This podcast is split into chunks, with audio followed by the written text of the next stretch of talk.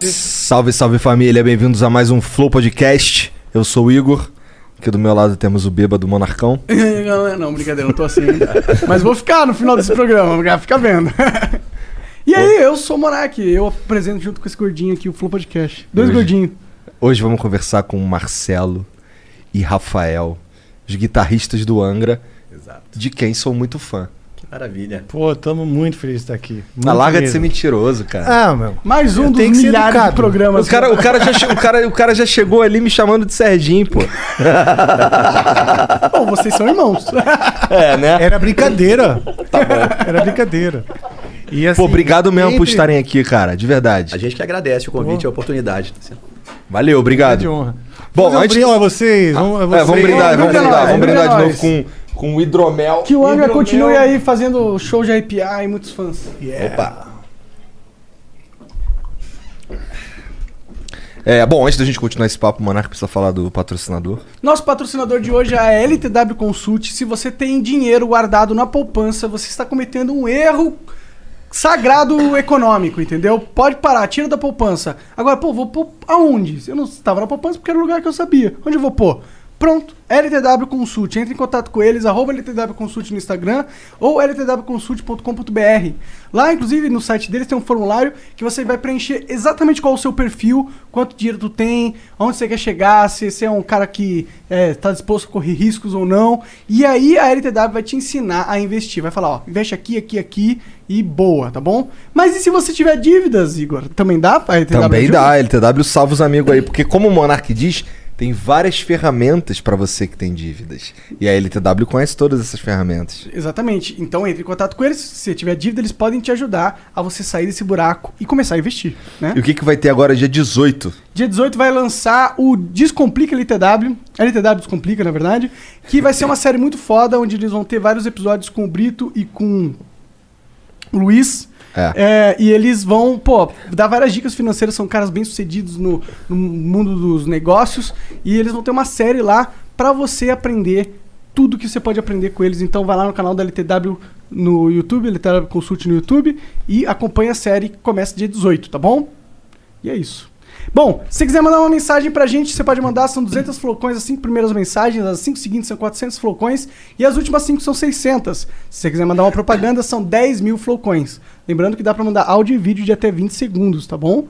Manda áudio e vídeo pra gente, é legal ver vocês, né? Ouvir a voz de vocês. E os membros? E também, se você quiser patrocinar o Flow, é totalmente possível, se tornando membro. Membro. Caralho, tu quer patrocinar o Flow? Se eu fosse tu, eu patrocinava o Flow. Eu tô falando com a câmera, Marcelo. Pô, eu... pra pô, pensei que tinha alguém Pô, mas se Marcelo ali. quiser patrocinar também, a gente acerta. Bom, é, hoje a gente colocou várias camisetas aí nos concursos de sorte. Elas vão. Esses concursos eles vão abrindo conforme a semana for passando aí. Mas vai descendo aí, excluindo, Jean. Tem várias coisas aí pra Teve um você. Play 5, cara. É, que já acabou, infelizmente. Teve até domingo pra participar. Quem participou ganhou. Quem não participou. Quer dizer, né, Na verdade, todo mundo que participou não ganhou, né? Só um ganhou. É. Mas alguém ganhou. E quem ganhou foi um membro humilde. É. Você vê como. Aí não tem essa de quem paga mais necessariamente leva o melhor. Ô, ele mandou uma mensagem ali no. É, mudou na descrição dele. A bio dele agora é duvido mandar o Playstation lá. Duvido É. mandar o PS5 autografado. Vamos mandar Ah, autografado. entendi. Vamos, Vamos, vamos autografar, vamos Vamos autografar. mandar, vamos autografar. Legal. Ele Olha- vai quando? Ele vai amanhã, esse Play 5? Tem que ver com a beta lá, mas tá na, tá na fila dos... Tá, mandando beleza, a porra toda. beleza. Inclusive, é bom lembrar a galera que se você ganhou o concurso, você nem precisa fazer nada. Vai chegar aí pra tu. Tá. É, É. isso. Tá lembrado aí. Frete é por nossa conta. Então, beleza, galera. É, vai lá, vira membro agora e não perca essa oportunidade. Se quiser, você pode também resgatar nas próximas 24 horas o nosso emblema de hoje. Caralho, os caras tão do mal ali, mané. Olha lá. É. Caralho. nós. É. Você achou que não? Olha lá. Ficou bom, adorei.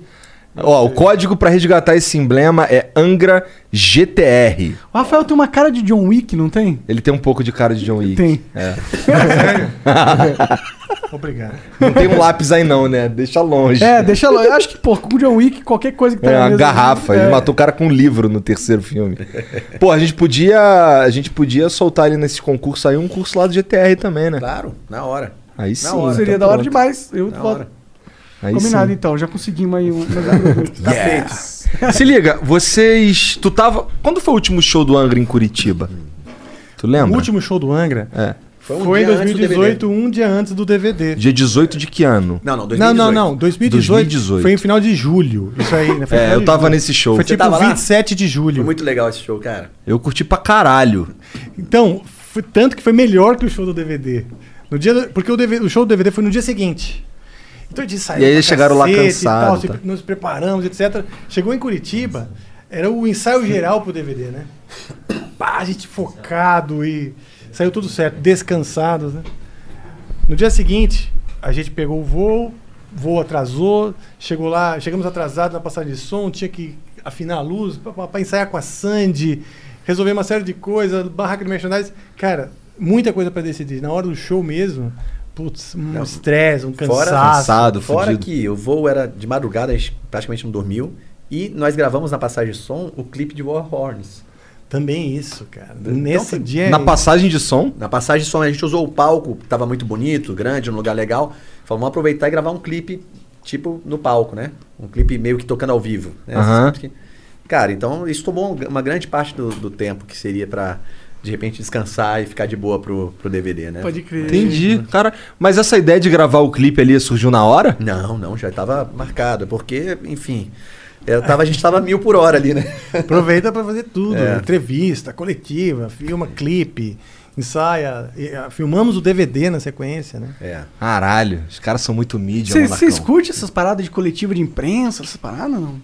Ah, bom, não é questão de. A gente sabe que é importante, Sim. né? Eu, pelo menos, gosto bastante. Só que tem vezes, claro, que você tocou o show, que você viajou, tá em outro país. E aí, depois daquilo tudo, você ainda tem uma coletiva de, de imprensa longa. Muitas vezes é cansativo. Pode crer. né? Mas é claro Importante, que. faz parte é importante, do rolê, faz parte né? do trabalho. é. É. Tem um monte de coisa que você faz quando. Isso não é legal quando você está muito cansado. Porque você faz. é, pega uma turnê, faz um monte de coisa. O, o Fábio mora, que é o vocalista, mora na Itália. Agora o Bruno mora nos Estados Unidos. Então você precisa juntar esses caras e fazer Caralho, tudo numa batalhada, né? Mudou pra Los Angeles. É. Entendi. E- Bruno é foda também, vai tomar no cu. Sim. Todo mundo é foda, cara. Vocês são... Porque assim, eu já curtia o Fábio no Rhapsody, Sim. cara. Ah, que bom. Eu já curti a porra toda, tá ligado? Então, assim, é, é, pra mim, é que quando, quando eu vi que o Fábio foi cantar no Angra, eu fiquei feliz, tá ligado? Eu fiquei, caralho, maneiro, cara. Que doido. Como é que. Como é que. Não sei se vocês vão saber, mas como é que é o Fábio e o Rhapsody, e sendo que o Fábio tá no Angra? Então, o Rhapsody primeiro, ele se dividiria em dois. Tinha o Rhapsody of Fire e o Turilli's Rhapsody, que é a, a banda do Luca Turilli. Aham. Então, se dividia em dois. Em uma época, o Fábio é, fez shows com o Rhapsody of Fire, depois ele passou a fazer shows com o Turilli's Rhapsody. Então, Aham. quer dizer, primeiro tem essa confusão, mas que no fim, pro fã é legal. O fã, quanto mais show, quanto mais... É. É, o funk Se é multiplica, consumir, tá sua tudo alma, seu cansaço. E o, e o Fábio, o Fábio é um cara que adora estar no palco cantando.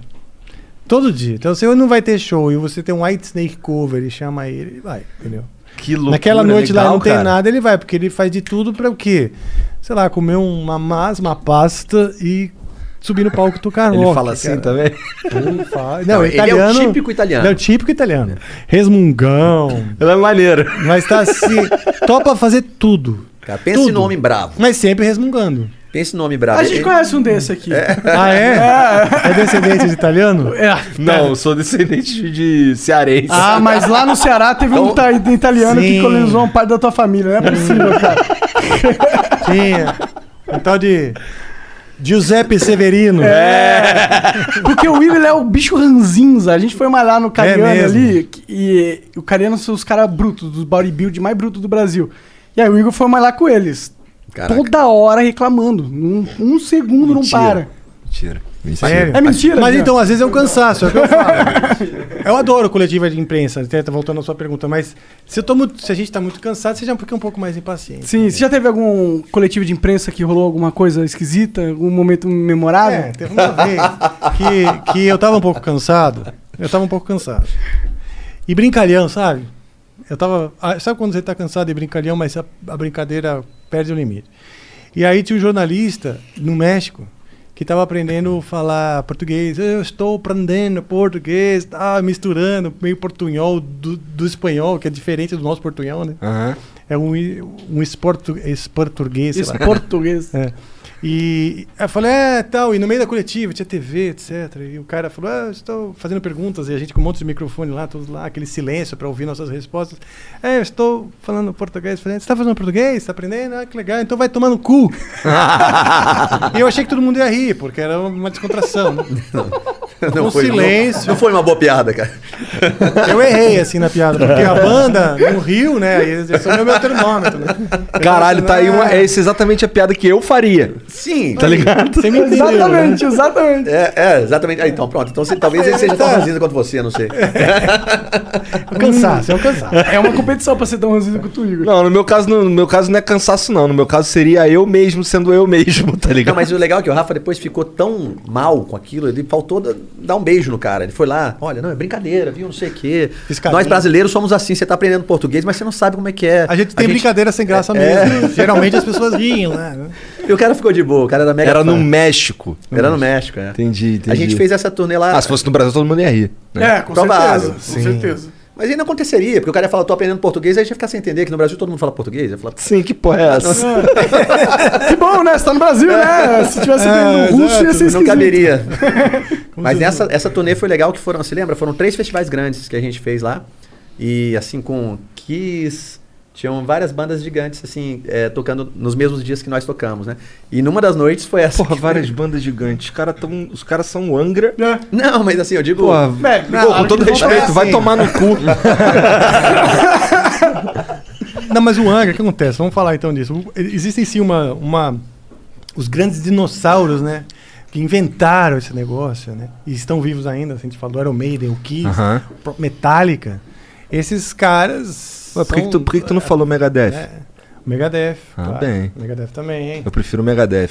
Do Ah, que o? Metallica? Vamos, Marcelo. Deu pra gente. Ele tá, do- ele tá doído só porque o Mustaine roubou o Kiko aí. Claro, pô. Sim, mas o destino me trouxe o Marcelo. Entendi. Poderoso. Não, mas tu tava falando, existem os grandes dinossauros e tal, que são É, considerados. então a gente fala, pô, essas grandes bandas, quando a gente vai e abre pro Kiss no México, a gente fica super honrado, claro. E eu acho que o Angra ele tem um lance que é assim. Ele tem. Ele é muito conhecido no mundo inteiro, especialmente na- no meio dos caras que querem aprender a tocar, que querem nas bandas, dos caras que querem um dia se profissionalizar como músicos. O Angra é, é muito comum a gente ir em festival e, e bandas até que estão acima da gente no, no line-up virem abraçar e falar, pô, aprendi com verdade. vocês, eu gostava de vocês demais. Maneiro. Não, o, o- aquela do, aqueles, uh, do- dos, dos caras de exército, Ah, sim, o Sabaton. o Sabaton, também no México, mas Sim, foi outra vez. foi né? não, foi da mesma vez, foi em um dos festivais. É que foram três festivais seguidos. Hum, Né? E num deles o Sabaton tava também e tal. Os caras assistiram o nosso show do palco, inclusive, né? Sim, Lembra? sim. E aí foi engraçado, porque eu não conhecia a banda, né? O Rafael é mais ligado nessas bandas é, Novas. Novas, né? E tal. Quer dizer, nem sei se é tão novo assim, mas novas comparado é, é ao tempo uma que a nova gente. geração, né? E um dia antes, eu tenho um filho que agora tá com 17 anos de idade, mas na época tinha uns 13, 14, né? E, e ele tinha me mostrado Sábado porque é uma banda. É, eles são suecos, eu acho. São é isso? suecos. E eles tocam vestidos de, de roupa é, de guerra, assim e tal. E, e as temáticas das músicas têm a ver com guerra. Então a molecada que joga jogo de tiro, de guerra, não sei o que lá, acaba ouvindo também muito o som deles. Entendi. E aí o meu, o meu filho tinha me mostrado o som dos caras no, no- no celular e tal. Falou, pai, eu gosto dessa banda aqui. E no dia seguinte eu fui pro México. Quando eu tô indo pro camarim do Angra, olho o camarim ao lado, sábado. Eu falei, pô, não acredito nisso. Aí contei pro Rafael. Falei, Rafa, engraçado, vai tocar uma banda aqui que o meu filho se amarra, né, e tal. Aí o Rafa, pô, cara, vamos lá, vamos pedir pra ele gravar um vídeo pro seu filho. Eu ah. Angra, eu não acredito. Chamou todo mundo, vem cá, eu tô aqui. Tu foi lá pra tirar uma foto, os caras foram tirar foto com vocês. É, é, na verdade O jogo virou. É, é, o jogo virou. Parece que o jogo virou, não é mesmo?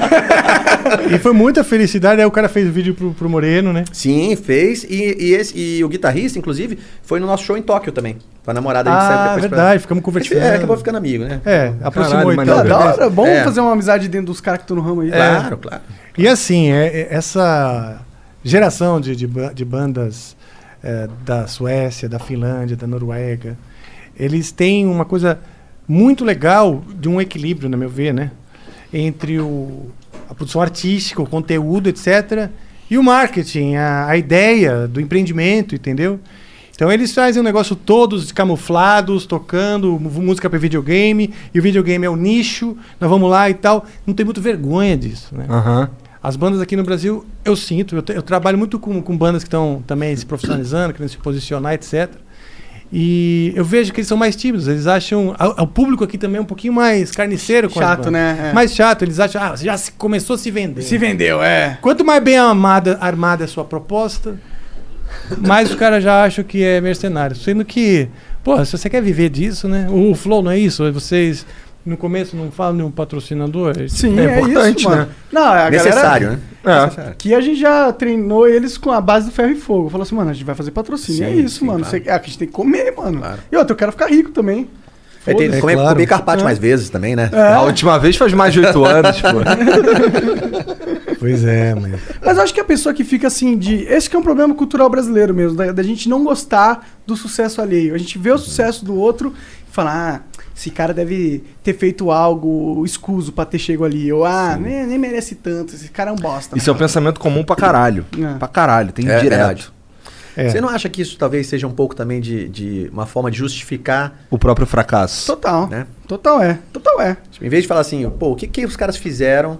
Estão lá botando pra quebrar. O que será que eu posso aprender com isso, né? É. Pra de repente também conseguir. Mas não, é, ah, mas também, né? Deve estar metido em coisa errada. Que é o, deve ser rico. o jeito É sempre- certo de enxergar a situação. É, É, claro, tipo, você, claro. pô, legal, quero estar ali também. O que, que eles fizeram? Deixa eu ver. Porque, né? E Qual foi o caminho, pro- é? Qual foi o caminho? exato. Pô, no caminho Mas- dele eu posso prender o meu. Sim. Acho que também tem muitos séculos, talvez, de uma diferença social muito grande, aquela coisa É, casa sim. grande sem sala. Sim, sem dúvida. E, e aí, ah, e opressão. Então, eh, tem uma cultura de tipo assim, se você é abastado, você está oprimindo alguém, Sim. né? Isso é cultural também, é uma herança que tá errada hoje em dia. Eu Tá acho errado. que já mudou tudo, já, já teve gente que nos últimos séculos já subiu, já desceu, já trocou isso. É. E quando a gente muda esse mindset, né? A gente enxerga a sociedade com mais oportunidades. Você se vê lá em cima, você também. E o de cima também entende que isso é outra coisa que a gente vive. Que a felicidade não é medida pela conta bancária. É verdade, Total é verdade.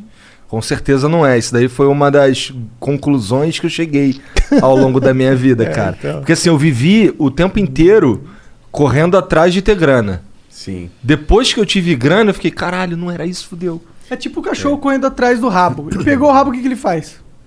Girando em círculo, não É. tem mais pra onde ele ir, tá ligado? Mas tem um, tem um grande empreendedor, o Grant Cardone, que ele fala uma coisa que eu acho engraçada e verdadeira. O cachorro podia ser ambicioso e falar, agora eu vou ao cu, né? Querer mais, né?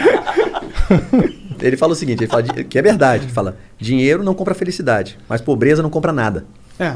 né? Então, assim, esse culto à pobreza também, eu acho ele... Ele pode ser nocivo, né? Ele é nocivo, eu, Eu acho, acho- que eu ele acho é. Ele limita. É. Ele segura as pessoas no, no, num- num patamar de fudido. É, Sim, eu né? acho que ninguém tem que se enxergar como pobre. Tipo, eu sou o pobre. Eu, Eu estou, estou o pobre. pobre, com é, certeza. Porque É. ah, não é algo que você nasce e é um, um- algo que é impossível de mudar. É possível mudar. Então você não, você não é, você não é perpetualmente aquilo. É possível mudar, mas também, né, a gente tá no Brasil e aqui o bagulho é doido, né? Por doido, exemplo, o mas cara é é, pobre, o cara tá na rua pedindo dinheiro, é, é muito mais difícil pra ele Claro. do que pra mim, que eu tinha pelo menos uma casa, né? Claro, não, existem essas diferenças, É. devem- elas têm que ser levadas em consideração, sem dúvida nenhuma. Mas a gente achar que não é possível, eu acho que é o pior pensamento que pode ter, porque aí você desiste de tudo, né? Você fala, pô, deixa pra lá. É, a hora que tu desiste, aí fudeu É, mesmo. é. Essa é a hora que fudeu tudo mesmo. É. Sim. Cara, e tu começou a tocar guitarra há quantos anos? Cedo, acho que com. Eu comecei a tocar assim, os primeiros acordes com uns 12, mais ou menos. De 12 para 13, né?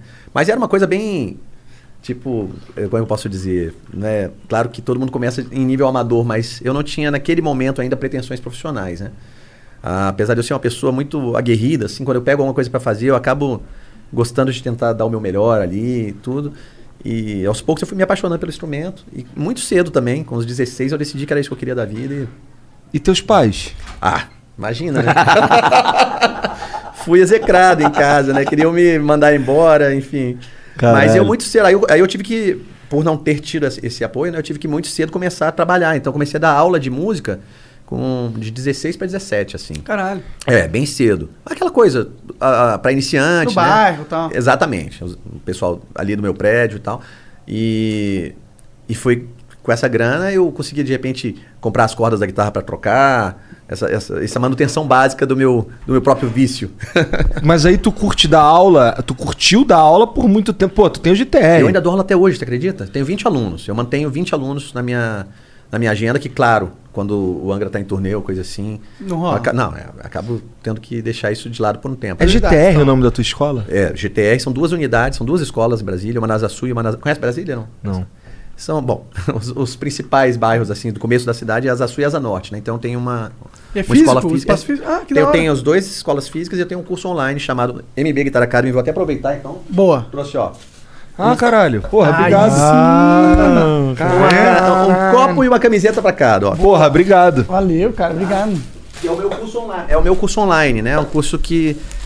O que acontecia? Pô, É bombadaço esse curso, é, né? é, a gente tem mais de 6 mil alunos inscritos. Caralho! É, do É e do bombadaço. mundo. É. Hoje melhor que ontem, amanhã melhor que hoje. É. Caralho. meio que- Esse aqui era mais ou menos o que eu falava por moleque dando aula de inglês. Então. Você era professor de inglês, né? Eu era. Que legal. pô. Olha que legal, não Pô, sabia. né? É. Dei aula de inglês sete anos. Uau. É particular ou em alguma escola? Na cultura inglesa. Ah, eu estudei na cultura inglesa. Que É? legal. É. Mas tu é de Brasília, Sou de né? Brasília, mas lá tem também. Tem, mas se eu não me engano. ah, como, é que é o, como é que é o logotipo da cultura inglesa lá? É Ah. aqueles dois sinalzinhos assim de. Eu não vou lembrar. de... Eu, eu- eu acho que é vermelho, talvez? Eu tô falando besteira. É um leãozinho? Não, não é um leãozinho. Então deve ser. Não. Tá. Porque assim, tem várias culturas inglesas Ah, pelo tá. Brasil, tá, ligado? Todas respondem a, a uma cultura inglesa central. Certo. Mas são. Aparentemente, a cultura inglesa não é uma empresa com Não. fins lucrativos, né? a- as culturas inglesas abaixo da Associação Brasileira de Cultura Inglesa são. Ah, a Não se associação todas. que não é. É, Entendi. talvez. É, então tá é, é um, é um sem fim lu- lucrativo muito louco, porque é cara a mensalidade. É, caro pra caralho. Mas assim, as, as instalações são grandes também. Eu não sei se. É, é tudo. É um rolê sem, sem fim lucrativo, mas é pra quem tem dinheiro, né?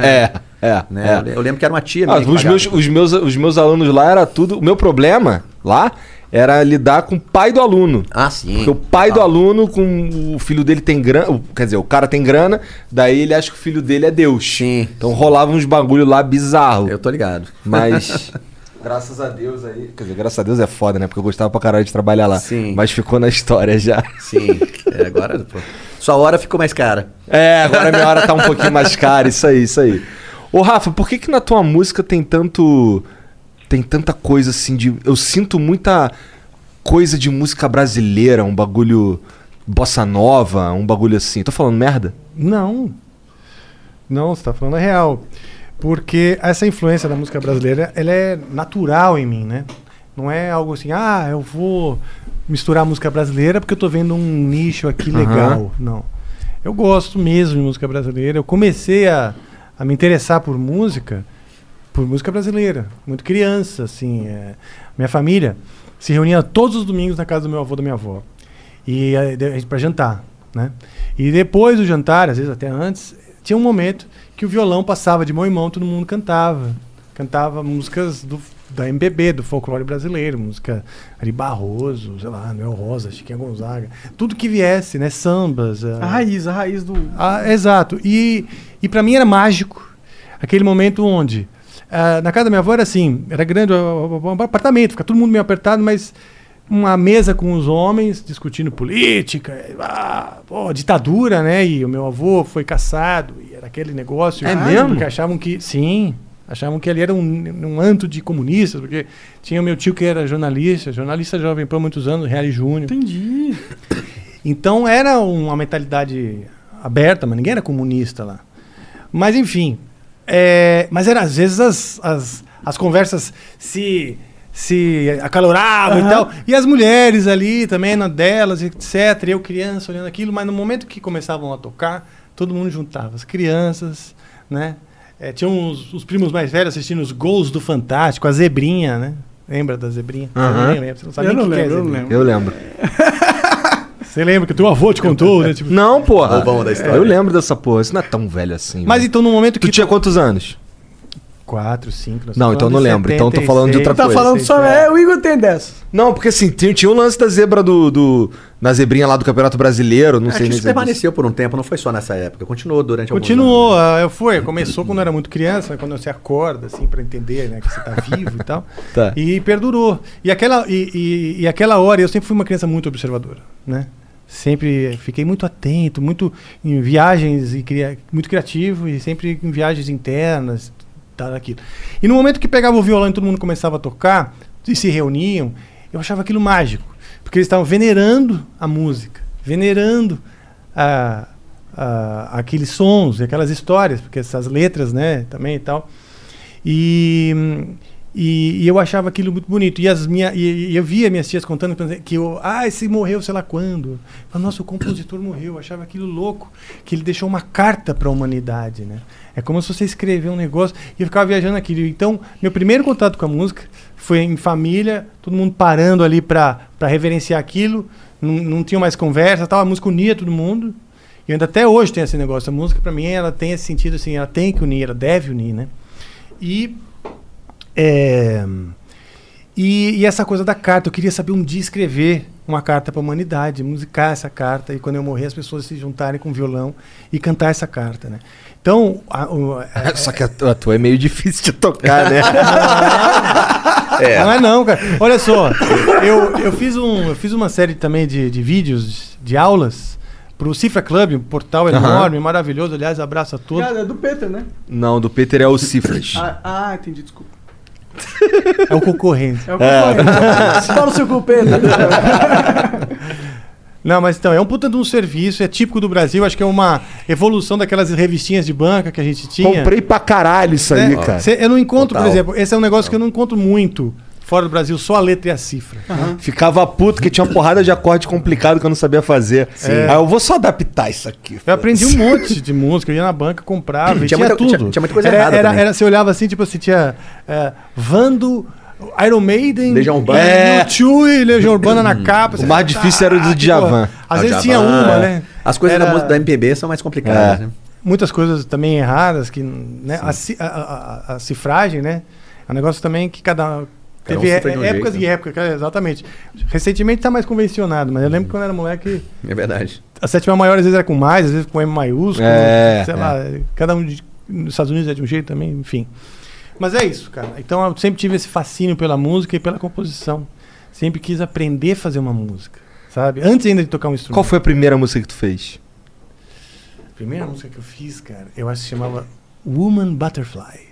Caralho. A Essa Mulher música- Borboleta, porque foi um dos primeiros beijos na boca que eu dei. Que bonitinho, cara. Melei toda a minha cueca. aquele frente- na beijo frente na, ou atrás? boca, aquele. Ah, geral. Antes, Ah, atrás, sim. depois da frente. Sim. Porque eu passava a mão naqueles pelos. Então tu não fez a mulher borboleta, fez o homem macaco. Não, é brincadeira. Era. Eu lembro direitinho. E, e- e lembro mais ou menos da música, sabe? Eu recentemente tentei lembrar, né? Mas era, era muito inocente, parecia muito Woman Don't Cry do, do, do Bob Marley, que depois Aham. virou do Gil, né? Que, que, que o Gil fez uma Aham. versão. Era meio assim, não, não era original, né? Mas eu queria, eu persegui. Então, eu sempre. O Marcelo sabe, eu, eu gosto de pegar o instrumento para compor. Eu componho, tipo assim, 10 músicas, 10 ideias musicais, vamos chamar assim, por, por hora, né? É verdade. São ideias musicais, óbvio. Você transformando isso numa música, você precisa elaborar, né? Tem um processo, né? Desenvolver. É que nem você ficasse criando personagens e trechos de história, mas uma história precisa ter um começo, meio e fim, coerência, trama, etc. né? E aí, as músicas do metal são complexas, né? Às vezes tem 10 minutos, né? Às vezes tem, sei lá, Sim. 20. É, tem, de Sim. todo, tem de todo tipo, né? Assim, e, tem, e tem também é, o metal mais simples, um pouco mais é, ele chamou de inocente, né? Não é num sentido pejorativo de forma alguma, mas mais despretensioso, digamos assim. né? É, era moleque e tal. É. Ele tava muito mais na emoção do beijo na boca, da cueca melada. Sim, que é legal também, a que, música tem tipo, muito- ó, Sim, preciso sim. compor algo genial. Muito disso, né? né? Muito de extravasar sentimentos ou momentos É. da nossa vida e tal. E eu acho que tem muita gente que, que, que, que tem essa, essa pretensão de compor, etc. Precisa compor, precisa pôr a mão no instrumento e compor. Não é tipo, não adianta estudar, estudar, estudar, vamos dizer, técnica de guitarra, pra pensar assim, ah, uma hora eu paro pra compor.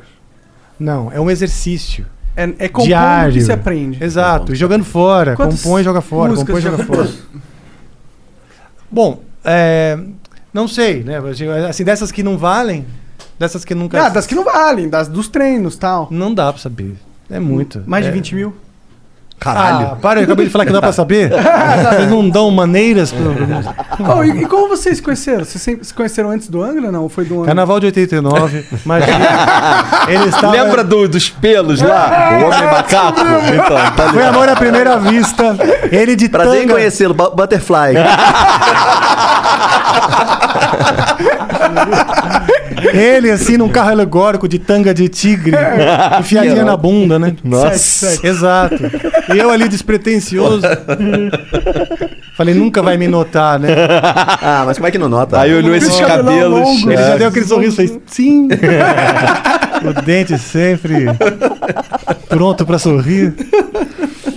Tu- a gente tava conversando ali subindo a escada, tu falou que já curtia, já conhecia, Sim, sim. já tinha uma. Eu já tinha. Eu já, já tenho bandas de metal há muito tempo, né? E no Brasil, se você tem uma banda de metal e não conhece o Angra, tem alguma coisa errada com você. É. Total. Sempre foi uma referência, né? E acabou que também, por, pelo fato de ter escolas de música, é, o Angra sempre foi uma banda conhecida por ter músicos é, muito hábeis, né? Músicos incríveis. Então, frequentemente, a minha escola organizava workshops com músicos de diversas bandas e músicos solos também e tal. E o Angra, tanto o Rafael, quanto o Kiko, quanto o Felipe, fizeram workshops na minha escola, a gente acabou se conhecendo. A minha banda que eu tocava, muitas vezes abria o show do Angra quando o Angra tocava em Brasília e tal. E daí começou uma, um- não digo uma Um amizade relacionamento. ainda, mas a gente se conhecia bem. Eu tinha um pouco mais de contato com o Kiko. E depois eu acabei entrando no Almar, que foi uma banda que na época tinha o Felipe Andreoli, que é o baixista do Angra, tinha o Edu, que foi vocalista, né? Sim. Ele foi o fundador do Almar. E teve por um breve período, mas não chegou a gravar o disco, o Aquiles também, que já veio aqui. Então, naquele momento, eu me aproximei do Felipe e tal.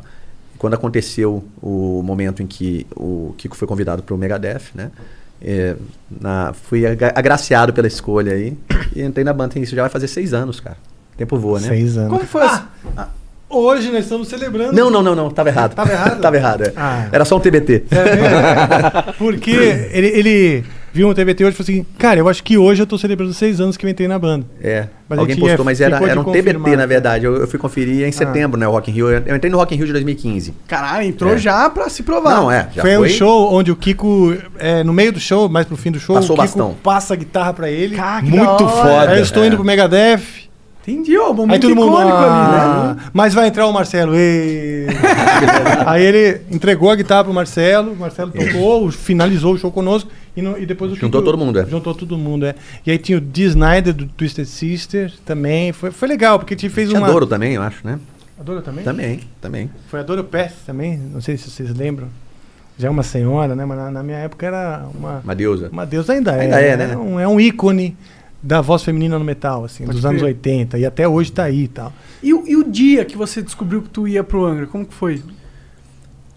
Cara, eu assim, eu até sempre digo que eu eh, tive a sorte, por um lado, de entrar no Angra já adulto, digamos assim, com 38 anos, 39 anos, mais ou menos. Porque, é, bom, eu, eu, eu tento manter o meu, meu índice de expectativa sempre baixo. Eu tenho muito medo da frustração. Né? E eu acho que quanto mais você espera, anseia, imagina algo vai acontecer e vai ser grandioso e vai ser maravilhoso, quando algo sai desse, de- disso que você idealizou, né, a tristeza ela é maior, né? É verdade. Então, apesar de que essa conversa já estava acontecendo, é, naquele começo eu não sabia assim quanto tempo o Kiko ia ficar no Megadeth, se ele ia realmente ficar, se de repente ele ia ficar um ano e daqui a pouco ia ter que voltar, Entendi. se eu ia fazer todos os shows ou se, ou se o Kiko faria de repente uma turnê e depois ele. Então eu, eu manti a bola no chão assim e fiquei feliz pelo que estava acontecendo naquele momento, que era, na pior das hipóteses, eu estarei substituindo o Kiko por um tempo e já ficar feliz com isso. Pode crer. É, então, ah, por um lado, talvez eu evite o extremo da grande felicidade, de, né? Talvez eu esteja me privando disso. Mas por outro, eu, eu, eu também evito o extremo né, da frustração, a é, frustração, é. né? Então eu prefiro andar nesse caso, É, nesse meio. É, acho que hoje, hoje em dia eu prefiro assim. Eu já, eu já tive muitas é, oportunidades que de repente não foram da forma como é, até a gente não sei se, se, se cabe falar disso, mas há, há uns anos atrás eu fui indicado pro Guns N' Roses também. Caralho, Caralho! É. Não sabia, maneiro. Acabou não acontecendo. O, o- o Slash voltou pra banda. Entendi. Né? E aí, se eu. Se Pô, eu filha da sentado- puta. Pô, Slash. filha da- Não, não, foi bom também, foi bom. Tá- tudo acontece Ah, quando não, o Rafael, na verdade, ficou feliz, É, né? verdade, é verdade. Então, assim, eh, eu sempre tento manter essa coisa meio, meio pé no chão, assim, né? Mas, cara, tenho vivido momentos incríveis com a banda. É um prazer pra mim, assim, uma oportunidade. É o que você Incrível. imaginava? Tipo, você. Eu sei que você tem expectativas baixas, mas É. a gente sempre faz, tipo, "Pô, como que deve ser tocar com o Angra? Você tinha. É, é maior do que eu imaginava, na, na verdade. Sabe? Porque quando você tá. Só porque eu tô aqui, ó. Não, quando você é brasileiro, você sabe que o Angra é um, é um ícone mundial tal. Mas quando você começa a viajar para países do mundo, quando a gente foi tocar uma vez, por exemplo, é, na Oceania, né? Foi em. Qual é o nome da. da- em Jacarta. Em Jacarta. Caralho, que É. maneiro. Tocamos num festival gigante lá. Gigante, não sei quantas mil Na pessoas. Indonésia. É, na Como é que é? Indonésia. Como é que é a cidade lá, cara? Cara, é tipo São Paulo. É uma megalópole incrível, com trânsito.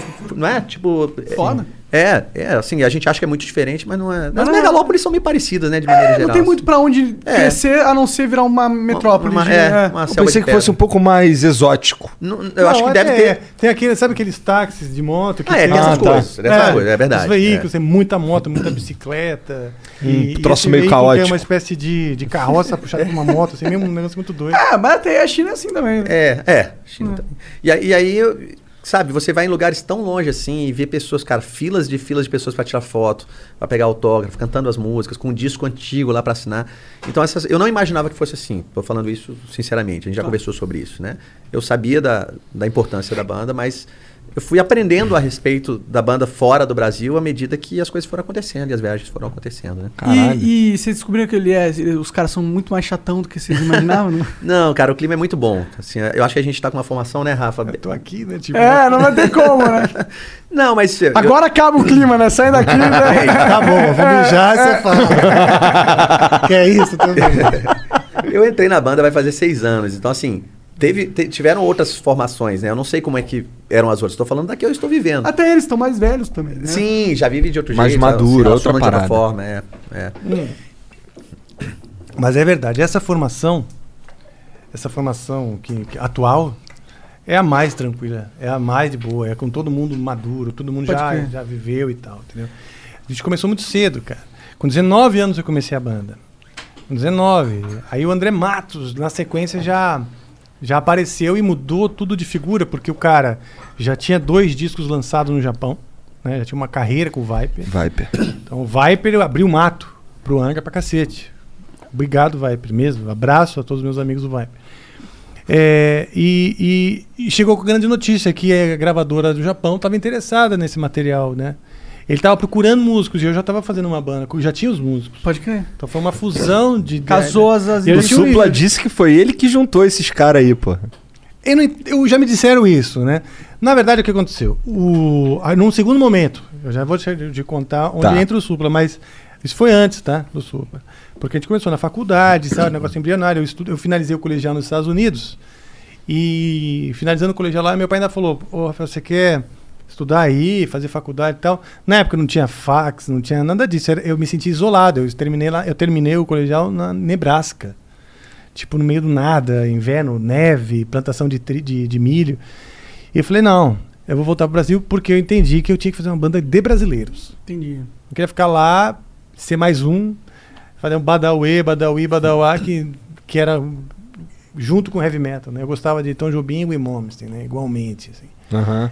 Tem- Então, como que eu vou fundir, né? Tom Jobim e Momstein. Então, vou voltar pro Brasil. E, e aí fiz faculdade, entrei na faculdade, mesma faculdade do André, e aí, aí comecei, vou fazer uma banda que vai ser música brasileira, música erudita, porque a faculdade era de composição erudita, e, e heavy metal, rock em geral, na verdade, né? A ideia inicial era rock em geral, tinha muita influência assim das bandas dos anos 80 e 70, o Led Zeppelin, o Deep Purple, o Rush, e bandas de, de, de prog, tipo Yes, né? E na época pintou o Queen's Right. O Queen's Right foi uma banda que misturava Pink eu Floyd e Iron. Maiden, vai? Não. Não. É porque assim, eles tiveram, eles tiveram, acho que uns dois grandes sucessos, mas é mesmo uma banda mais nichada, né? Talvez. É, nichado. Tipo, antes desses grandes sucessos, eu já gostava de Queen's Uhum. Right. Tu, tu era um nerdão do rock, do heavy metal. Eu era um mesmo. nerdão. Cara, eu era tipo nerdão, sim, da música, acho. Ah, isso não é pejorativo, tá? é. Eu, sou, eu sou nerdão de Cara, falar eu que, merda. sabe o que eu era? Cada um na sua especialidade. eu, eu tinha, eu tinha uma paixão por viver. Ainda tenho, né?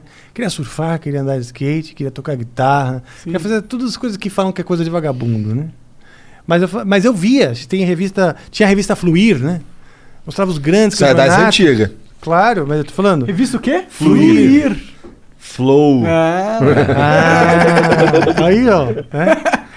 E, e mostrava já que existia campeonato, circuito mundial, era profissional, negócio, patrocínio, patrocinador, que pá, os caras viajavam. Tinha uns caras que vivia de surf. Vivia de surf, e aquilo era fascinante. é Eu a falei, cara. coisa. Eu posso viver de fazer algo muito foda. Pois é. Existe esse- essa Então, opção aí? Existe eu essa posso opção, não então eu um quero caixa isso. de mercado? Então eu queria ser surfista profissional, skatista profissional, claro, e ter uma banda de sucesso mundial. Só. Só. Conseguiu, né? Exato. A metade ele conseguiu, né? A- o surfista É profissional. bom, essa parte aí deixa quieto. Mas todas essas coisas, elas podem, elas são como são prazerosas, você pode vir como um hobby, né? Sim. E, e independente. Obviamente, o cara pode ter, ser advogado, médico, qualquer outra profissão mais formal, né? E ter esses, essas coisas como hobby, né? Tocar, surfar. Mas não, eu queria profissionalizar nessas coisas. Eu não queria Viver trabalhar disso. num. Exato. Viver Isso disso. eu estava determinado já. Isso pra mim já era uma determinação. Eu acho que esse é o ponto um pra quem vive disso. é. E eu vi um, eu lembro de uma revista que eu vi também na época de, acho que era uma revista gringa, eu vi na, na banca, tinha umas revistas gringas de vez em quando de rock e tinha umas fotos e um review de uma turnê do Metallica, Metallica ali no Ma- Master of Puppets, né? E o ônibus dos caras, que, que realmente ali saindo de óculos, Ray-Ban, novinho, no ônibus, os caras tirando foto e, e vivendo disso. Né? Sim, é, são os rockstars, Pô, literalmente. bicho, né? eu quero viver disso então, entendeu? E eu acho, né, dessas três a- a- coisas, né, a única que eu realmente sabia fazer bem era música, né? Não, não é, nunca fui, bom de skate nem de, de surf. Fiz com muita paixão, né? Mas é aquele paneleiro que tá adorando tomar caldo, né? Pode crer. É tipo a gente no Dota. Acho tá heróico, né? É. Ah, eu resisti, eu não morri.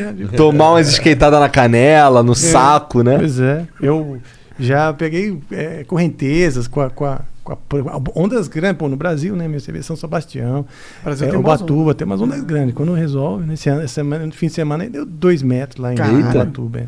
Tem o que é o farol de Santa Marta, eu acho, que tem ondas de até 10 Também, metros já aqui no fui. Brasil. Não. Não é 10 metros? Não, Acho que 10 eu tô falando metros, merda. 10 metros é o farol de Portugal. vamos negociar o esse Nazaré. Não, Nazaré. É. Ah, tá. Ah, uns 3 metros, então. Vamos fechar em Três três? metrinhos, Vamos né? fechar? bateu. Vamos fechar em três? Fechou no 2,5? Vamos fechar em três, três e meio, vai. Daí está um pouco. Oh, mas, mas, mas você falou que o Angra ele passou por várias alterações de. de- É, a primeira, a primeira formação era Rafael, Kiko, André, Confessor e Mariucci. Aí sim, hein? É Aí isso? o cara sabe. Gabaritou. Aí. Mais ou menos que no primeiro disco que gravou foi outro baterista. É? Ainda teve E isso. é. competição aí de quem sabe mais. É. Mas como que é, pra você que tava lá do- desde o de- do dia zero, como que é lidar com essas alterações de membro de banda? Como- eu imagino que no É começo ser mais difícil. difícil. É difícil, cara. É assim. É algo ao mesmo tempo trágico, porque todos sofrem, o fã sofre, nós da banda sofremos, né? É, geralmente é dolorido, porque se acontece. Nem sempre é tão numa boa como no caso do Kiko, que, que realmente foi super legal assim, essa, essa, essa desconexão. Separação. Então, ao mesmo tempo trágico, mas também natural, não é? É uma coisa natural, né? Um relacionamento se desfaz. Quantas namoradas você já teve? Não sei, né? É, ou namorados, então. Mas é, você é normal. A gente sai de casa, você sai da, da casa dos seus pais quando é hora, né? O passarinho volta do vinho, do ninho, né? Aquela, fazendo agora pronto, viajou nas metáforas. né? É, o, o fato é que é trágico, mas também é natural. Não tá rolando, beleza, né? Vamos. Foi melhorando cada- pra você essas experiências? No sentido, você foi aprendendo a lidar com isso? As duas. É, a vi... Bom, hoje eu tenho 49 anos. Então, assim. Filha, já de algum jeito, já você. No caminho da vida, você vai amadurecer, né? Seja pelos Pelo bem ou pelo mal. tropeços, né? ou pelo caminho natural. Mas Mas sim, eu acho que hoje, por exemplo, ele fala que realmente a gente tem um clima muito bom. Eu acho que é muito, não pelo, só pelos cicatrizes, né? Mas pela maturidade que a própria vida te dá, né, meu? Você vai. Você cansa de. de você cansa de sofrer, você cansa de criar expectativa. Que nem Da primeira vez que saiu alguém da banda, assim, como que foi? Porque eu acho que a primeira vez deve ser a mais difícil.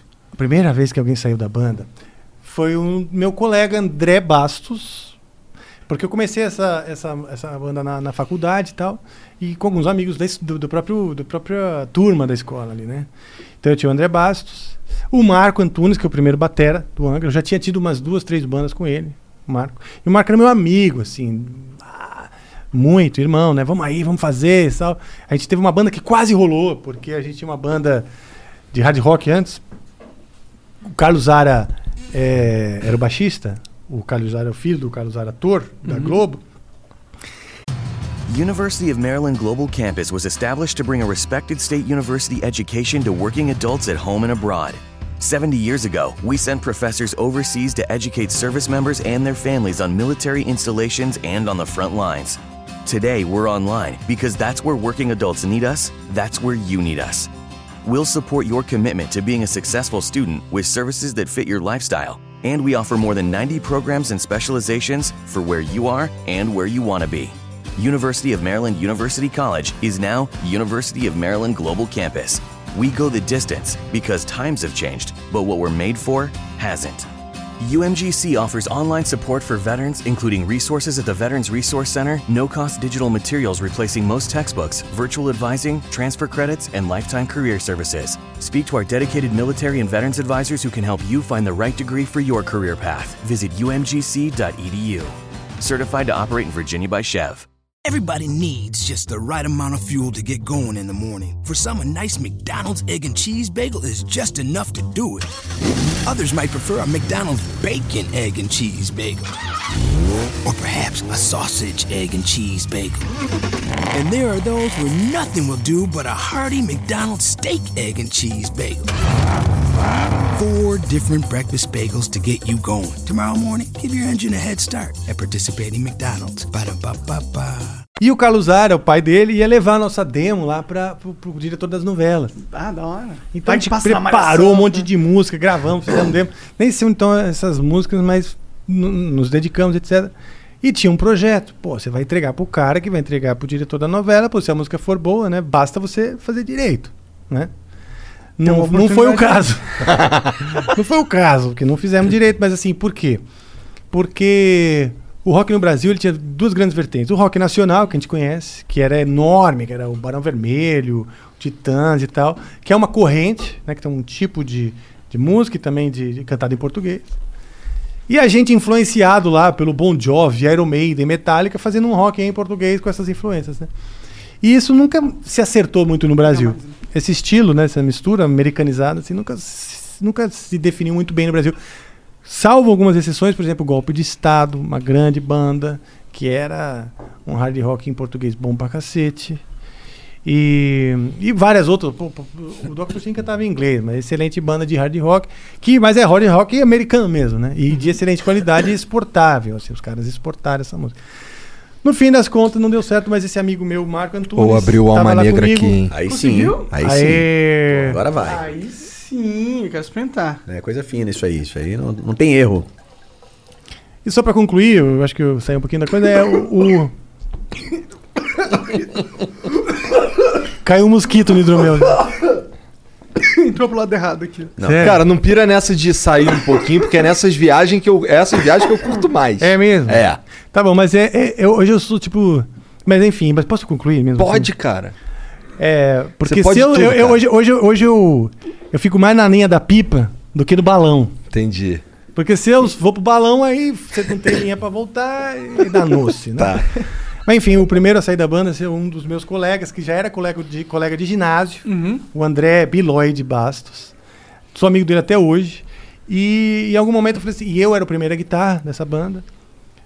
E o André seria assim, uma guitarra mais, mais de apoio, a gente ia né, é, fazer os duetos comigo, etc. Essa seria a ideia inicial. Em algum momento, quando, especialmente quando entrou a JVC, o André Matos, etc., eu falei, putz, eu, eu quero fazer essa porra virar e ser foda. Então eu vou por um cara que vai ser a primeira guitarra, o cara vai ser especialista em guitarra, e eu vou focar na composição. Entendeu? E aí eu comecei, aí eu chamei um outro, aí eu tive que dar a notícia então pro, pra esse meu amigo, né? Pro André. Pro André Como Bastos. que foi? Dar Caralho, então não foi ele? ele que saiu, tu que chutou ele. É. pô. Não, foi conversado, né? foi conversado. Não, entre olha, você tem que sair. É, mas assim, posso contar? Esse é um cara de uma. Esse é um cara que eu admiro muito até hoje. Ele é meu amigo até hoje pela inteligência emocional desse cara. E ele é um amigão, passou a vida torcendo pelo Angra. Porra, ele, Ele ajuda pra caramba, na real, né? Ajudou. A gente chegou lá na, na turnê do Dos Estados, Estados Unidos. Unidos. é. Ele bora lá, né? Era pra ter caixa, né, caixas, caixas Marshall, né? No show. Não entregaram caixa Marshall? O que É. aconteceu? Eu nem O lembro. que, que é uma caixa marcha? Caixa Marshall é o seguinte: é o amplificador Ah, guitarra. Certo? O amplificador tem a cabeça e a caixa, Entendi. basicamente, desmembrado. Esses grandes. E Marshall é uma marca icônica. De, Ah, pode- poderia ser outra marca, mas tá, nesse tá. caso. Exato.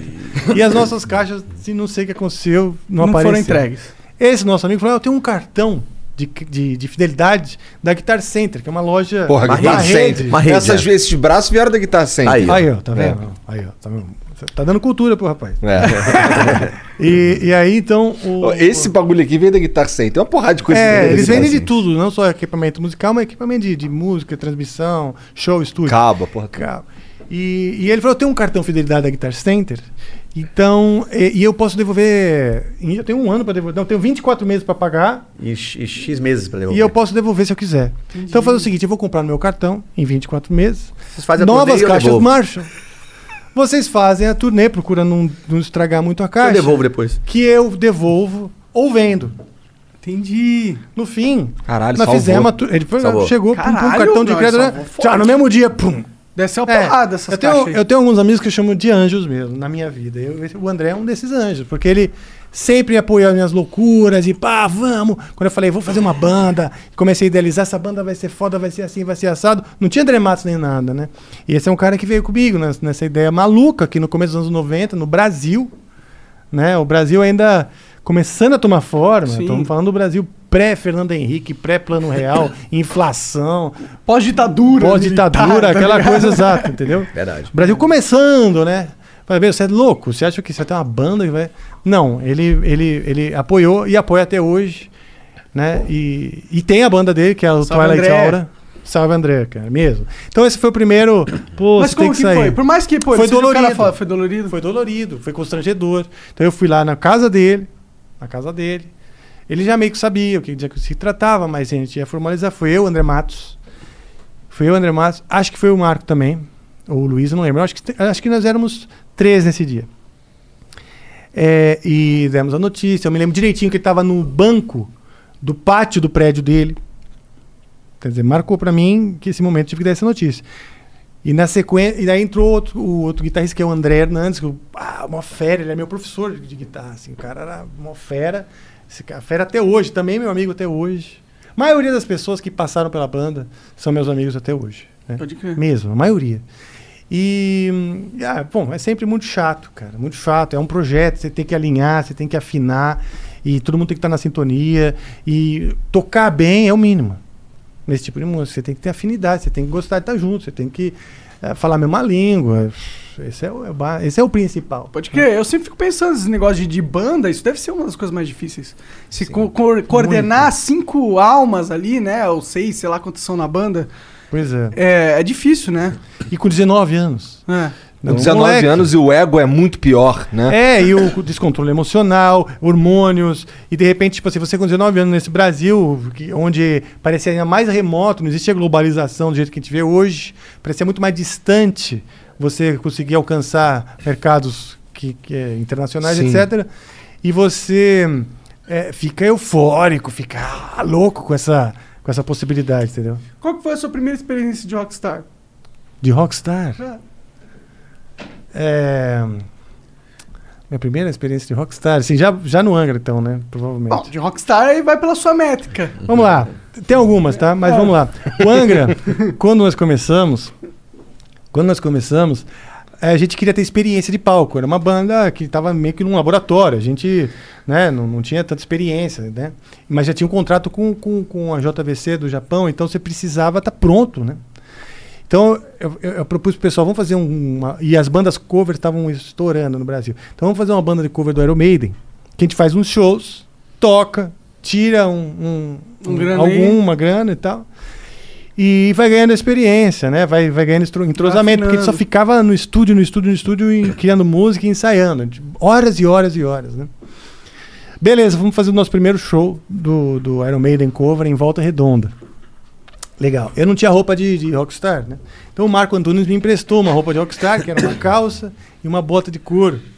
E era uma bota de couro super, super nova e o couro, sola de couro, né? Lisa, lisa, lisa. Ah, embaixo. caralho, já tô até vendo. E o palco, o palco era de madeirite. Então, meio que você pulava assim, né? E era liso. Em um determinado momento eu tava lá, tá, tocando Iron Maiden, nem lembro que música era, mas eu ah, ah, ensaiando, né, meus a minha comunicação ali e tal, porque isso é uma coisa que você também aprende. Como se portar no se palco, comunicar né? com a guitarra e olhar para as pessoas demora um tempo para aquilo ficar natural, né? Porque às vezes você olha uma banda um pouquinho mais crua, você, você vê que o cara não, não tá muito natural, né? autêntico O cara tá meio que imitando algumas coisas que ele viu na TV, mas também não treinou nem na do espelho. Pode crer, pode crer.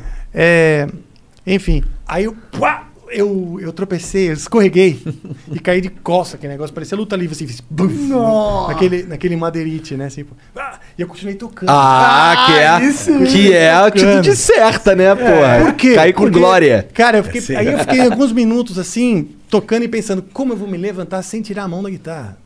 É verdade, né? Porque você vai ter que fazer o mico de fazer assim.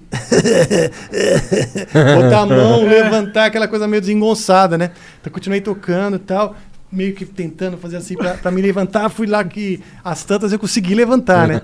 E depois do show, você me perguntou da experiência de Rockstar, eu me lembro muito bem de uma menina falando assim. É, cara, adorei, achei massa aquela hora que você se joga no chão e faz o solo. e você sabe, cara. E eu falei, ah, pô, é, eu sou um roqueiro, eu sou um porra, rockstar. cara, né? tudo cansado. rockstar aqui em Volta Redonda, tocando Hora Meter Cover, cara. Viagem. E... Mas hoje eu fico pensando, acho que ela tava tirando uma com a minha cara. É possível. Ah, mas vai saber. Na hora eu falei, é, eu sou foda, eu consegui, né, enganar todo mundo. Mas hoje eu penso, não, né? Ela tava tirando uma, ela tava querendo justamente que eu falava, ah, você reparou, né? Tô com a costela doendo. Mas eu não tinha essa sinceridade, esse traquejo. pena que nesse, nesse tempo ainda não tinha as câmeras facinho igual a gente tem hoje, Hoje né? seria demais, né? É, tem esse isso registrado. Mostra agora, né? Fala, olha É. aí, a gente tem aqui imagem. Pois é. Tá aqui o pois seu é. tombaço, Rafael, mas não Pois tá, né? é, cara. Passou, perdemos essa oportunidade. Por outro lado, assim, se, se nessa época já fosse assim, é, a- imagina, você falou de rockstar, né? Mas teria, o rock teria tido outro caminho, né? Imagina Ah. o tanto de coisa que acontecia que não foi filmado, que não Sim, foi. sim. Que era uma coisa muito louca, né? Você É. vê os filmes hoje, pô, pelo amor de Deus. pelo Cara, amor de você Deus. imagina hoje, as gerações que nascem, elas têm a vida inteira documentada. Exato. É. Exato. É meio perigoso isso, né? É. Cara, é, mas assim, é uma É coisa que não e tem mais tira naturalidade, né? É, Não, mas peraí, pensa bem, mas é um, é um total ponto de. de é, é um, é um- como fala? Não tem mais volta. Todos os seres humanos Ah, sim. agora, eles têm essa vida documentada e daqui a pouco é uma Ah, coisa sim. assim, oficial. Né? o Estado te documenta. Exato, tem os órgãos todos, os, os- os algoritmos Aí todos Big- Big Brother. acompanham. É, porque Aí fica perigosaço. já é, meio assim. A China é assim. É literalmente assim. Pois é. Mas eles têm a vida toda documentada, né? Você sabe olhar a fase. Eles E a conseguem gente tá se ver. isso de bom grado. Então Ó, tá eu confesso que lá. mim, Exato. eu confesso que pra mim é interessante porque é, é eu tenho uma memória bem clara, documentada do crescimento das minhas filhas, vai. Não, isso é legal. Sim, Esse é o lado bom, mas tudo sim. tem um lado bom e o ruim. Exato. Não é, é é assim, bom. são transformações, cara. A gente precisa ad- entender que mudou pra isso, e então a gente tem que se adequar, porque para as próximas gerações eles nem vão comparar. É. Sim. Não vai mais comparar, não vai mais existir essa comparação. Existe a comparação pra gente que viveu a transição. Nossa geração que viveu a transição vai deixar de existir e, e- e não vai mais existir a transição. E a gente é viveu nem uma carro, transição né? muito louca, Quando né? veio o avião, essas coisas. Mas se pá, vão existir outras transições que outras Não, com gerações certeza, vão ter terão que várias outras. também. Exato. Com exato. certeza. Eu acho que isso até é uma beleza na, na, na sociedade da gente ter várias gerações com experiências diferentes que elas podem agregar diferentemente para o futuro do, Sim. do, do junto, né? Do, do agregado. Porra, a gente viu. Bom, eu não, mas assim. Talvez vocês tenham visto a TV preto e branco mudar pra colorida. Depois. Sim. Aí ver o, ver o telefone mudar pro celular. Total. E depois. Primeiro o telefone discado. Não, primeiro que não virar era todo aquele mundo de que tinha- botão. E nem era todo mundo que tinha o A linha de discado. telefone era cara a pra linha caralho. de telefone já não eram todos que tinham. É. Independente de ser discado ou a, ou a botão, no começo, pra você ter um telefone, aí tinha que entrar na fila. e Cara, era cara. E gastar mil caro, é, Naquela é. época, Pô, tá 5 ligado? mil reais. Eu, minha tia é, é, é, tem história de, de nego trocando apartamento numa linha telefônica. Cê é cara. É. Hoje não vale troca. porra nenhuma, hoje tu só pede. Né? Verdade. Hoje os caras pagam pra você ter uma linha com ele. É. É. A telefônica, quando ela. Teve um momento que ela vendeu as ações, né? Não sei se vocês pegaram esse momento aí. Que A telefônica tava já sentindo, acho que essa. O baque da o geração. é. E vendeu as ações. Eu lembro meu pai comprou, todos os filhos têm. Eu tenho até hoje assim, as ações da telefônica. Tipo, eu tenho que declarar no imposto de renda. Cara, 14 reais. Não vendo! Vai subir! Um dia vai subir essa porra. Vai subir! Que doideira. Já valia um apartamento, né? Não, era tanto, né? Mas a linha telefônica era tipo 30 mil reais, era um carro. É. O que, que vocês veem da nova geração de metaleiros aí? Como que é essa nova geração na cabeça de vocês? Existe uma cena pra esses caras se criarem? Cara, eu acho que existe, bicho. Eu acho assim, o que acontece? É, primeiro, hoje o músico é um pouquinho mais individualista, né? Antes você queria fazer parte de uma banda, você queria ser uma gangue, né? Hoje não, o músico... Primeiro que existe um campo maior. Por, É. por exemplo, um guitarrista virtuoso, ele bota uma câmera no quarto dele, ele toca pra cacete, ele É. abre um canal no YouTube, ele vai ter Milhões like, vai Exato, ter é. patrocinador, etc. Ele nem precisa mais de uma banda. É. Ele nunca teve a experiência, às vezes, de uma banda, ou até uma experiência de tocar ao vivo, em alguns casos. Sim. Mas é um caminho profissional, é, um- é uma, opor- é um- é uma- uma oportunidade de profissionalização, e isso é bom. Na- na- então, quando a gente fala de banda, né? Você falando de, de- de grupo e tal, de coesão, etc. E a, e, e a banda ela precisa né, de uma linha que ligue todo mundo. E essa linha tem que ser mais forte que cada indivíduo. Entendeu? O você Metallica é um negócio assim, fu- tem uma surgindo? linha. Oi? Você vê as novas bandas surgindo? Você Sim. vê um metal, um metal surgindo? Qual que é o É- metal é que não é tá o mesmo surgindo? metal. Não é o mesmo metal, né? Você tem vários. Hoje em dia o que acontece? A, a questão da internet, das redes sociais e tal, ela permitiu que você tenha dentro do, do nicho metal vários subnichos. Né? Que de repente. Metal que já é um nicho. que já é um nicho. Né? E não só na Sim. música, isso em tudo. né? Então você tem dentro. Por exemplo, tem um movimento que hoje em dia ele é bastante importante, que é o, o gent. Né? Sim. fala. É, Gent? gent é um tipo de, de É metal um que ele é meio mais matemático e tal. Nossa, metal vamos- matemático, interessante. é matemático no sentido de que a- a- a- os arranjos eles são muito elaborados é, é, de forma quase que matemática mesmo. É né? matemática, porque assim, hoje você consegue estruturar muito. Here's to getting back together, to planned lunches and unplanned cookouts, to grandma's recipes and smells that take us back, to passing down plates and traditions.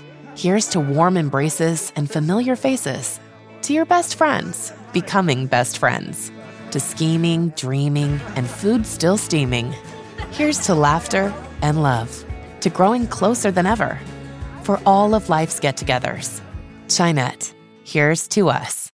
You know when you order a new video game, or a golf club, or a blender, and then it arrives at your door. You get a little thrill. Imagine how much more thrilling it is when you order a new car.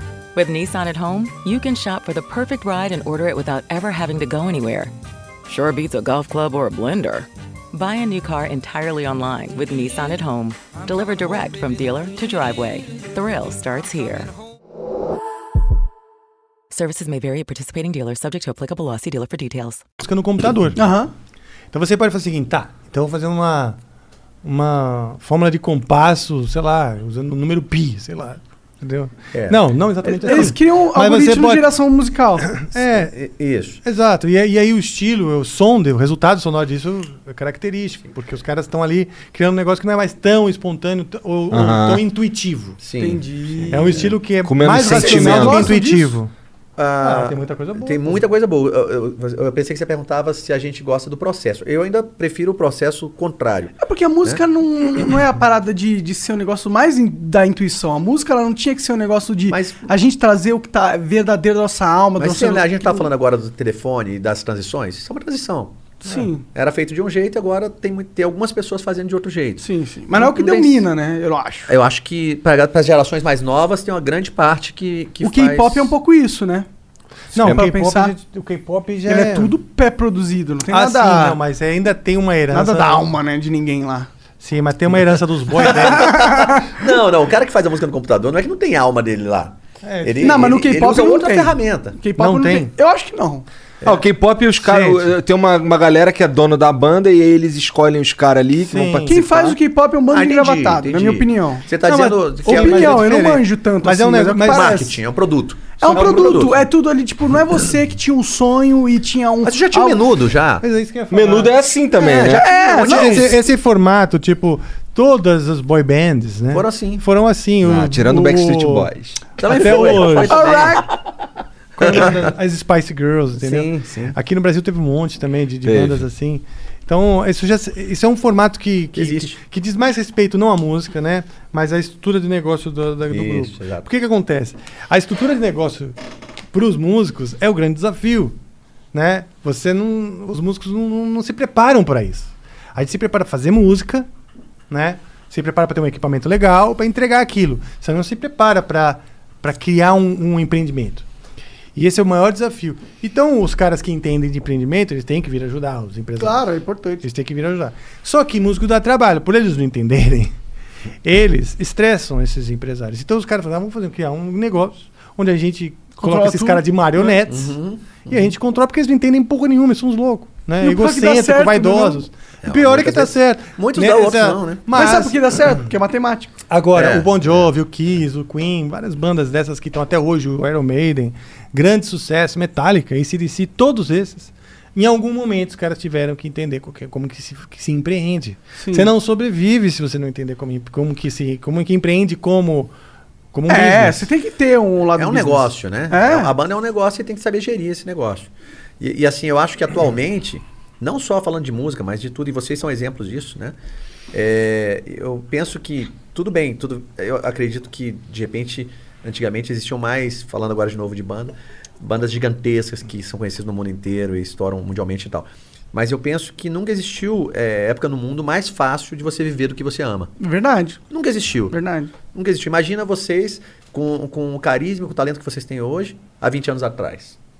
Ou você ia ter um, um programa na TV ou acabou. Ou no rádio. Ah, eu, não ia, eu, não ia ter, eu não ia ter nada. Não, eu digo assim, se conseguisse, os poucos que Então, conseguiam. eu não, mas eu não ia conseguir estar na TV. Imagina Pois quem que é. ia estar fumando maconha na TV. exatamente. Tabaco orgânico. Exatamente. É. Não, e, e talvez fosse um hobby. Mas você não ia É. se profissionalizar. Sim. É. Você ia ter um. aque- ia tinha trabalhar na no minha- na- McDonald's. Sim. E ia ter de hobby fazer uns vídeos. Uns vídeos. É, Fazer falar merda, como, contar. né? É, eu ia 20 fazer uns anos vídeos. VHS e ficar chupando o pau de uns produtores de TV. É. É. Eu acho incrível E no isso, fim, você ia virar Cabo Man É, numa, num canal UHF. tipo isso. Pô, mas que você. Caralho, isso daí foi É, caótico. Específico também. Bem específico. Gente, eu achei que a brincadeira era essa. É, a verdade é que eu acho que a gente tem uma, uma oportunidade, essa geração, né? Tem uma oportunidade muito legal, assim, porque eu vejo, a gente tava falando sobre isso. A gente vê uns meninos muito novos, assim, 20 e poucos anos, milionários fazendo algo que é natural para eles, porque, sei lá, conseguiram uma quantidade de seguidores absurda e aquilo ali acabou gerando negócios para eles. Os caras muito cedo já entendem que aquilo é um espaço que eles podem vender de alguma forma, seja com publicidade, seja com, com qualquer outra coisa. E, e, cara, eu sou fascinado por isso, porque eu acho que de certa forma democratizou um pouco as oportunidades, né? Ah, com certeza. Ainda, ainda tá muito longe do ideal, mas de certa forma ainda acho que é melhor hoje do que era Sim. nesse quesito. O meu negócio com hoje em dia é que o que é popular, ah, normalmente, nem sempre leva uma métrica de- do que é melhor para a sociedade. O que é popular é o que chama mais atenção no foi extremo. Assim. Sempre foi assim.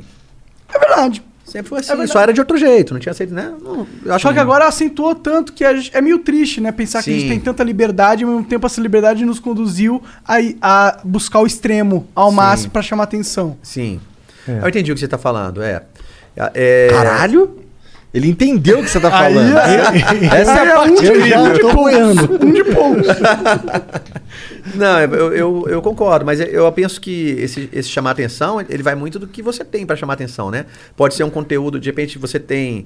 é, é, eu, eu vi que outro dia veio o filósofo aqui, o Pondé, né? Aham. É, ele tem muitos seguidores. Claro. E ele simplesmente fala sobre um assunto que ele domina e que ele gosta. E as pessoas que gostam disso conectam com ele e estão lá, né? Ah. O Pondé é foda que tu fala qualquer merda pra ele, ele rebate com bagulho filosófico. É, é. É, a onda do cara. Leva a sério a vida, É uma- né? É, a caralho, é muito louco conversar com ele por Imagina. causa Muito disso. legal, é muito bom. Imagino. Espero que ele venha mais. Então, assim, por outro lado, tem de repente um menino que, como você falou, que, sei lá, faz qualquer coisa pra chamar atenção. É, tira foto do carrão dele e tá ficando milionário ostentando, tá ligado? Às vezes nem é dele o carro ainda, né? Às vezes nem é dele. Nem é dele. Eu, nem é eu dele. já estive numa situação é, em que eu estava num, num- num resort, né, no sul, e vi as meninas chegando, pagando o day use, né, pra, sem estar hospedado lá, só para usar a estrutura. Vários biquínis, troca de roupa, tira foto, Olha onde eu tô troca hospedado aqui um mês. Não, e troca de roupa várias vezes no mesmo dia, E pra pra postar em dias Ah, diferentes. aham. né? Entrava no banheiro, trocava.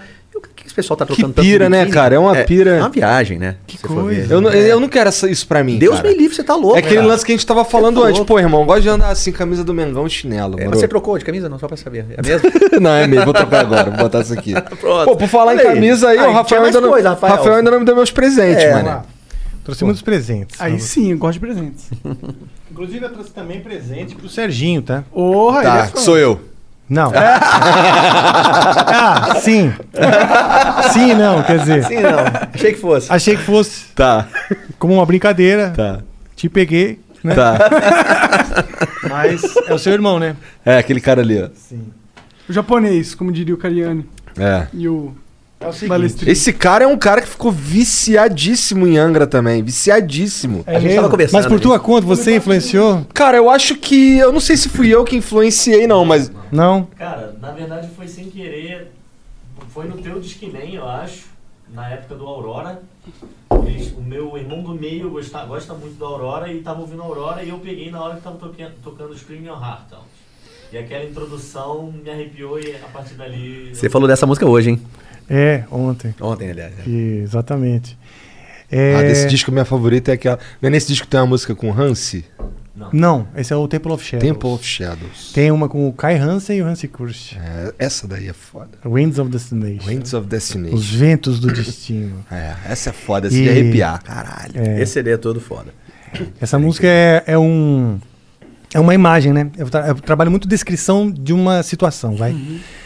E a imagem é a seguinte: é uma comparação aonde um moinho de ventos que, que, que, que, que leva folhas, folhas secas, uma comparação sendo o vento o espírito e as folhas secas a nossa matéria. E no momento que elas se espalham, é, A morte. é, o vento, exato. A gente se desfaz, ou seja, a corrente de vento segue soprando e as, e as folhas secas, secas deixam de ser aquele redemoinho de folhas, né? Pode crer. The Winds of Destination é bem essa imagem. Pra, pra mostrar que a vida é frágil, sutil, Passageiro. como aquilo, né? Não é, é- não é tão importante como a gente, o ego, né? É. é, se vê. né? Então essa é a história da Winds of Destination. Aí nós chamamos, né? é, esses dois caras aí pra fazer o do o trio com o Edu. E foi legal demais. Ficou Porra, legal pra, caramba. caralho. Pois É. porque eu sou muito fã de Blind Guardian também. Ah, que legal. Fizemos turnê com o Blind Guardian. Juntou na- tudo, na- né? na- Juntou na- tudo Porra, cara, eu fiquei de pau duríssimo. Olha. então, primeiro de tudo é o seguinte: esse ano o Angra faz 30 anos. A gente Caralho. completa 30 anos de história. Então, Minha idade. comecei com 19, tô com 49. Quer dizer, minha vida inteira, né? Então eu trouxe uma super extra, Tá, extra, extra G. tá. É porque tem que caber meus músculos. Aqui, ó. Caralho, que Esse- coisa esse linda. aqui é o, é o logo de, de 30 anos. Obrigado, cara. Fez. Pô, obrigado, mano. Aqui também. Extra G, G, G. G. menos G, Ah, beleza, beleza. Selo de 30 anos. Obrigado, cara. E aí, Põe aqui, Rafa, no outro. ah, tá. É. Quer que eu ponha? Valeu. É, se eu botar aqui, eu cubro o Monark. Essa é a maloca metal. Isso. Abaixa mais. Dá pra ver, dá pra Dá ver. pra ver? Então, beleza. Olha só. Então, nós tem dois lançamentos especiais, que é o ao vivo do Omni, do nosso último CD, o CD dessa formação Aham. aqui, que é super especial. Nós lançamos esse, o CD e o DVD de um show ao vivo, de uma turnê de 115 shows que nós fizemos. Foi, foi uma das maiores turnês que nós já fizemos. Caralho. E, mas não- ainda não está pronto, então não trouxe. E quando estiver, faço questão de trazer para trazer. Certeza. Beleza. Voltar Porra. aqui, né? É, por que não? Por que Então, para começar assim essa celebração de, de 30 anos, nós lançamos então o DVD Omni, que é essa formação atual, e o nosso primeiro, relançamos o nosso primeiro, que é o Angels Cry.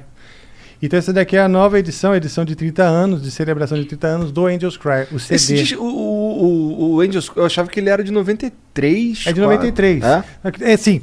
O selo de 30 anos, que a banda faz 30 Tá. anos, não o disco. Tá. O disco Porra. foi lançado em 93, dois anos depois que nós começamos. Então eu tô certo. Você tá certo. Certo, mas errado. É, certo É. e errado. Mas é. Por que isso? Porque quando, eu fiz, quando o Angels Cry fizer 30 anos, nós vamos lançar outra edição também. claro. Boa, boa, Tem que boa. aproveitar, né? Claro. E esse, Esse, CD. Pô, então- foi tu que escreveu Never Understand? Sim. É, dá pra saber, no começo tua Casa Branca. É, o lickzinho semelhante ali do, de, de viola, né? De- É. Essa era a ideia.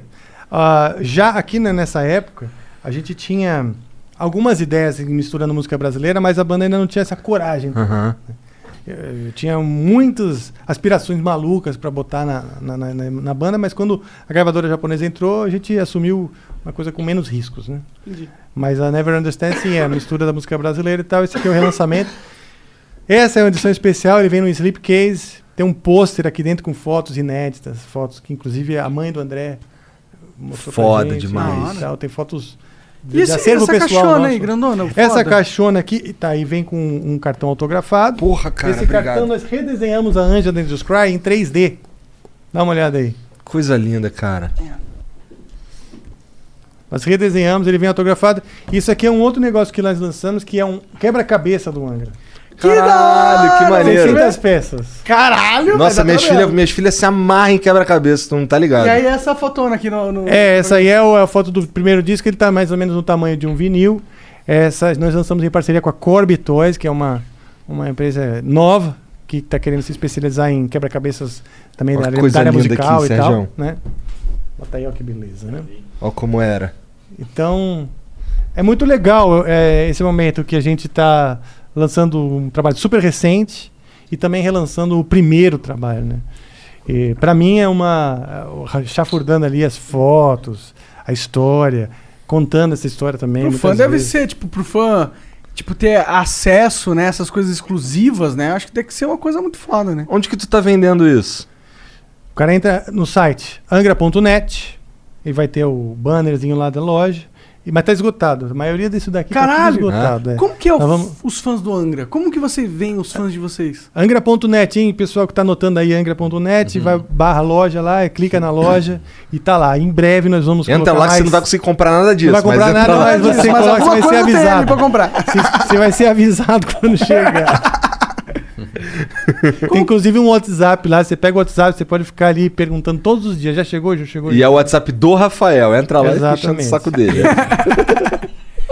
Como que são os fãs do Angra? Como que vocês enxergam? Porque, pô, vocês são uma banda que tem uma história no Brasil ímpar. Sim. E, portanto, vocês devem é, conquistar uns fãs ímpares também, ser, né? É, O Rafael falou uma Você coisa ainda agora que é muito verdade, assim, eu- eu percebo já de antes, até porque eu era um admirador, um fã do Angra, e, e eu sempre fui músico. Grande parte do público é de pessoas que ou são músicos ou querem ser músicos, estão estudando um instrumento, Uhum. né? O que é muito interessante, por um lado.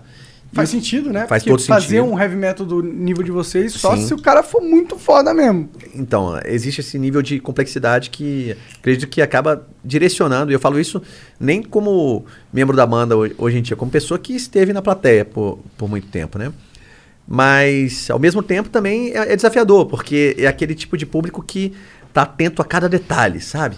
Tipo, olha, é, o baixista não fez a nota certa em tal hora assim, aquela virada de bateria tá diferente da do disco. São minuciosos é, com São relação fãs a... que te Famoso chatão. Chatão, é, É, fã de chatão. certa São. forma, de certa forma, assim, se, exigentes. Exigentes, é, é. essa é a palavra. Que é outro nome de chatão. Mas, pô, Não. se eles são exigentes, quer dizer que eles têm um apreço muito grande E que banda. eles manjam muito, então Sim. eles estão É. ligados, É O né? nível de envolvimento do cara com a música, com o disco, com as histórias, com tudo, com pertencer àquilo, é muito intenso, assim, é muito intenso. Eles amam, por exemplo, tem uma, tem uma parte dos fãs que amam odiar o Angra. Ah, é? É tão grande o Angra que ele chega a ter ódio e fala, eu odeio essa banda. De tanto que ele ama. Eles passam o dia falando mal, tipo assim, eu amo é tanto melhor- esse negócio que eu fico com ódio. E aí encontra outros caras que sentem o mesmo amor, que vira ódio, e eles passam o dia falando, eles formam grupos pra falar mal. Que coisa, né? Mas isso é ótimo, né? Quando sua banda, Exato, o seu, mantém o seu vivo, trabalho né? tem grupos de pessoas dedicadas a odiar, ou a falar mal, ou a ser um Sim. crítico chato, é, mostra que vocês penetraram no interesse da sociedade, uma relevância da sociedade que é grande. E existe também uma questão do ser humano, né? Quando você. É, Ô, rapidão, deprecia- quem é que trouxe esse vinho aí? Pô, o pai, né? Porra, Mas pai, então- gostoso pra caralho. É eu bom não tô pra brincando caralho, nessa né? brincadeira, pô. Você tá errado. É gostoso pra caralho. E eu nem sou o cara do vinho. Não, mas agora aqui- você vai ser, porque esse é casca, bicho. Porra. Esse aí é Esse tá alma negra, né? incrível. Coisa fina. É, olha, eu tô com o copo Já é negro. apropriado pra copo. é. Ó, a gente brindou o Ah, é verdade, verdade. Agora Nós brindamos o vinho. Calma negra, porra. Olha aí, vamos só não derramar. Foi mal. De alma na mesa faz mal. Foi pro Santo. Foi pro Santo. Santo pediu. Então, essa, essa, essa coisa da, da crítica, seja ela, né, o Rafa citou aí é, essa questão, mas eu acho que para o ser humano, né, é muito comum a gente, a gente também é, querer diminuir algo a fim, na verdade, de se igualar no mesmo nível, né? Sim. Você, de repente, quando você fala assim, poxa, é, eu tenho um podcast, eu vi lá o Flow e, pô, os caras não são isso tudo, não. Acho que se fosse eu, eu faria melhor tal. E aí você coloca a coisa como se fosse assim, ao invés de você precisar trabalhar pra chegar onde o cara tá, você dá aquela diminuída no cara pra poder. Pra não se frustrar, pra É, não fazer. né? Eu poderia Isso estar acontece lá no também. lugar dele, só que os dados da vida foram É, exato, exatamente. Então é uma justificativa pessoal também, acaba sendo uma coisa. É gostoso, É né? confortável, Você é arrumar quentinho, desculpas pra. Cara, a gente vive um momento onde as pessoas se cobram demais pra serem incríveis. É. É. Até porque os pais falaram pra essas pessoas que elas são incríveis Elas a vida são, inteira. é. É, coisa que a gente falou. A, a gente é, vê muito em estúdio, ou na, na carreira artística, aqueles artistas que tipo foram talentosos desde criança. Ah, que bonitinho, canta bonitinho, ah, toca bonitinho, isso, aquilo. Ah, que legal. Na vida real, né? Não tem sempre alguém pra aplaudir, né? Tem alguém que vai criticar, que vai falar, faz assim, faz assim. Até seu colega de banda, quando você vai fazer uma banda, é aquela coisa assim, ah, você chega com a ideia tudo empolgado e teu amigo vai falar, puta bosta. Tá louco? Rafael, para. Para menos, né? É, volta e traz um heavy metal, por favor. É, e- então, assim, é comum, você tem que saber lidar com, com, com, com, com a não ser incrível, e ser normal, e ser standard. É, e, tipo, mas as pessoas não conseguem. é, não porque conseguem lidar existe essa, essa, essa cultura do sucesso, Não, você é, é, o único meio da Você felicidade. nasceu e só porque você nasceu, você é único, especial, e ninguém tira isso de você. Mas você entra no mercado de trabalho, de verdade, e aí você percebe que não, isso é uma balela. É. Não existe isso. Eu Você acha que espero... a gente não é único? A gente é único. Não, não, não. Claro. A gente é único, somos únicos e especial. especiais, acho Com que somos. certeza, mas a gente, tipo... Mas, eu, mas eu, sou, eu, eu sou mais especial que tu, Marcelo. Entendi, entendi. Ah, né? entendi. É. Ah, então- Sou muito mais É especial. porque que se você. todo mundo é especial, eu tô é apresentando, especial, né? eu tô apresentando o Flow Podcast. Eu acho que especial Você tá tudo só bem. no Angra. Ah, É, é. Eu acho que especial, especial é a palavra controversa mesmo, mas o único, único, com acho que certeza. somos todos únicos. Cara, não, com né? certeza. Sim, com certeza. Mas eu acho que a gente. Mas a gente Porque pode especial- tá. é especial pra Mas quem, né? isso- Mas, Mas, aí a gente tá. pode ser único no sentido, a gente é tão único que a gente é um ser humano que reuniu todos os defeitos de toda a humanidade. Você é único. Mas você ser Mas é único e você ser- ter certeza que você é melhor que os outros é diferente. Claro. Exatamente. é. Aí que tá, o respeito. Você não entender que você é melhor por você ser único. Você é mais um, porque todos são. É verdade. Entende? Todos são únicos, então, ok. Cada um com a sua uniquez, fique tranquilo e humilde, né? Porque. Importantíssimo. somos- é? E eu acho que. E aí, não, não, não- não ser pedante, não ser arrogante, não, não entender que você é melhor que o outro, nem nada. Eu acho que a humanidade está precisando passar por essa transformação. De que o- o- a empatia pelo outro, né?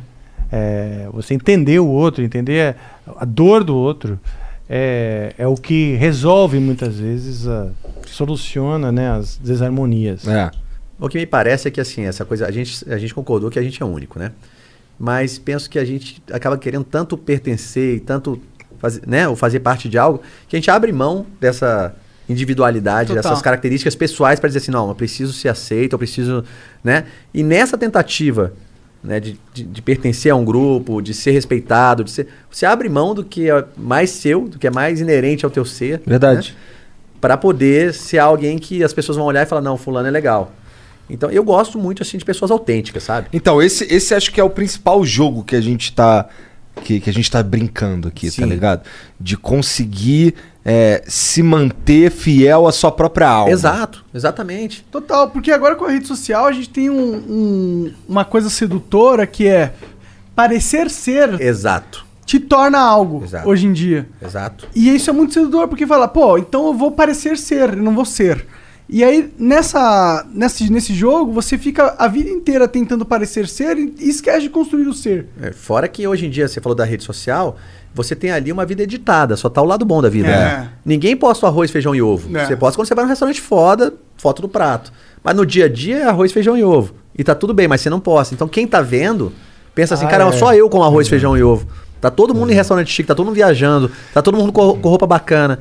E isso gera uma. Uma, Uma falsa impressão do normal. Isso, Total. Sim. E você acha que você é abaixo no normal. É, exato. Não é possível. E a pandemia trouxe Exatamente. também muitos conflitos. Agravou alguns conflitos que já existiam, né? A frustração de. de- Só de pensar aqui, pô, a galera que tá mais apta a lidar com a pandemia, ou seja, trabalhar de casa, ou Sim. trabalhar nesse mercado digital, é que tá no mercado digital. É. Sim. O cara que é o que vendia pipoca na Paulista, ele, dep- ele depende das pessoas na rua, mano. E essa é a parcela de pessoas. A, a parcela de pessoas pobres são as pessoas que hoje em dia não integraram ainda o mercado digital. Sem dúvida. Sim. É, e na pandemia, o artista, ele, ele, eu acho que assumiu uma nova responsabilidade também. Porque ele acolheu muitas pessoas. As pessoas chegavam em casa, ficaram em casa, né? É, frustradas, ansiosas. No começo da pandemia, não sei se vocês lembram, mas a gente tinha uma angústia de incerteza. Será que isso aqui vai, vai cimar a humanidade? Eu, eu, eu, eu entrei nessas Eu viagens. também, porque, eu, pô, o Igor lembra, eu falei, pô, será que a humanidade tá correndo o, risco do game over? Tipo, a humanidade? É, tipo, É. tudo isso, porque não, eu não ainda tinha... penso isso de vez em quando. É, não, não se tinha tanta É informação. porque tu não né? tomou cloroquina. Tô brincando, hein? Não toma essa Foi- porra, não, hein? Foi- você foi ligeiro. Toma vacina que eu acho que é bem melhor. né? E. Fiquei sabendo que os postos estão aplicando vacina se você chegar lá depois do expediente. Não, você tem que se cadastrar Ah, é? primeiro e para participar da xepa. Entendi. É, mas Ah. rola, mas você tem que se cadastrar primeiro. Ah, tá. Mas vai lá, tu tava falando da pandemia. É, também, revolu- também, também agravou, eu acho, essa coisa de você Eu acho que acelerou, precisar né? aparecer. Porque eu acho que isso daí é inversamente proporcional ao nível de, de frustração das pessoas. sabe? Você querer mostrar o que você não é pra, Sim, pra, total. é, é, é pra tapar o buraco É, das a suas pandemia tá uma merda, tu tá em casa aqui, mas pô, pelo menos olha alguém curtindo um iate aí pra ver Já como poderia ser a vida da Sim. hora. Eu vou fazer um jabá então, inclusive. Manda. Que é o seguinte, recentemente eu lancei uma música. Lancei uma música, um collab com vários artistas. Hum. Então participou dessa música Carlinhos Brown, Carlinhos Brown, Maneiro. o Tony Garrido, Família Lima, a Luana Camará, que é uma cantora assim, fenomenal. É, e o MC Guimê.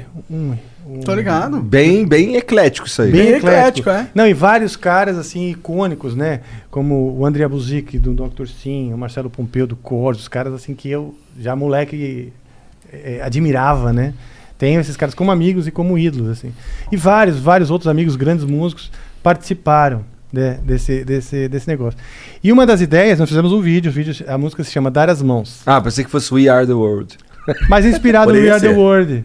É? Foi bem inspirado mesmo. Uma mensagem de esperança. Se chama Rafael Bittencourt e o Exército da Esperança. Ah. É, eu tenho Da esse lado fofo. É, o pessoal me chama de capiroto, mas eu tenho um lado fofo. E, e aí, por que eu falo isso? Porque no vídeo a minha ideia era mostrar os, os, os artistas um pouquinho mais desconstruídos da figura glamourizada. É, o MC Guimê é um ótimo exemplo nesse sentido. É, o hip hop, né? Ele é um grande. Ele, ele canta funk também, mas ele é um grande artista de hip hop, um cara que escreve bem pra caralho, é um gênio. Sim. A hora que ele me mandou a letra e, canta- e- e- e recitou a letra pra mim, Falou, assisti "Caralho, lá depois. Demorou. É, Já dar lançou? as mãos, Se o YouTube Rafael fosse Bittencourt. uma merda, eu punha aí. Hã? Mas é que se eu botar aí, o YouTube vai me fuder. É. Senão Ah, a gente é? botava aí. Não, não, não tem problema. Depois você assiste. É. Dar as mãos. Dar as mãos, é, Rafael Bittencourt. O E tem um pastor. Vai pôr na descrição, o Serginho, alguém vai pôr na Isso, e tem um pastor que chama Rafael Bittencourt também. Ó, caralho. É. Na música? Não, não, não. Ah, tá. No, mundo, no, é no Brasil. né? No Brasil. Então, às vezes você procura Rafael Bittencourt, dar as mãos, vai cair no pastor. Ah, entendi. Mas- Então você põe o exército da esperança pra ter certeza, né? Mas eu tô falando isso porque uma das ideias é essa: desconstruir essa, a- o, o o ser, o ter, né, o parecer, e, e- e- e colocar o artista também O fundamental. né? empático, Sim, sim. mostrando que nós sofremos, estamos é, doloridos, tudo que está passando, todo mundo está sofrendo. Né? Eles acham que estão abalados, ficaram sem grana, aí o artista está lá num, num Olimpo, Vivendo né? de um boa. semideus, Pelo onde contrário, sempre se feliz pra e caralho, rico, né? né? Não é assim, o artista se ferrou muito, É. entendeu? Então Não, não é pode uma- fazer show, né? não pode fazer show, a equipe, todo mundo ao redor, Uhum. né? Ao redor, precisando de ajuda e, a o show gente é um também grande precisando de ajuda. né? Financeira do, do músico, né? O show. Pois é. Agora, o, agora até que está aparecendo incentivos para que o setor de eventos Volte. é, volte. Isso é muito bom, entendeu? Claro. Com toda a segurança, mas Galera vacinada aí, né? exato, é assim, são, são fazendo a coisa acontecer, é, projetos já sendo aprovados agora, inclusive o, o Proac de São Paulo está aprovando projetos é, financiamento diretamente para o artista. Isso é uma coisa muito legal. Então, se você tem uma banda, você é um artista e tal, o Proac de São Paulo está selecionando projetos para sem, sem patrocinador, sem empresa. A própria Secretaria da Cultura banca. vai, vai, vai hora, aportar mano, essas legal. verbas. Então isso é muito legal. Para quê? Para que o ano que vem as pessoas não falem, ah, vamos pensar um projeto agora. Não, a gente já consegue é, idealizar agora. agora, porque possivelmente a, a esperança justamente é que o ano que vem todos estejam vacinados e que o setor de eventos volte a oxigenar, É, né? Acho que é, acho que é realista pensar É, nesse ano que vem é realista, prospecto, é, né? O Dória falou que até outubro, né? Ia estar todo mundo vacinado, alguma coisa assim. Aqui Vacilado. em São Paulo. Vacilado, vacilado. Aqui em São Paulo. Aqui em São Paulo, porra, mas São Paulo é tipo São Paulo, tá ligado? É, São Paulo Ah. eu acho que é um dos mais difíceis, né? Mas é muita gente, né? Você conseguir fazer show em São Paulo, tá bem. É, é. Mas, pô, se você parar pra pensar que, por exemplo, eu não sei como é que tá. A gente tava pensando em, em dar um rolé no final do ano. Hum. A gente não sabe nem se os caras vão estar aceitando brasileiro. É, o resto do mundo é foda. Pois é. Mas a gente tá caminhando pra já ali normalizar. Não tá parecendo que a pandemia vai ficar assim Eu, pra eu sempre. tô otimista também. Eu tô Ah. otimista também. Já Apesar tomou de- vacina? Não tomei ainda. Lá- Lá em Brasília, eu sou de Brasília, né? Moro lá. Lá tá agora, a partir da semana que vem, é, é a partir de 50 anos de idade. né? Entendi. Mas eu tive, eu tive Covid. é, semana passada eu tô ainda com os sintomas, não sei se vocês. Qualquer coisa aí, se não. Não, brincadeira. Caralho! Mas eu tive. eu não, não, não, ter que mentira. ficar dois dias sem fazer o flow, fazer o De novo, todo é, mundo. todo mundo. Porque rolou um lance de vir uma pessoa aqui que no dia seguinte testou positivo. Ah, é? Aí a gente parou, todo mundo, todo mundo Caraca. testou e, E não tal. ninguém, E a ninguém pegou. ninguém. Aqui não. Graças Ah, a Deus bom, ninguém bom. tinha. É, eu tive em março do ano passado. E aí o pessoal fala, ah, mas é só três meses. Eu fiz o, a, a so- sorologia, né? Em agosto tava altão, lá tava em 60 e tanto. E fiz de novo agora em janeiro, tava altão também. Ah, que bom, mano. É, é, eu acho que. E, e agora, pare- eu recebi, não sei se isso já é, é, lugar comum na ciência, assim, mas eu recebi um estudo de uma universidade dos Estados Unidos que os caras estavam dizendo que quem já teve a doença não precisa vacinar. Não sei se é verdade ou não, mas tem agora essa outra. Ah, o Bolsonaro informação fala aí esse negócio aí. É, assim, em tese é meio parecido, porque o que você. A vacina, ela é um. Ela é- ela é- isso, é. É o, é o vírus enfraquecido ali. Então não sei se é Eu verdade. nem tenho ou não, mas- certeza se eu, Pra se eu tive ou não. sentido. Eu, ah, a probabilidade de ter tido é alta. É alta. Porque a gente recebe pessoas todos os dias aqui, Sim. né? Então, sei lá. Mas. Você não é- chegou a sentir nada diferente em nenhum momento.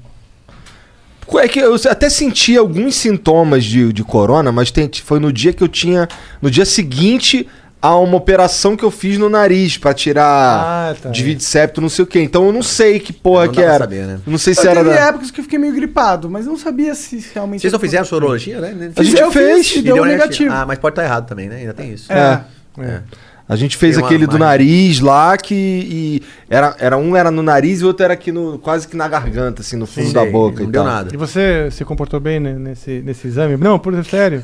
Porque algumas pessoas já se veem bem incomodadas, né, com esse.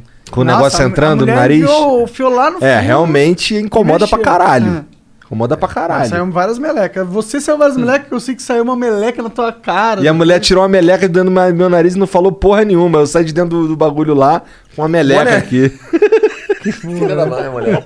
Mas se eu fosse ela, eu faria a mesma coisa. Fala, foda-se. Ah, tô aqui vindo tanta meleca, né? deixa os caras se fuder um pouco. Vocês já fizeram colonoscopia? Não. É no cu? É no cu. Não, Tu já fez isso daí? Eu já. Eu faço já. toda Super semana, legal, adoro. faço direto também. Pelo, pelo plano de saúde, você faz de graça, faz a hora Mas que por você que, que tu faz direto colonoscopia? Mentira. Tá zoando, caralho.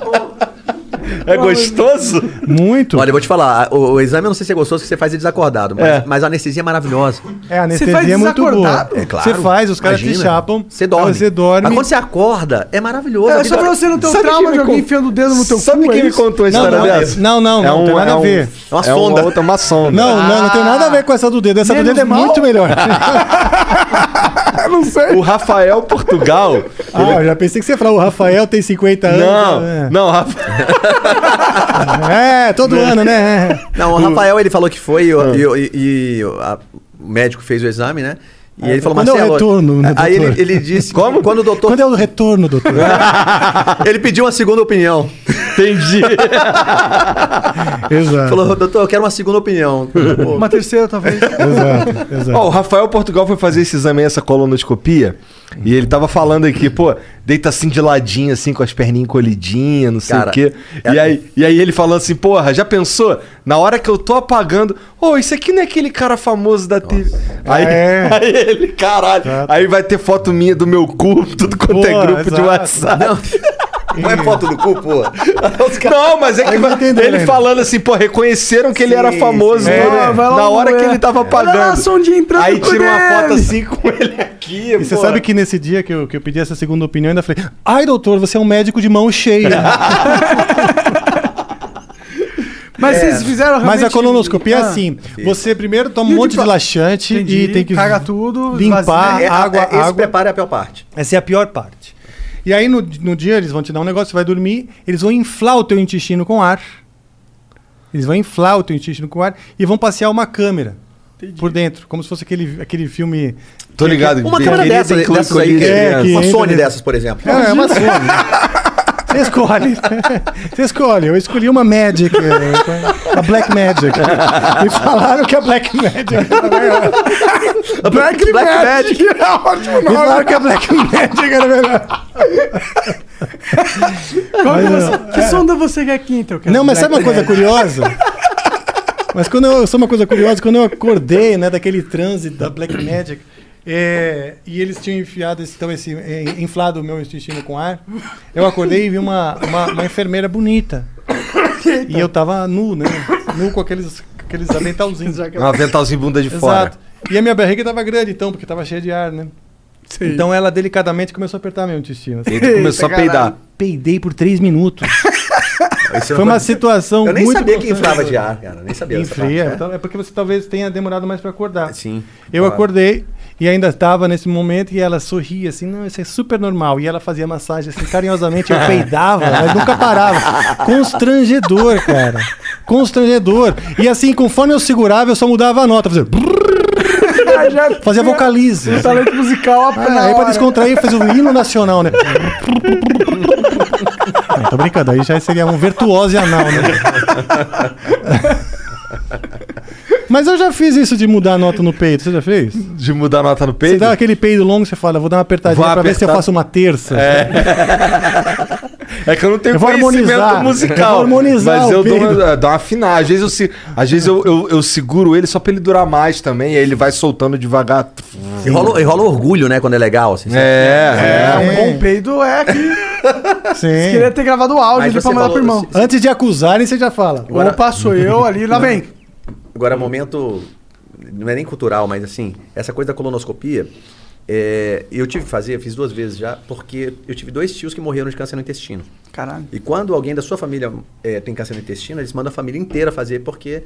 é, Tem histórico. Até me falaram, né? O médico me disse que, que depois que, que existe a colonoscopia, era possível evitar todas as mortes por câncer no intestino Caralho. do mundo. É, só que as pessoas não fazem. Entendi. Entendeu? Se, se todos fizessem na época certa, é, acho que não lembro quantos anos é, a partir dos 35.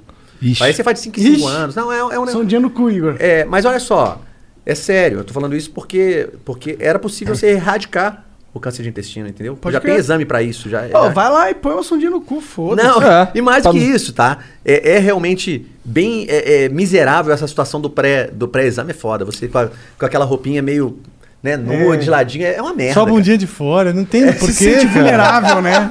Não, é uma merda, mas, mas o lance da ane- compensa a anestesia no final, quando ela passa, ela tá quase passando, você ainda Dá tá aquela chapação gostosa, Cara, é né? bom demais, você tá É, louco. é. Se eu Exato. pudesse, eu tomava esse troço todo dia, mas é, eu não ia, eu ia ficar improdutivo, porque. Mas é uma sensação realmente. Eu entendo. Eu tenho alunos, dois Será alunos. que é a mesma, é a mesma anestesia da, endo- da endoscopia? Eu acho que é a mesma. Semelhante, provavelmente. Se não for a mesma, é Que também é semelhante. muito boa. Essa é, nossa, essa eu É, fiquei muito muito, maluco. É muito essa minha legal, mulher né? falou assim: "Ô, segura aí a pilastra pra eu não sair do lugar". Aí eu fiquei lá agarrado na pilastra se segurando. E eu lembro, eu lembro de alguns Mas você ficou flashes. paranoico? Não, eu só fiquei muito lerdão. Ó, Ah, só pra tá. dizer que esse negócio da maconha do Igor, eu acho que é caô da mente dele. Bom, é? ninguém tá falando disso. Mas aí teve um Estamos entrando numas paradas íntimas do Igor. teve uma pira que eu tava dentro do carro e eu lembro de uns flashes de eu falando assim: "Porra, amor, Mariana, tu sabe que eu te amo pra caralho". Loucão. Meu nome é Glória, né? Ainda bem que você não falou Fernanda, sei lá qual é o nome. Isso- graças a Deus isso não é uma possibilidade, então não tinha como eu errar isso Não, não. que você já confundiu ela com a Shakira, que eu sei. Eu não confundi. Ah, é? Eu tava hipnotizado, diferente. Ah, por um clipe, assim. É, é, foi uma É um paradinha. fetiche. Vocês já foram hipnotizados? Não, não. é- Mas é verdade isso mesmo? Será que É. Sim, sim. Mas mesmo que eu não quiser, eu Não. queria, Não. eu queria que Se alguém você não quiser, Sem tipo, espaço, tem você tem, que- que- você tem que estar afim. É, Sem ele tá não consegue te hipnotizar contra a sua vontade. Entendi. É, Isso exato. não Você existe. Tá com uma Você- predisposição. Ou seja, você tem que fingir pra ele estar hipnotizado. senão não É, eu acredito que é isso. Não, não é, não é. não- É, sabe total, sabe né? como é que é o bagulho? É Mas assim. o Marcelo tem disso, tipo assim, ele vai dizer, não, qual o signo? Você quer falar, ah, eu sou de Libra, eu sou de touro, isso aqui, o Marcelo falou, não, eu sou de dinossauro. Falei, ah, dinossauro não existe, Marcelo, nem, Nem, Libra. nenhum outro existe. Ele tem essa onda. é, eu sou, mais, eu sou mais cético mesmo. Não, o lance da hipnose, cara, é mais uma pira é, que você. Assim, como é que foi comigo? Não é como se você entrasse numa- na brincadeira? Não Você é entra no muito. jogo, tá ligado? Aí você fala assim, ah, o que ele falar eu vou aceitar porque a gente tá nessa brincadeira aqui de hipnose. Não é um negócio assim? Ah, não, assim eu acredito. Assim eu acredito. Ah, mais ou menos. Não é tanto assim, não, na verdade. Não, gente, É porque eu, fui, eu tenho, ó, fui hipnotizado, eu fui tentei. Pra mim, tipo, eu não sei, talvez eu seja do, do seu signo. Eu sou meio. Eu não consigo só. Talvez ele seja Dinossauro, dinossauro, É, é. é. É, os dinossauros eles têm essa mania de não aceitar o signo. Eu não consigo só entregar o controle. Talvez seja uma- um defeito meu, assim, uma Não, barreira não, não, minha. não, não tem defeito. Não, não é defeito. Não, não é entregar o controle também. É tipo, ó, beleza, tudo que. É, o que esse cara sugerir provavelmente é, é, é o que eu devia fazer, tá ligado? Só que assim, tem coisas fundamentais que você não consegue só. Só não rola. Por exemplo, teve um momento que o cara falou assim: Ah, Igor, qual que é o maior time do mundo, né? O Corinthians. Aí eu, Corinthians? Não. É o Mengão, porra. Aí peguei a camisa Sério? do Mengão, porra. É o Mengão, porra. Eu não tava tão hipnotizado assim, então. Então, mas é que assim, tem coisas fundamentais que você não. que, que não, que não passam no filtro. Entendi. tá Ah, ligado? entendi. Você não vai falar algo que você não acredita ou algo que você é muito contra. É. né? Você não vai falar, fala que você odeia a sua filha. Não, Você não vai Agora, por exemplo, isso. ele falou assim: ó. Pô, ele- mas o cara, o hipnotizador tem que ser um filho da puta pra pedir pra você falar isso também, né? O cara falou que ia chamar a Shakira, tá ligado? Ah, tá. Aí, aí a minha mulher era Agora Shakira. A minha mulher era Shakira. Porque eu acho a Shakira lindíssima, ela é incrível, tá ligado? Sim, Pô, quem não acha? Então, verdade. Mas aí é, eu via a minha esposa com a fisionomia da minha esposa, mas eu acreditava que aquela era a Shakira. Tá ligado? só. Não era, não era eu estou vendo a Shakira. Esse é um argumento excelente pra você pegar a Shakira e dizer, eu achei que era você. Eu fui hipno- hipnotizado. Tá, aí tem um problema só, que é ele pegar a Shakira. É. É, não, tem esse pequeno detalhe. Talvez se hipnotizar ela também. Ah, aí, aí a gente tem alguma possibilidade. Falar Não, com o Antônio assim Bandeiras. O hipnotizador vai ter que fazer uma. Sim. E ainda falar com a mulher dele que nada aconteceu. Agora vai dar trabalho. Mas tem que ser um puta hipnotizador. Caralho, tá maluco. Isso daí é muito doido. Pô, mas tu não me contou a, hora que o Supla entrou na, na formação verdade. do, Ah, então vamos do lá. Sim, houve esse, esse momento onde é o seguinte. Aí, ah, lá pelas tantas, até um pouquinho mais pra frente da história que eu comecei, entrou, nós mudamos de bateria, entrou. Desculpa. Precisava mudar de baterista. Tal, por, por várias razões, por algumas razões. Mas ah, e o, o Kiko e o Luiz, Mariucci, estavam tocando com o Supla, na banda do Supla, banda de apoio. E, os, e o batera era o Ricardo Confessori. Entendeu? Ou seja, quando, quando o Ricardo, quando a gente precisou de um batera, o Ricardo já tinha essa afinidade, então o, o Supla juntou. Juntou o Ricardo Confessori com o Luiz e o Kiko. Eu também estava sempre também assistindo aos shows, porque o Supla tocava nas noites do terror do Play Play Center. Center, ele falou. Então era um show divertido, né? O Supla era divertido, Sim. as músicas são legais e tal, vários sucessos. Tinha os Já meus tinha amigos de tocando Berlim lá. nessa época? Claro, Garota de Berlim acho que era do Tóquio já, era do Tóquio. Era do Tóquio, mas Antes ainda já- dele sair solo, É. né? E, pô, eu fui no show do Supla no Clube Pinheiros, assisti quando era Tóquio ainda, Tóquio. Caralho. É, pô. Caralho, tu curtiu uns bagulho muito é, maneiro. Exato, é, tenho histórias, é, Madame de Satã, vivi essas coisas. E então foi isso que ele quer dizer, entendeu? Ele teve esse momento onde a gente precisou de bateria, ele juntou o Ricardo Confessori, que foi quem veio, a, a- que vamos dizer, a, consagrou né, essa formação que a gente chama de formação clássica. Então é válido Que é falar o que o Confessori, Supla o Luiz. Mariucci, o Kiko, o André Matos e eu. Mano, em que momento o Luiz e o Kiko. clássica. Em que momento o Luiz e o Kiko, é, que tocavam com supla, foram parar no Angra? Não, não, não, não. Eles já tocavam com o Angra. Ah, tá. Já tinham feito o Iron Maiden cover, já tinha, tinha feito. entendi. A gente já tinha gravado o primeiro disco. E aí lá eles conheceram o confessor. Já conheciam o Confessori de, de uma coisa que eles faziam mais. é, porque era legal, divertido, e era uma maneira também de, de- de tirar um cachê, de sustentar, porque o Angra não dava receita. Demorou muitos anos para gerar Quantos qualquer anos receita. demorou? Olha, a grande verdade é que continua demorando, porque a gente investe, reinveste, é um negócio caro você sustentar. Cara, vocês estão É, juro, juro. Não, mas vamos dizer, acho que a turnê. A turnê do Fireworks, acho que a gente começou a ganhar dinheiro. Entendi. Isso significa uns oito anos depois.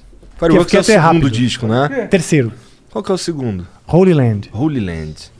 Né? O Holy Land, quando a gente fez. A, a- a- a gente quase não fazia show, quase não fazia turnê, porque a gente era muito, muito inexperiente. Então o Japão, por exemplo, falou assim: não, até os caras estarem muito. Muito preparados, eles não podem vir pra cá, porque senão vai, vai frustrar aquela expectativa de conhecer o Angra. O Angra já tinha disco de ouro no Japão e a gente era muito moleque. Aham. Então a gente- a nossa primeira turnê internacional foi na Europa, antes de gravar o segundo disco. A gente emendou meio que uma turnê na, na Porra, meu irmão não tinha o Holy Land. É isso. Não tinha. Não. Land é importantíssimo. É um... Você precisa ouvir um. não, eu já eu ouvi depois, mas é- ele tinha o Angels Cry e o Fireworks. Ah, pois é, então. Bom, Quero que Uma das ideias pra do ouvir Angra é- nessa época era alguém me empreste CD, Sim, né? uma das ideias desde o começo era surpreender as pessoas, né? Desde o nome Angra, que, que na verdade era controverso. As pessoas, pô, como a banda vem de heavy metal com esse nome? Já com esse nome, é, né? Você não viveu isso, mas os fãs de heavy metal da época. O, o, o Por heavy Por causa metal do ele sempre. Dos muito- Reis? Por causa da de Angra dos Reis? Porque não tem dragões, porque não tem. Entendi, tinha que ser. É, Iron Maiden, por Kingdom exemplo. Angra, né? Iron Maiden é um, é um instrumento de tortura. É. Ah, é, pode que é aquela Metallica ferro, né? tem metal na própria palavra. É. Né? O Judas Priest é tipo Judas, o traidor e padre, né? É. Ah, entendeu? Então tem, tem essa coisa meio é, de pro- provocadora. Mas Angra, Angra, o que, que significa Angra? Tem Angra é o seguinte, Angra, a palavra Angra, pra, pra- primeiramente para as pessoas, era a palavra pra- a praia É. do Rio de Janeiro. Que não queria dizer nada. Que, porra, que é uma banda de heavy metal com uma, uma praia. Por que, que não tem AEM? Tem. Então era isso o questionamento. Mas na verdade, foi tudo um racioso, uma, uma, uma, uma- uma viagem criativa para achar esse nome. Eu queria que fosse um nome em português, mas que tivesse uma sonoridade internacional, para começar. E eu queria que, tive, que fosse simétrica, para que o logotipo ficasse simétrico. E o ideal é que começasse com A e A, porque são a- a- as primeiras, a primeira letra Sim. do alfabeto. É bom porque na E comecei com pesquisa, essas e começava a entrar e, e- pensando em diferentes nomes. E, o, e então Angra me veio à cabeça e é uma palavra doida no fim das contas, porque não saía da minha cabeça. Achava- no começo eu achei meio absurdo, né? Mas ela se assemelha com angry, anger, né? Raiva, Anger, né, raivoso, fúria, furioso, do inglês. E, é, e com angel também É. com Angel, né? Que é, o- que é um dos temas, é, assim, super, super é, reincidentes, né? utilizados na banda. Porque eu sempre tive essa onda. Eu quis ser padre quando era moleque. É Eita, sério? porra! É, Não aceitaram ele. Não aceitaram. Não, não, não. brincadeira, não brincadeira. me aceitaram. É, é do outro lado da rua que você Não, o, eu desisti porque Que, porque tu Porque- queria transar. eu queria transar. É uma boa, um bom motivo, eu Ó, diria. tem padre que Exato. transa, hein? e, e eu também, eu, em certo momento, eu percebi. Infelizmente. Não, eu, Eu, eu achava que o. que o. que através do heavy metal. O heavy metal era um momento muito mais revolucionário. Eu entendia que o heavy metal era, era a nova igreja, sabe assim? Porque trazia novas ideias. é, e, e tem essa coisa quase religiosa para alguns fãs, porque eles são muito afixos. é toca profundamente o fã de heavy metal. Ele realmente se vê tocado profundamente. Preenche uma solidão. A gente estava até falando É. antes de Sim, começar. eu tinha um amigo meu que ele era jovem e ele era completamente ateu, tá ligado? Mas ele era muito metaleiro, tá ligado? Eu não sei se isso tinha uma correlação, mas tipo, pra ele o- a referência de, de algo foda era o metal, entendeu? Não era, ele não acreditava no divino. Eu lembro de ter uma conversa com ele com 12 anos de idade, falou: "Ô, você acredita mesmo que a gente vai morrer e vai pra algum lugar?"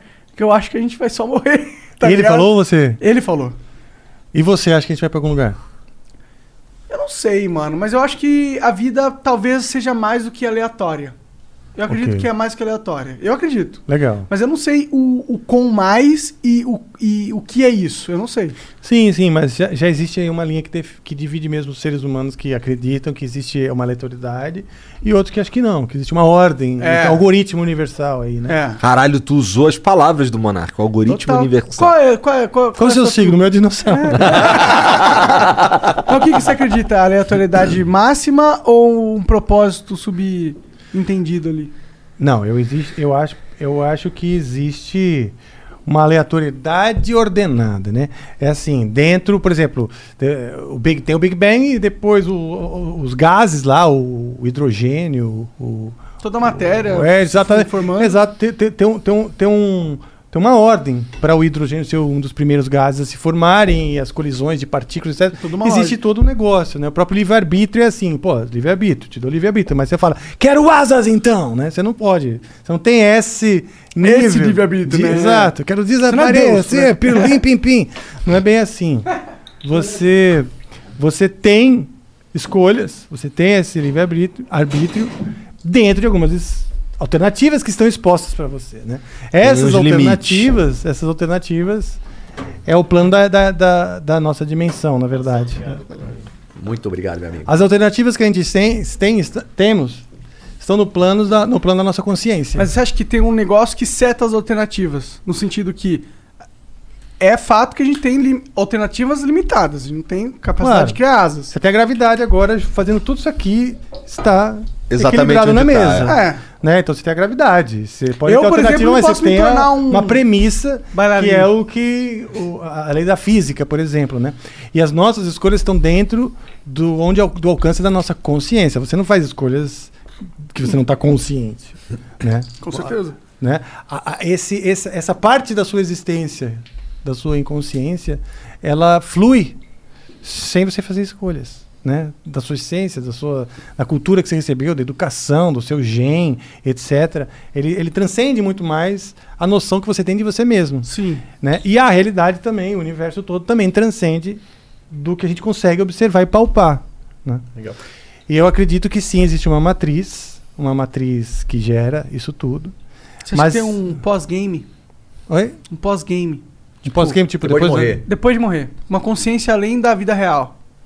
Sim, eu acredito que sim, mas da seguinte maneira.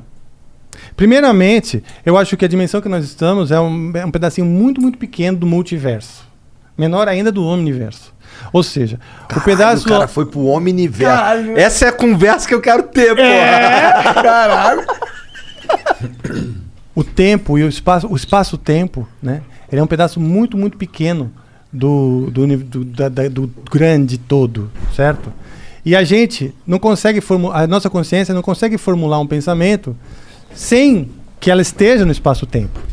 Para você formular, formular um pensamento, você precisa de começo, meio e fim, você precisa ter palavras, você precisa para começar de massa orgânica para você meter a eletricidade dentro Sim. e formular um pensamento. Então, fora do espaço-tempo, você não consegue imaginar a realidade. Não é? Você Total. não acessa. É um limite. Exato. Nossa. E o ser humano é muito egocêntrico. A gente se vê muito importante porque a gente acordou para essa consciência, a gente tem noção do ambiente, do outro, etc. Se comunica, evolui tecnologia, etc.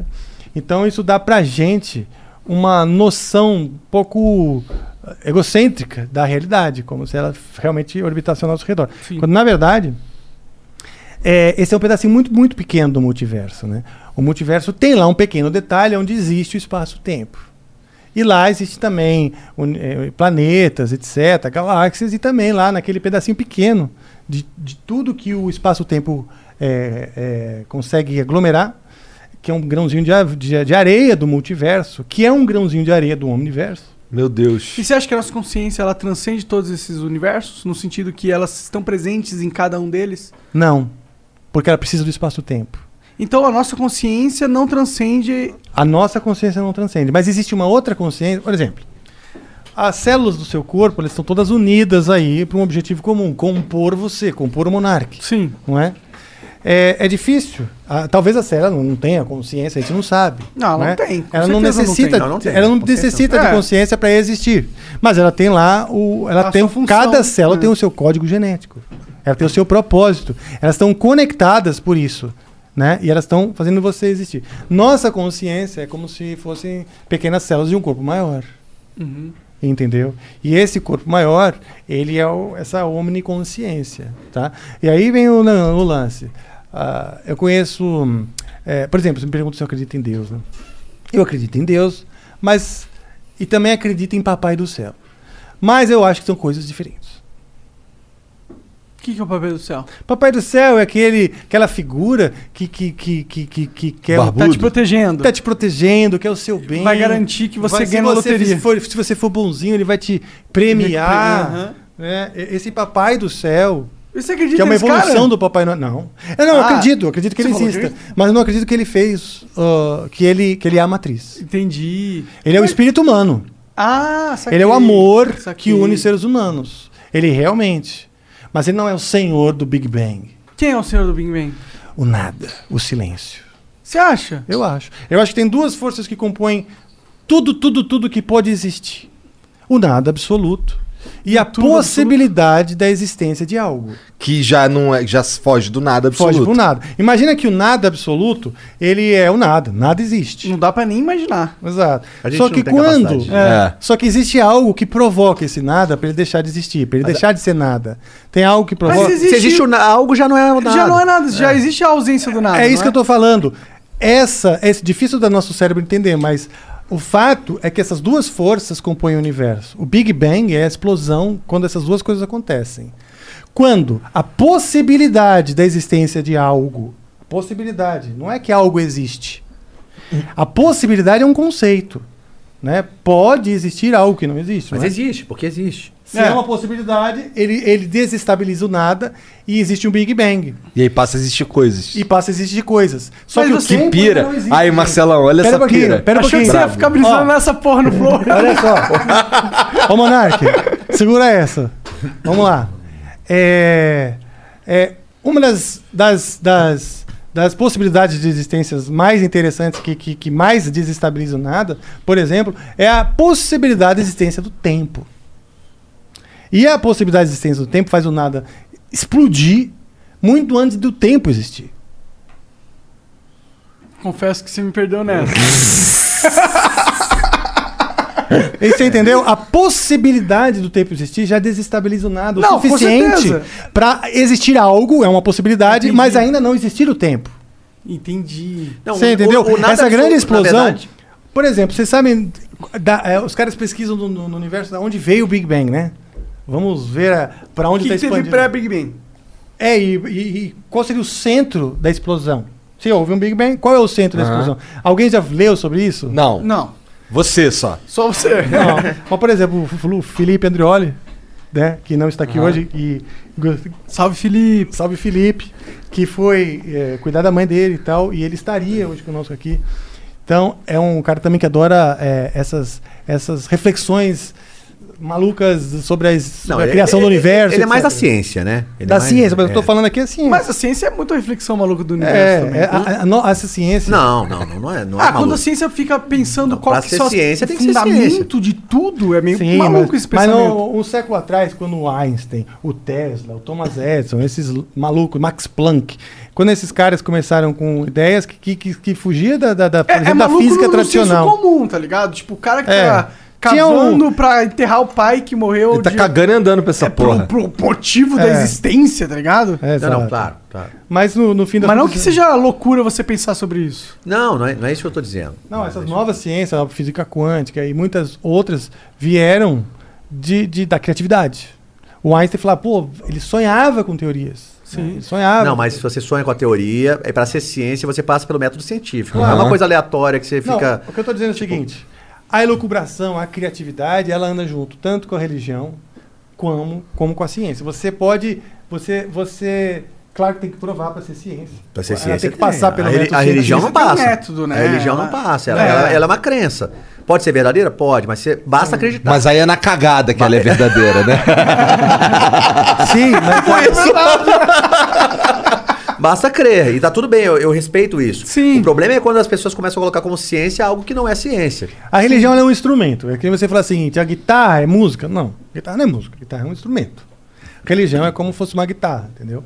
É, você pode fazer música com ela, você pode se conectar à espiritualidade através Total. da religião. Mas como um você pode pegar ela, botar no teu colo e não fazer nada com ela. Religião também. Você pode ficar lá na missa só pra falar assim: olha, eu tô aqui, hein, gente. É, e mesmo Fiz minha parte. Você pode pegar um tambor Bom- e fazer também música. Que é, Eu a mesma que eu coisa tenho onde dificuldade com, essa, com essa- Eu acho legal demais, adoro. E a, a gente sempre conversa né, sobre essas coisas malucas. É, é, eu, eu- mas eu tento muito ficar confortável. A exemplo do que eu falei mais cedo, né? De, da, da questão da expectativa, eu, eu me exercito muito em ficar confortável na situação do eu não sei. Que a gente quer saber como é.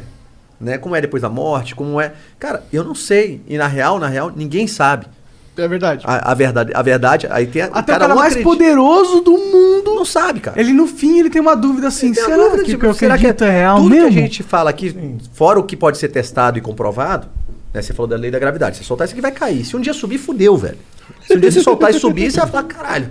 E agora? E agora? Mudou Tudo que eu né? acreditava se fudeu. É. Agora outras coisas. Mas aí que vem é, a aleatoriedade. Nós estamos presos numa gaiola que é essa dimensão, onde Que essas, essa bola essas leis elas são, Terra. elas são é, definitivas, Aham. né, realmente. Mas é, existem dimensões onde essas leis são diferentes pela pela prospecção Pela, só Da pelo possibilidade. pelo- Possivelmente. É, pelo probabilismo Pelo do universo. exato, é tipo É. assim. Da realidade. Ó, a física quântica, os caras têm uma premissa que é o seguinte: primeiro a gente pensa nas infinitas possibilidades daquilo. É diferente o método. Daí que os caras, porra, até provar que, que, que você cita uma. Os caras conseguem. é, na observação de um átomo, você muda a, a- a maneira que eles interagem. Um- Uma pessoa observando um fenômeno é, micro, Muda o microatômico, muda o fenômeno. Cara, a física quântica é algo tão complexo que se a gente, a gente vai passar vergonha se a gente falar de Então, física quântica. é claro. Se tiver um Não, físico eu, ah, eu assistindo. digo, não, não tem problema, eu sou artista, eu posso falar merda. Essa é a Eu uso essa carta direta, é muito Eu, pô, eu sou artista, eu posso falar merda. Quantos artistas não vieram aqui falando merda? Eu falo merda falo todo merda todo dia. Minha profissão é essa.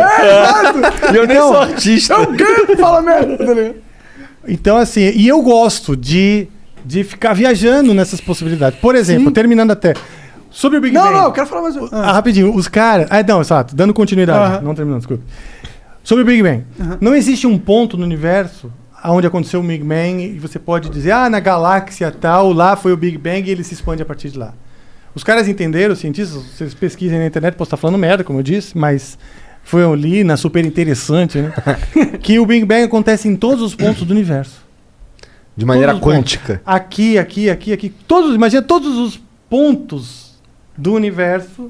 Agora, aqui, aqui, muito aqui, menor. aqui, aqui, aqui. Está, aconteceu o Big Bang. Ou está acontecendo.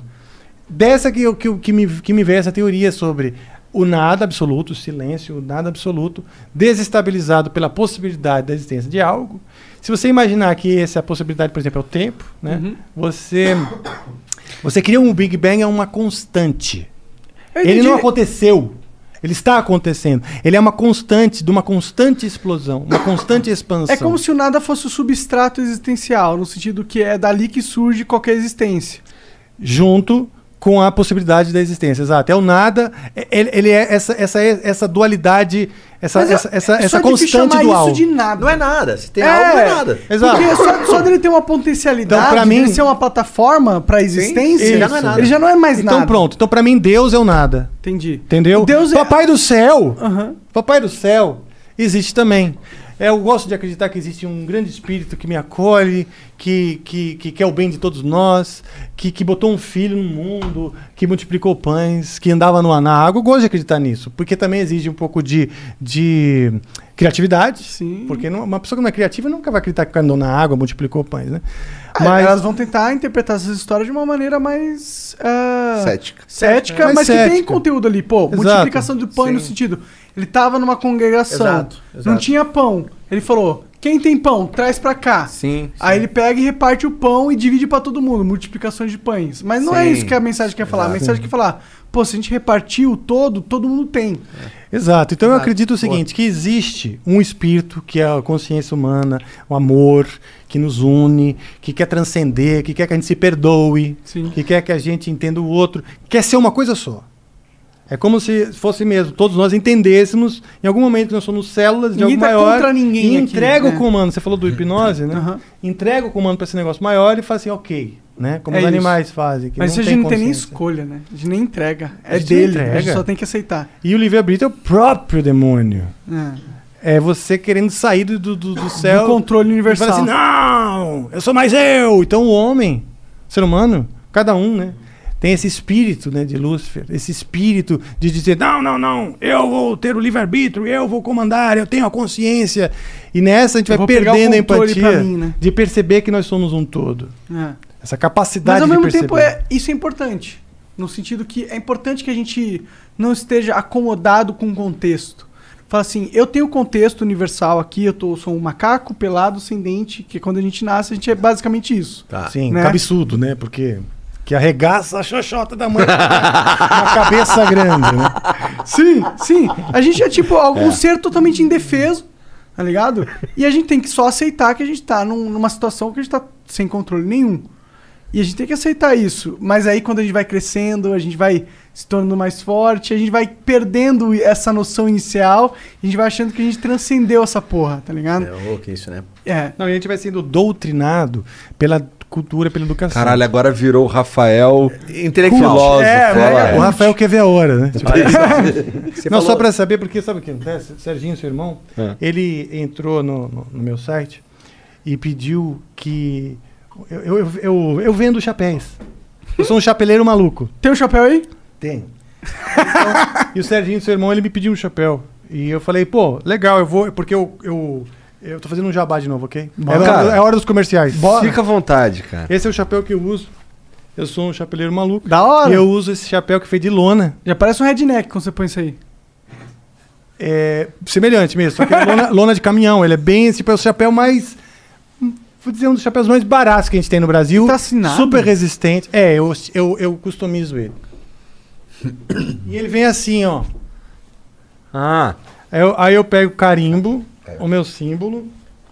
E eu tô fazendo meu jabá mesmo, porque sou cara de pau. esse E símbolo aí representa o, o diabo, o capeta? O, Não, esse símbolo é o seguinte. É, o, é, o, é a cruz e o tridente. Que é o diabo e Deus. Exato, é o tal ocidental, né? O tal, aquele, aquele yin yang, né? Que é oriental. Eu, que- eu imaginei o tal ocidental com a cruz e o tridente, ou seja, a harmonia e o equilíbrio desses polos aparentemente opostos, que são a constante universal, né? E a harmonização nisso, né? Quer dizer, que que, que isso não gere. A dualidade deixa a gente maluco. O certo e errado, a moral, o sim e o não e tal. Porque e o faz a gente cérebro. pensar, né? Exato. Que é o que, que é é o, o pistão né, do motor e tal. Mas é, também enlouquece. É, é meio bizarro que o o universo seja realmente dividido em bem e mal, né? Sim, é, fica parecendo que não tem zona cinzenta. Para os né? orientais, isso é, isso é uma burrice ocidental. Será? Claro. O, o- Ele, fa- eles acham isso? É, o Yang é isso, né? Não, não uma burrice, porque eles são muito educados, né? Os japoneses Essa é a forma do Rafael de expressar. É, mas assim. Mas uma, algo que eles não entendem. Não, eles vêm, eles vêm como nossa maneira de ver. Entendi. Eu, eu acho que o, o, o oriental ele respeita mais o ocidente do que o ocidente respeita a cultura oriental que Eu acho que é com certeza isso. não é? Com certeza. A gente acha assim, o, Até o porque a gente cristão é acha foda. o cristão é. acha que tá certo.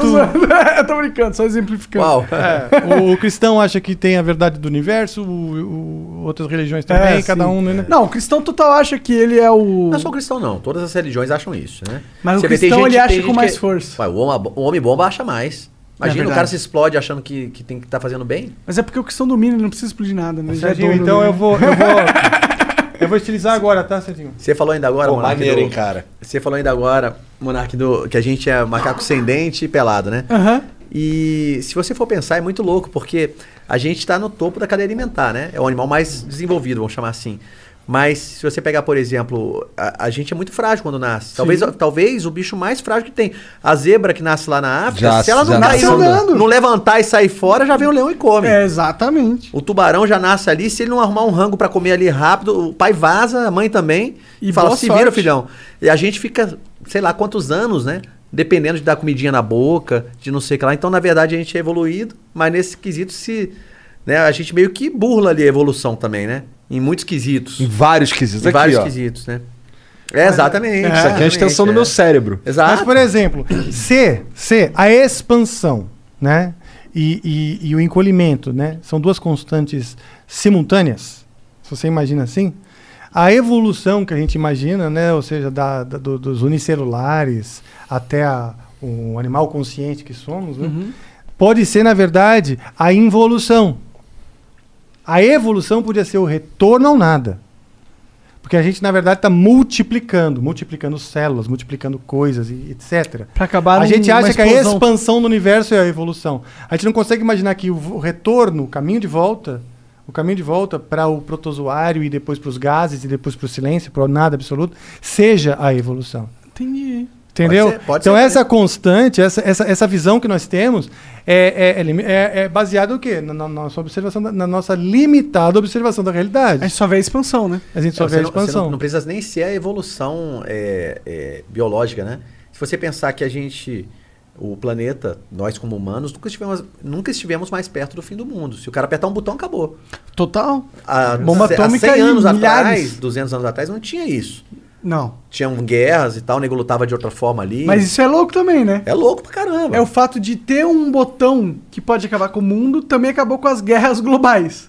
Sim, mas se também algum cara doido lá decidir, fodeu. Você tá na mão de poucos caras. O mundo, Mas- a mas história eu da humanidade. Mas eu acho que isso é um caminho que não tinha como não ser esse.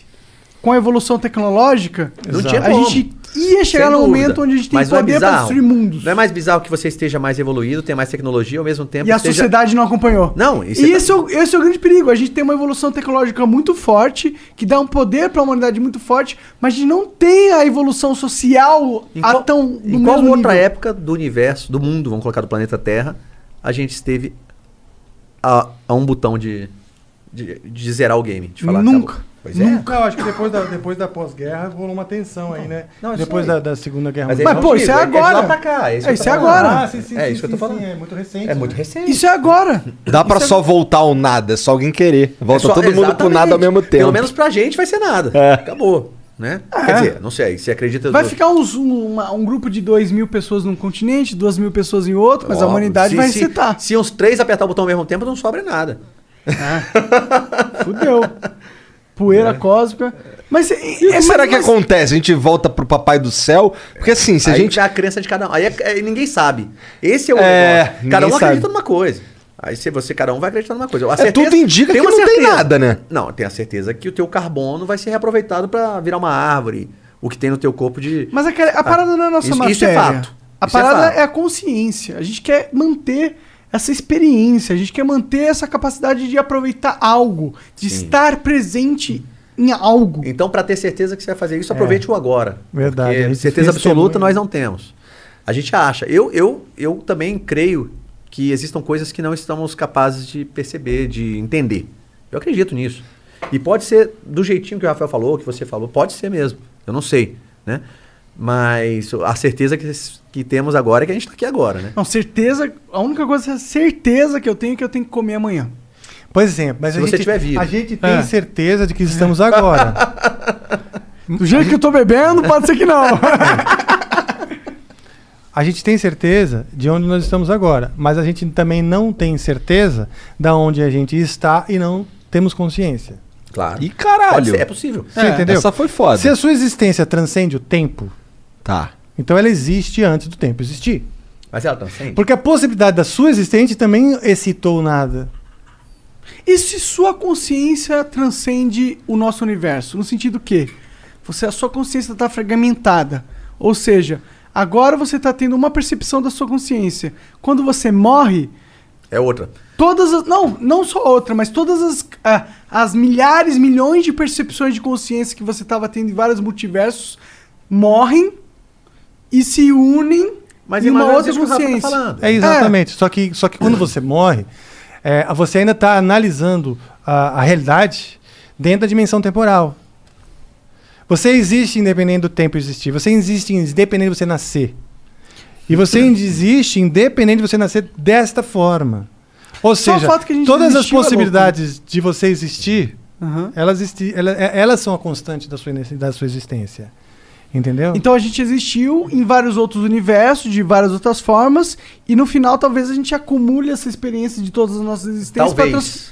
se transcender isso, em outro talvez. ser. Pode ser. É. Talvez. Talvez. O talvez é, muito o que melhor amplia. imaginar que fosse algo assim, porque Ah, se eu fosse adoro, eu nada adoro programado- imaginar que é algo assim. É, O talvez é o que amplia a observação, porque o sim e não, o certo e errado é o que limita. O talvez é, justa, é a grande chave. É a grande chave. Se você usar talvez para dar resposta, você pode dar resposta para tudo. É. Você tá A cagando? é a realidade da talvez. vida é um grande Você tá no talvez, banheiro.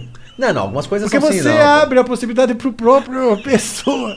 Criatividade, É. porra, né? Só um parênteses, ó, isso aqui é o, é o chapéu que o Rafa usa já, já personalizado, né? Hora. Esse aqui ele trouxe em branco, vamos chamar assim, tá personalizando em real time. aqui. Real time. É. Real não é time. só um boné personalizado, mas é um boné personalizado ao vivo. Isso é um chapéu, cara. Para o, Chapéu, pa- desculpa. para é, carinhosamente e especialmente para o Serginho. Que isso? Sim, com amor. Você não merece, Serginho.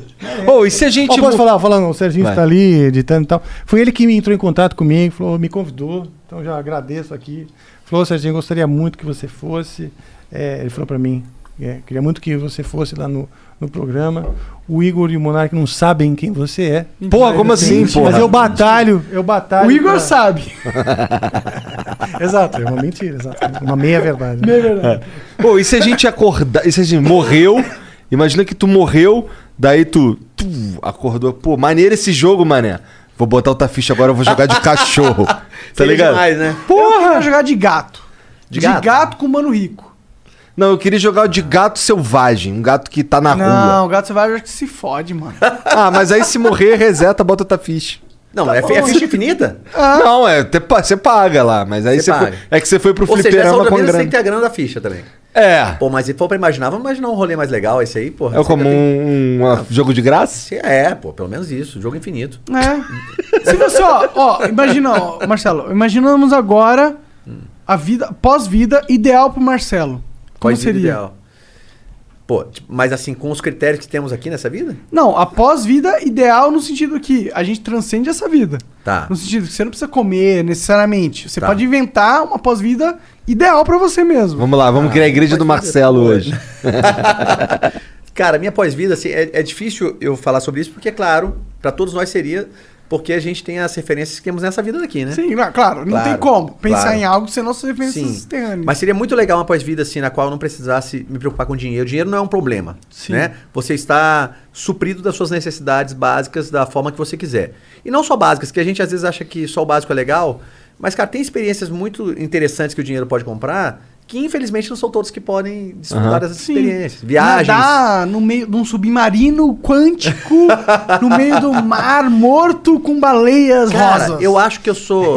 Eu acho que eu sou assim, se fosse de 0 a 100, né? É 12 ou 17% claustrofóbico. Uma vez eu entrei num, num submarino antes, sem ele. A gente estava fazendo uma turnê na Europa e na Alemanha lá tinha um, um submarino que você pagava uma grana E e, entrava entrar. numa ponta e saía na outra. Da hora. Bicho, quando eu tava no meio ali, começou a dar um ruim, cara, que é apertado o negócio, sacou? E não tava nem submerso. Ele ficava. Tá maluco. Não, bicho, é apertadinho e assim, cara, fiquei me imaginando, falei, cara, os caras são machos mesmo, bicho. Entrar num negócio desse, descer lá embaixo e você saber assim, bicho, se trincar um negócio aqui com a pressão da água. Fudeu. Fudeu. Morreu todo não tem o mundo. que fazer, não, porque você explode. Não é assim que você nada até a superfície. É. Você só explode. Você só explode. Seu pulmão explodi, Bom, explodiu se e for foi. pra morrer, eu quero só explodir. Que acabou, né? Ah, eu queria morrer. É, é, é. Como você queria Eu morrer? Dormindo, né? Ah, é, sempre. né? Você dorme pra clássico. dormir e não acorda. É, O melhor, né? jeito. Putz, Você- Seria o melhor jeito mesmo. É. Muito, tipo, é pra ah, escolher? É esse. Depois de uma foda, né? Tipo, É. Daquela fora que você deu legal, porque se. Com a enfermeira, né? repente, Com a né? enfermeira, banguela. Tipo, ah, sabia que ia pegar essa filha da puta. Eu Daí lembrei. significa que você viveu bastante, né? Significa que viveu bastante. É, Eu lembrei falei pra O O cara você, tá banguela e fudendo, eu ia te assina o pegar. achievement aí que tem Eu lembrei um. de um quadro Chico Anísio, né, cara? Que o cara falou assim, o cara encontrou o outro e falou assim, pô, cara, poxa, quanto tempo não te encontro, Igor, tal, e aí, como é que estão as coisas? Não, tá tudo bem. Ah, pô, e o seu tio, o Monark, como é que tá? Ele falou, pô, o Monark morreu. Pô, morreu? Como assim, cara? Fumou é, maconha. ele, ele teve um acidente de trânsito e morreu e tal. É mesmo, cara. Não, perdão, desculpa, estraguei a piada. Ele falou assim, não morreu. Morreu como?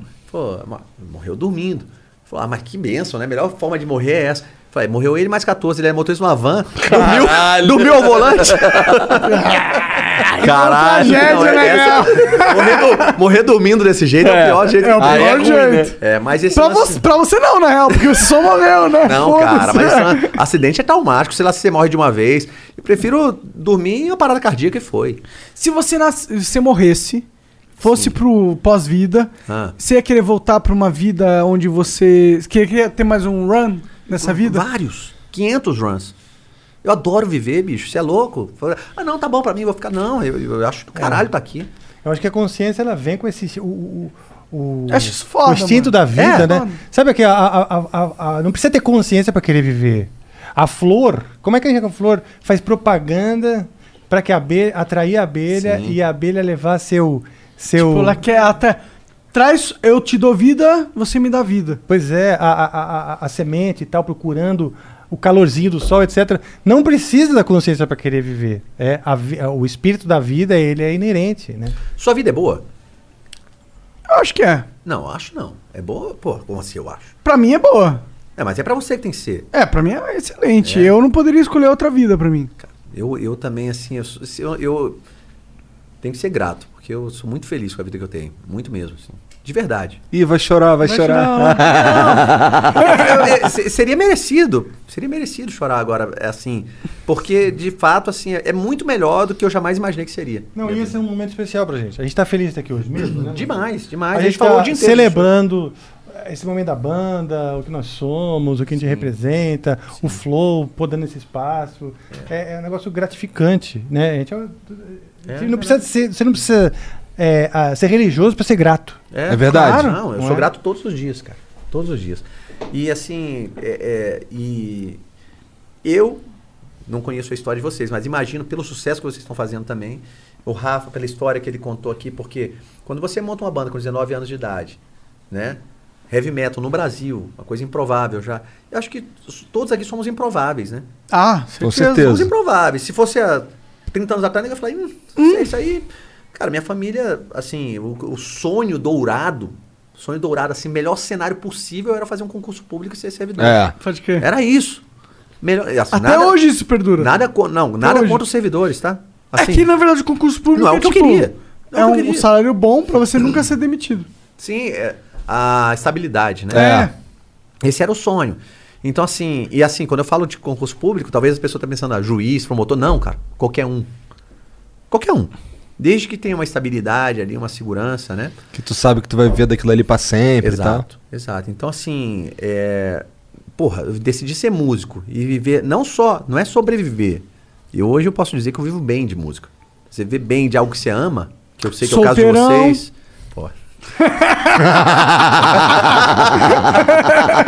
Eu falei pra, pra ele, né? Às Rockstar, vezes- solteirão, né? De Tá vez em com- quando ele se apaixona, né? acontece. E aí a gente fica com, Ele comete fica com medo, ainda. Fica com medo. Não, não, não. Será para, que vamos para. perder o nosso ídolo? Nosso ícone, nosso totem sagrado. Meu último amigo feliz. Você vai ter que se ver com a Vanessa. de Vai. Oh, mas tu, Vanessinha, te amo. tu nunca foi casado? Eu nunca fui casado, eu tenho um filho. O que eu acho que isso até atrasou qualquer casamento, né? Porque eu, eu queria É. ter filho. Acabei tendo um filho. Se bem que mulher gosta de homem com filho, viu? Não, não, não, não nesse quesito. Eu resolvi a questão do, do filho, que eu queria ter, Uhum. sem estar casado. Ah, sim. Então, isso, de certa forma, o casamento, que normalmente, além da questão da relação, tem a questão também de, para quem quer ter filho, ser uma plata- plataforma para isso, eu acabei tendo an- antes de casar. Né? O Moreno, meu filho, maravilhoso. Se tiver. Cadê? Pra onde olha? Pra cá. Morenão, tamo junto. Então, assim, é, é, eu acho que isso, de certa forma, também. E, e- e- e junto a isso, e aqui eu falo isso sem nenhuma hipocrisia, eu, eu, eu venho de uma- família simples, assim, não vou dizer, não era, nunca passei fome, não tô aqui tirando onda de. Você falou que não existe Glamorizando. tirar onda. Você falou que não existe tirar onda de pobre. você não É. faz que nem É, exato, exato. Mas assim, era uma questão bem básica, digamos assim. E, e, cara, durante muitos anos da minha vida, eu rodei que nem um peão, assim, muito rápido, correndo atrás, eh, fazendo empresa, dando aula pra caramba, f- aprendendo a gerir uma empresa, aprendendo a tocar guitarra, tocando na noite, tudo ao mesmo tempo agora. Então acabou que eh, casar, eu não me sentia apto financeiramente pra casar, sabe? Eu achava, cara, não é o momento, eu ainda tô aqui, porra, esse pouco dinheiro que eu tenho, eu tenho que alugar um lugar maior pra ter mais aluno, aquela coisa toda. Então, quando eu tive, eh, eh, quando eu tive a oportunidade, de repente, eh, de pessoas que poderiam ser pessoas que poderiam estar na minha vida até hoje e tal, eu estava no meio desse, desse furacão, assim, né? Correndo atrás de resolver a vida. né? E graças a Deus eu acredito que hoje, agora de, de alguns anos para cá, isso aconteceu. É, com uma das coisas que ajudou isso a acontecer foi a, a escola online, porque a escola física. Pô, 100 mil membros, tá? Não, não, cara, seis, seis. 100 eu estaria multimilionário. Ah, 6 seis mil. mil? É, 6 mil. Tá já é bom também, bastante, tá cara. bom já é bastante. Já é muita gente. Já é milionário. Não. Ele não tá multimilionário, mas está milionário. Tá bom, né? Tá melhor que a gente. tá melhor não que tá, a não. gente. Não tô, não. Tenho certeza que não. Porque. não a- tenho tanta certeza assim, não. Então vamos conversar. Estão fazendo alguma coisa errada. a verdade é que, assim, é, quem, quem, vocês com certeza sabem disso. Essa questão da pandemia, para quem tava no, para quem tá no jogo do online, seja de qual for o podcast, foi bom. É. Foi bom que eu digo assim, vamos, pelo amor A de Deus, gente pôde dizendo que a pandemia continuar foi uma coisa boa, não é isso? trabalhando. Exato. A gente foi um- uma E ao- válvula de escape pra quem tá em casa. É, é disso que eu estou falando. É, É, disso que eu o- estou falando. A, a função, a responsabilidade social que o artista, o, o, o cara, o setor de entretenimento também assumiu. Exatamente. Vocês acolheram né, o tédio, o desespero, a ansiedade, a incerteza das pessoas que ficaram em casa. né? É. Exato, exatamente. E isso é incrível, porque eu acho que também, de certa forma, né, acho, acho que acabou também chamando a atenção para quem ainda não estava nada no online. Alguma coisa, um- uma, uma perninha, um dedinho no online tem que ter, porque. Né, Ah, tem que ter. tem que ter. O mundo é online agora. Exatamente. Foda-se o E aí físico. as Exato. pessoas Mais perceberam ou menos. isso. Eu acho que o físico tem importância. É o- Mas é- o físico é, é muito o- limitado. É, é o offline, on e off ao mesmo tempo. É, é, total, Né? total. Caralho, essa daí tu Bom que- filosofou. Não foi minha, não. Essa é do Conrado Adolfo, é um, é um cara que fala sobre isso. Mas eu, eu vou dar o nome aos bois aqui. Seria legal, né? Falar, criei agora, mas eu não. não vou falar a verdade. Ô, vamos ler as mensagens que os caras mandam pra gente aqui. Serginho, tem algum vídeo, algum áudio? Cara, não. Tá. Tem muita mensagem. Tá, então vou Mas tem pegar. hidromel também, né? Me dá um pouquinho. Opa! Você quer- Rafa, como é que tá aí? Muito bom, muito bom mesmo. É, o- O Rafa ali batendo uma bronha. eu ainda tô no vinho. Você tá no vinho, tá No, ligado? no alma negra, eu tô com ainda estou com a alma negra. Pô, esse vinho é bom pra É bom caralho. demais, velho. Esse Bom vinho pra caralho. É incrível mesmo, pode ter certeza. Se Já eu vou soubesse, tinha trazido dois. de-? Vacilei. Tinha que ter trazido dois. Uns três, Três, quatro. Mas então vamos fazer de novo qualquer dia que Com eu trago. certeza, Eu trago quatro garrafas.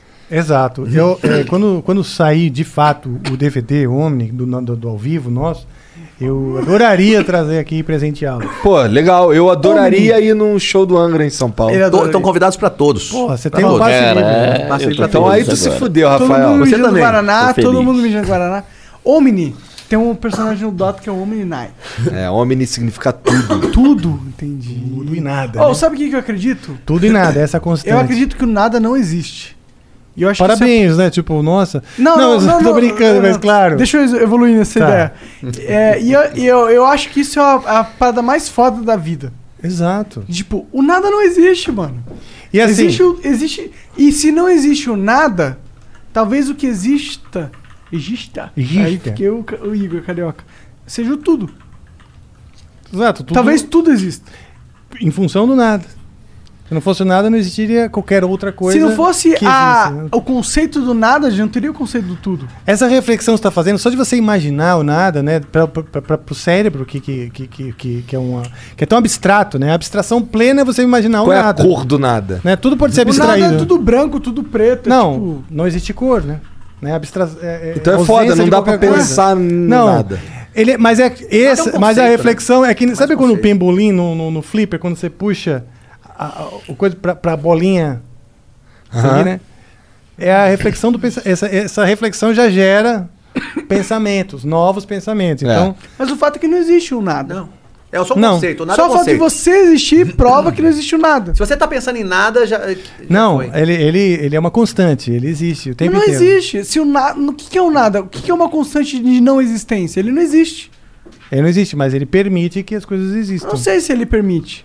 Talvez ele Permite, seja. pode. Talvez ele seja uma parada, tipo, uma não existência. É conceitual. Seja, o nada seja uma, uma Caralho, divindade da realidade. No sentido Olha que só, uma- o uma- fato de algo existir seja divino.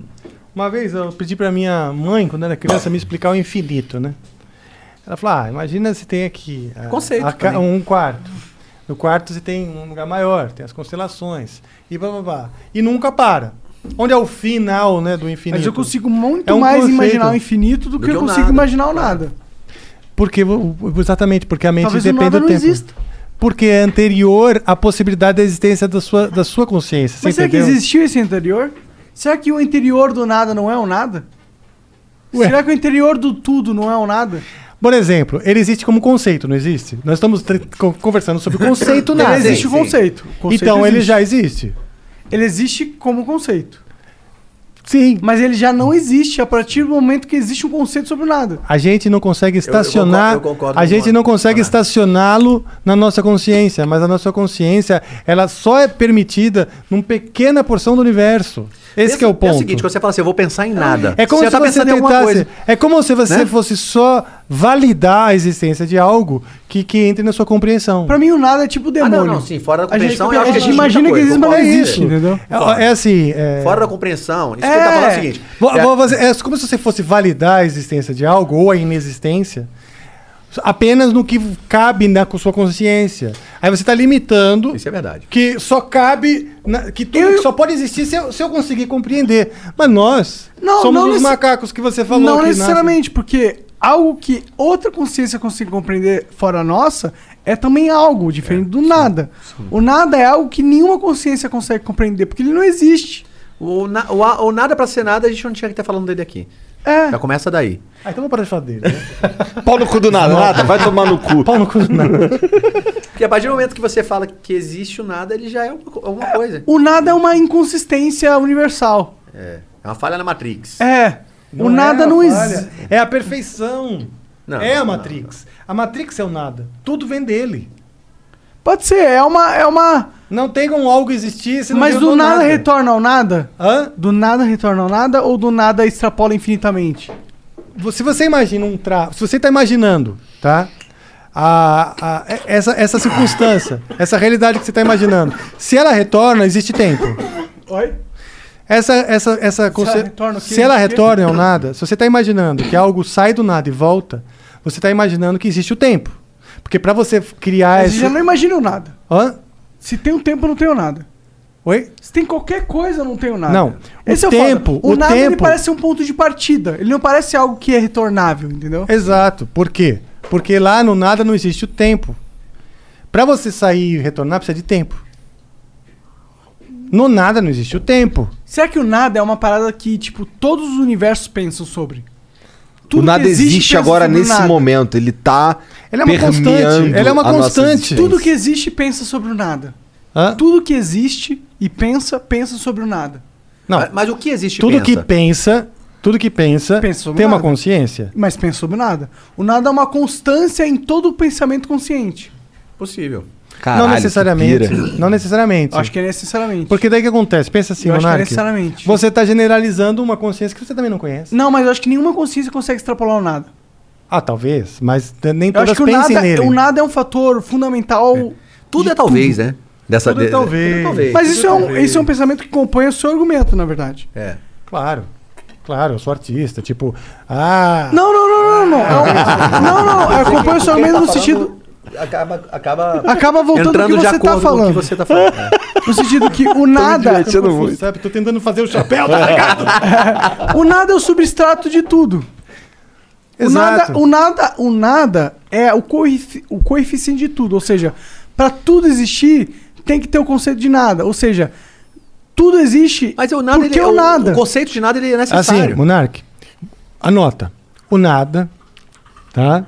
É anterior à possibilidade da existência de algo. Sim, mas é- es- eu concordo, é isso que eu tô falando. É tipo. Esse algo é to- qualquer to- outra todo coisa algo. que venha Mas- a existir. mas o Inclusive na- você, eu. Mas o que você está falando significa o quê? Que o nada é um conceito que extrapola qualquer tipo de tudo. Ou seja, Exato. qualquer tipo de existência, existe o nada num conceito. Isso é muito louco. Mas é um conceito prático também. Por exemplo, se a gente fala assim, é, o que, que nós comemos de uma hora pra pra agora? Nada. E de fato ele existe. Não, é sério. É A sério. ausência existe. Não, Vamos não tô- não- solucionar de maneira isso. poética. At Busch Gardens Christmastown, rekindle the spirit of holiday traditions for you and your family. Delight in the wonder of over 10 million twinkling lights. Cherish the moments as you enjoy new holiday shows and visit Santa and Rudolph. And immerse yourself in a world transformed by the season at the world's most beautiful theme park. The holidays shine brightest at Busch Gardens Christmastown. Select dates through January 2nd. Right now, it's the best deal of the season. Save over 50% with tickets as low as $24.99. Restrictions apply. Dizer, Seria bom, é, alguma mas não é isso que eu estou falando, não, tô de boa. Na verdade, tô, tô, bebendo- tô sendo alimentado pelo álcool. É. Mas, o- mas a questão é. E, e aí, quando você pensa, o nada nesse, nesse momento existe. Porque você usou ele como conceito para verbalizar Sim. que você deixou de comer. Mas ele só existe como conceito. Ele é, é só, só como conceito. O dado é o conceito. Foi o que eu falei, exato. exato. Isso é louco. É, louco e é confuso. conceitual. É confuso. É, a, sua, é. a nossa mente simplesmente buga. É. Não tem como. Então só de raiva eu vou ler uma mensagem. Lê essa porra- a mensagem. Fala do vida.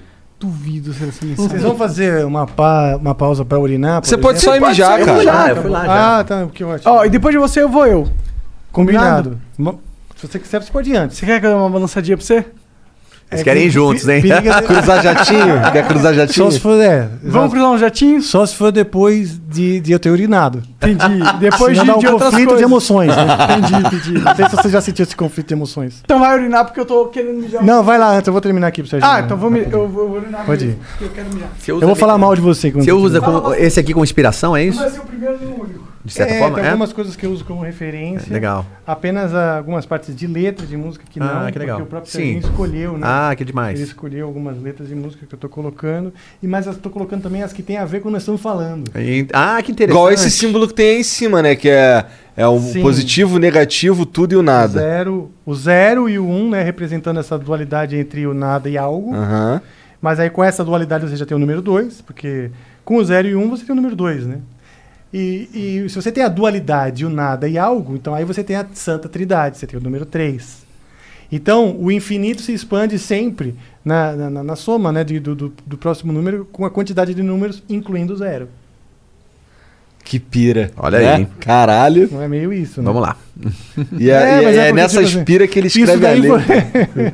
Quando eu era criança, eu tomei um chá de cogumelo. Tomei um chá de cogumelo faz duas horas. o Felipe Tomás mandou aqui, salve, salve família. Angra é minha banda favorita e meus CDs prediletos são Holy Land e Temple of Shadows. Rafa, gostaria de saber se todos os CDs serão relançados. Comprei o kit do Omni e o CD Angels Cry. Observação, faço aniversário dia 2. Se puder falar meu nome e me parabenizar, ficaria muito feliz. Bom, legal Abraço. que- Felipe Tomás. Felipe Tomás. É, bom, seu nome já foi mencionado, então. Ele Então, quer de, pa- ele quer de, de, o de- parabéns. de aniversário. É, manda um parabéns. Não, manda um parabéns, feliz, Felipe Tomás. Parabéns, feliz aniversário. E vai Ah, te tomar Felipe, no cu. Vai se fuder. Aí, ó. Aí, ó. Onda- essa onda Pegou, pega, essa pegou. onda pega. O Léo Serbino mandou. Salve, salve família. Essa é pro Rafa. Como foi pra compor o seu solo de Rebirth? Ambos os solos, o seu e do Kiko, eu vejo como obras-primas do metal. Um abraço também pro Marcelo, que me influenciou demais como músico. Hashtag Kiko no Flow. Ah, Kiko no Flow, exato. Pô, a gente Como foi pra compor o solo de Rebirth? É. Ah, Oh, Ah, desculpa. Tem toda a emoção, né? Do Rebirth, uma música que. que é, do- o disco chama Rebirth e a música também chama Rebirth. Nós fizemos no momento que a banda estava se renascendo, depois da saída de três caras. Três caras saíram de uma vez da banda. E aí sobrou eu e o Kiko. Na verdade, eu fiquei meio desestimulado, então o Kiko também. E resolvemos continuar, beleza, naquela energia. E entraram três novos caras: o Aquiles, o Edu e o Felipe, que está até hoje. E aquela energia, aquela alegria, de uma nova amizade, novo futuro, né? É, foi o que motivou, o principal. E aí tem, obviamente, sentimento e, e o, o espírito de, de, de continuar um negócio que quase convaleceu e, e a energia da, da- daquela empolgação e tal. E a harmonia, óbvio. é, Tem um, tem um, o solo tem uma base, aí você vai meio que tentando contar nesse solo ah, um pouco de exercício de guitarra e um pouco de melodia, musicalidade, né? Você meio que faz isso quando vai fazer um solo. Você tem que chamar atenção para o que, que já é da linguagem da guitarra, mas tentando colocar coisas que, que, que são suas, né? de referências que são pessoais.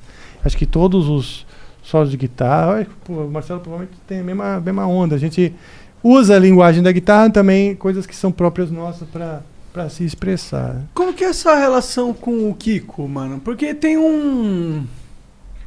Uma aura do Kiko que rola aí na internet que dele que é um, um cara assim meio individualista ao máximo, sabe? Dizer o mínimo. Como que é essa relação com o Kiko? Cara, o Kiko é como um irmão pra mim. A gente, eu já tive outras bandas com ele antes ainda do Angra. Conheço ele há muitos anos. Ele era um, um- um- sempre foi um moleque prodígio, que eu lembro dele com 17 anos. Conheço ele há muitos anos. Sempre foi um cara assim muito determinado, muito focado, né? E traçou os objetivos dele. Mas ele é um cara que me inspira e inspira aqueles que o entendem, né? Eu não leio É difícil de entender ele. não, cara, ele é um cara, especialmente hoje em dia, é um cara muito, muito aberto, né? E ele era muito tímido no começo. Também é um pouco mal-humorado, né? E, mas já foi mais, hoje ele não é tão mal-humorado como já foi. E eu acho que ele velho. construiu essa fama, né? Muito mais no passado. Hoje ele é um cara. Pô, lá no, por exemplo, ele contou aqui no Megadeth, né? É, dentro, dentro do Angra, ele sempre foi o cara assim, o mais sério, o mais sisudo, o cara que, tipo, tenta manter todo mundo focado, porque é músico, né, meu? Sim, quer fumar Então ele é aquele cara que, tipo, vagabundo. porra, galera, meu, foco, vamos fazer. né? Que muitas vezes o papel. É, que, que o síndico que, que, que coloca limites. Ninguém gosta do síndico por, pela Mas tinha umas função histórias dele, né? do cachorro dele que matava Hã? pessoas. Mas o síndico exerce uma função nobre. não é? De, de, de pôr limites e fazer, botar ordem naquela porra. Então eu acho que ele assumiu muito esse. ganhou esse, muito essa. essa. essa. Mas ele é um cara difícil fama. de se lidar. É, porque é. É. muito inteligente, muito talentoso. E, e tem as coisas muito certas na cabeça dele. Marcelo é mais fácil de se lidar com que o Kiko? Olha, o Marcelo beija melhor. Marcelo é carinhoso. Mas o que, que tu ia falar do Kiko Carinhoso. no Megadeth, pô? Ah, que um belo dia. Ó, você tá ligado. É, né? alguém tá não ligadão. fuma aqui, pelo menos. É. O, o Kiko contou pra gente que ele, que ele é o, o cara engraçado da banda. Caralho! Meu Deus do céu. Eu falei, mas Kiko, isso é preocupante. Eu não consigo imaginar. Pô, se você é um piadista. pesado. Cara, se você, você é o piadista da sala, né? Meu Deus do Me céu. avisa pra eu não entrar né, nessa sala. Porque- Mas foi legal, porque ele. E foi num momento que ele tava já exercitando muito a comunicação com as câmeras, ele faz muito vídeo, É. ele é super cara solto, ele era tímido, hoje não é Sim, mais. Né? Entendi. E, e foi nesse momento que tava se soltando e tal, ele entrou no Megadeth. E ele, e ele falou, cara, você acredita que eu levo as piadas e tal? Eu sou o cara descolado. Falei, Ninguém pelo amor de Deus. nesse Lá era papo. tudo mais, mais engessado. O Mustaine nem se fala, é um cara se, se tratando de difícil. Eu acho que É, acho que o Mustaine ganha aí. É, É, o mais difícil. No dificilômetro, né? No, no, no dificilômetro. O que torna essas pessoas. O que, que torna o, o Kiko difícil? Bom, eu não sei, porque eu não convivo com o Kiko, também não convivo com o Mustaine, mas eu acho que foi isso que fez os caras serem quem eles são. Eu acho que é É o comportamento lado bom e o lado ruim, né? É, eu vou te falar uma coisa, Monarca, eu te dou uma sugestão. Porque senão a gente vai falar pra essa pessoa que tá ausente. É, e, foda. às vezes dá, dá jazz. Pô, mas né? isso é só pra gente trazer ele aqui. Pra ele ficar. É ah, isso, falaram mal é isso que eu ia ali, falar. é. Não, É isso porra, ia mas o. Kiko, o Kiko Já ele falou que tem. quando ele vier pro Brasil, ele vem aí, não é isso? É? Uhum. É, então, Demorou, já, demorou. já tem o hashtag Kiko no Flow. É. Eu acho melhor. Então, aí você testa ele pra ver. É. E você vai ver, ele vai, vai fazer você rir. É, Você vai é nossa, você não é difícil. Dele nesse É. sentido. Não dá pra negar que tem. Que tem né? Sim, mas, é, é, por exemplo, né, como diz o Piquet, tô cagando porque pensam, né? Porque, é assim, a, depois de muitos anos, e, e a mitificação, porque o artista, ele também eh, constrói ao redor dele um mito, né? Então, tudo isso, mito, o boca a boca, isso, aquilo, é, faz, faz construir uma, uma imagem que nem sempre é o que você se vê. Claro. É. Né? Quanto tempo, vamos dizer, que, que, o, que faz que, o- que o Flow bombou? e Que você... Um ano. Um ano. Foi um negócio meteórico. É. certo? Então você imagina, pra, conosco também foi meteórico. A gente tava lá ensaiando isso aqui, de repente foi pro Japão, pra Alemanha, etc. Agora fazem 30 anos disso. Nossa, espero que a gente chegue lá, né, Igão? Então, quer dizer, aos- eu também espero. E aí. Alguém vai morrer antes. Você, Ó, né? a não ser que- a não ser que vocês estejam no mesmo voo. mais do mal, é, É, essa. Ah, caralho! Ué, um é gordo pra caralho, o outro não sabe nem fumar, pô. É verdade. É, exato. Ah, é, se for pelos meus hábitos, a minha vida não tem muito. Exato. muito Mas vocês estão muito novos ainda, dá muito pra... novos, é. Dá uns 20 pelo menos, né? Com 20 você vai ter 50 e. Aí dá, aí Seis? dá. É. É, dá, dá pra dar vivo. Mas então é isso. Um dia falam algo de você, por exemplo. Sim. Ei, falam de reto. Então. Mas com o tempo, né? Eu sou desumilde pela internet. Desumilde. Desumilde. O que que é desumilde? É arrogante? É. Tá. Tipo, É a mesma coisa ou tem diferença, desumilde e arrogante? Eu acho que é a mesma coisa, Tá. né? Tipo, é uma outra forma de. É uma forma mais light de falar que você é arrogante, entendeu? Tá. É. Mas eles me chamam de arrogante mesmo, não É mesmo? desumilde. É, sim. É porque uma vez eu falei que um cara. Tipo, o cara falou, pô, eu queria fazer um podcast, queria que o meu primeiro episódio fosse o Flow. Falei, pô, pá. Faz o podcast aí, pô, um dia o Flow vai aí. Não, o primeiro Entendi. episódio não vai ser o Flow. Foi só isso que eu falei. Entendi. Mas aí eu falei bêbado e muito filho da puta. Eu falei de um jeito filho da puta. Tudo Bom, bem, né? acontece, né? Por exemplo, é, acontece. é, Acontece. A verdade é que eu não sou muito humildão, de verdade. Eu não sou um cara Mas, humildão. mas precisa ser, porque assim, eu acho que Eu acho que essa- a humildade é uma falácia. Explica mais. No assim? sentido que os caras pagam de humilde. Ah, isso, isso existe. Isso existe. Os caras ficam Não, falando. mas "Ah, existe a eu humildade também, humilde", né? é. É. Não, mas a humildade, assim, é entender que você é um merda. Pra mim, isso é humildade. Não, não, não, não, não. Não, Aí eu todo discordo, mundo é um né? merda. Não, não. Eu Todo acho que mundo a é um humildade é, é o contrário. Quando você, sente quando ciúmes de um cara que pegou um Não, não. bolo que você queria, sei lá. Cara, quando você, você é humilde. Quando você é humilde. Quando você é um merda e humilde, você não é humilde, cara. Você é só um merda. Mas eu acho que todo humano é um merda, tá ligado? Essa, no sentido que não importa como, o quanto a gente se acha humilde e o quanto a gente tenta ser humilde, gente- todo mundo é um merda. Eu acho que isso é um, é erro. Esse negócio de você achar que você é humilde é um erro. O cara que acha que é humilde, ele é um merda. Que não entendeu que ele não é humilde. Mas na questão do- de ser humilde ou não, não é você se achar humilde, falar agora eu serei humilde.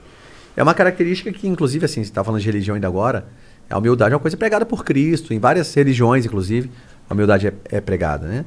E ela consiste muito mais em você, independente da tua posição social ou é, intelectual, é, não se sentir superior a outra pessoa, né? Por é, mas a disso. partir do momento que fala que pô, o cara tem que trabalhar pra vir no flow, eu tô me sentindo um pouco superior, né? Mas você, nesse, nesse quesito, você é, não é que você se sente. É fato. Nesse quesito, você era superior. Pode ser que um dia ele tenha um podcast, ou que ele esteja em podcasts maiores do que eu Flow? Pode. Mas naquele momento, isso é uma realidade. Então, assim, eu acho que as pessoas também têm, às vezes, um, um- um- é, um pouco de dificuldade, sabe, de lidar com, com fatos. É um fato. E isso, pra mim, É que eu falei muito mal também. você tava. É, Eu tava meio, acontece, meio alterado. Acontece. Você é. ficou chateado? Você Ah, tem eu tratado essa pessoa Você se arrependeu? Você se arrependeu você da se forma como foi dito? Da Eu forma. arrependi no Não do sentido- Você conteúdo, quer, da você forma. quer pedir perdão pra esse irmão? Ah, pode ser. Ué, abra seu coração. Cara, o mano de Portugal, que é um cara de Portugal. Perdão, cara. Eu não vou no seu podcast mesmo assim, mas perdão. Olha só. Olha que coisa bonita. Traguei Olha que, co- toda, olha, toda a. Você começou bem a, a Monark. pedido. Olha que coisa bonita aconteceu agora. Tá vendo o que ele quer ser padre? Aí, ó. É, Ó, é Rafael verdade, Padre. ó, padre. Confessou agora os pecados, É. caralho. E eu né? fui na casa dele ontem, ele me convidou eu- pra ir lá tomar um vinho. E, o- e o- um, ele tem dois gatos, um deles se chama Padre. É, É, eu tenho dois padrinhos. É, é, é uma raça o gato ou é vira-lata? Vira-lata. Não, não, eu tenho os vira-lata também. Eu só, só um- trabalho com vira-latas. Eu não tenho. Eles, eles foram encontrados numa caixinha, os dois são irmãos, né? Padre e morcego. Tu acha que eles são irmãos? Não, tá, tinha Mas- a mãe, a mãe com quatro filhotes, eles Tá. eram bem Ah, pequenininhos. Eles são irmãos, pá. Pô, tá duvidando do cara? Não, o cara é padre, né? O cara é padre. Um Ô, é mas padre. eu queria ter uma raça. Mas ambos são Eu queria ter a castrados. raça do Manicom. O que, que é o manicom? Não O sei. Manicom é o maior gato do mundo. É mesmo? Ele é gigantesco. Calma aí, deixa eu entender. Você queria ter um gato de raça ou ter uma raça você? Você, você é Não, vira-lata? eu queria ter o maior gato do mundo e pra eu ter isso tem que ser uma raça. também? Tá.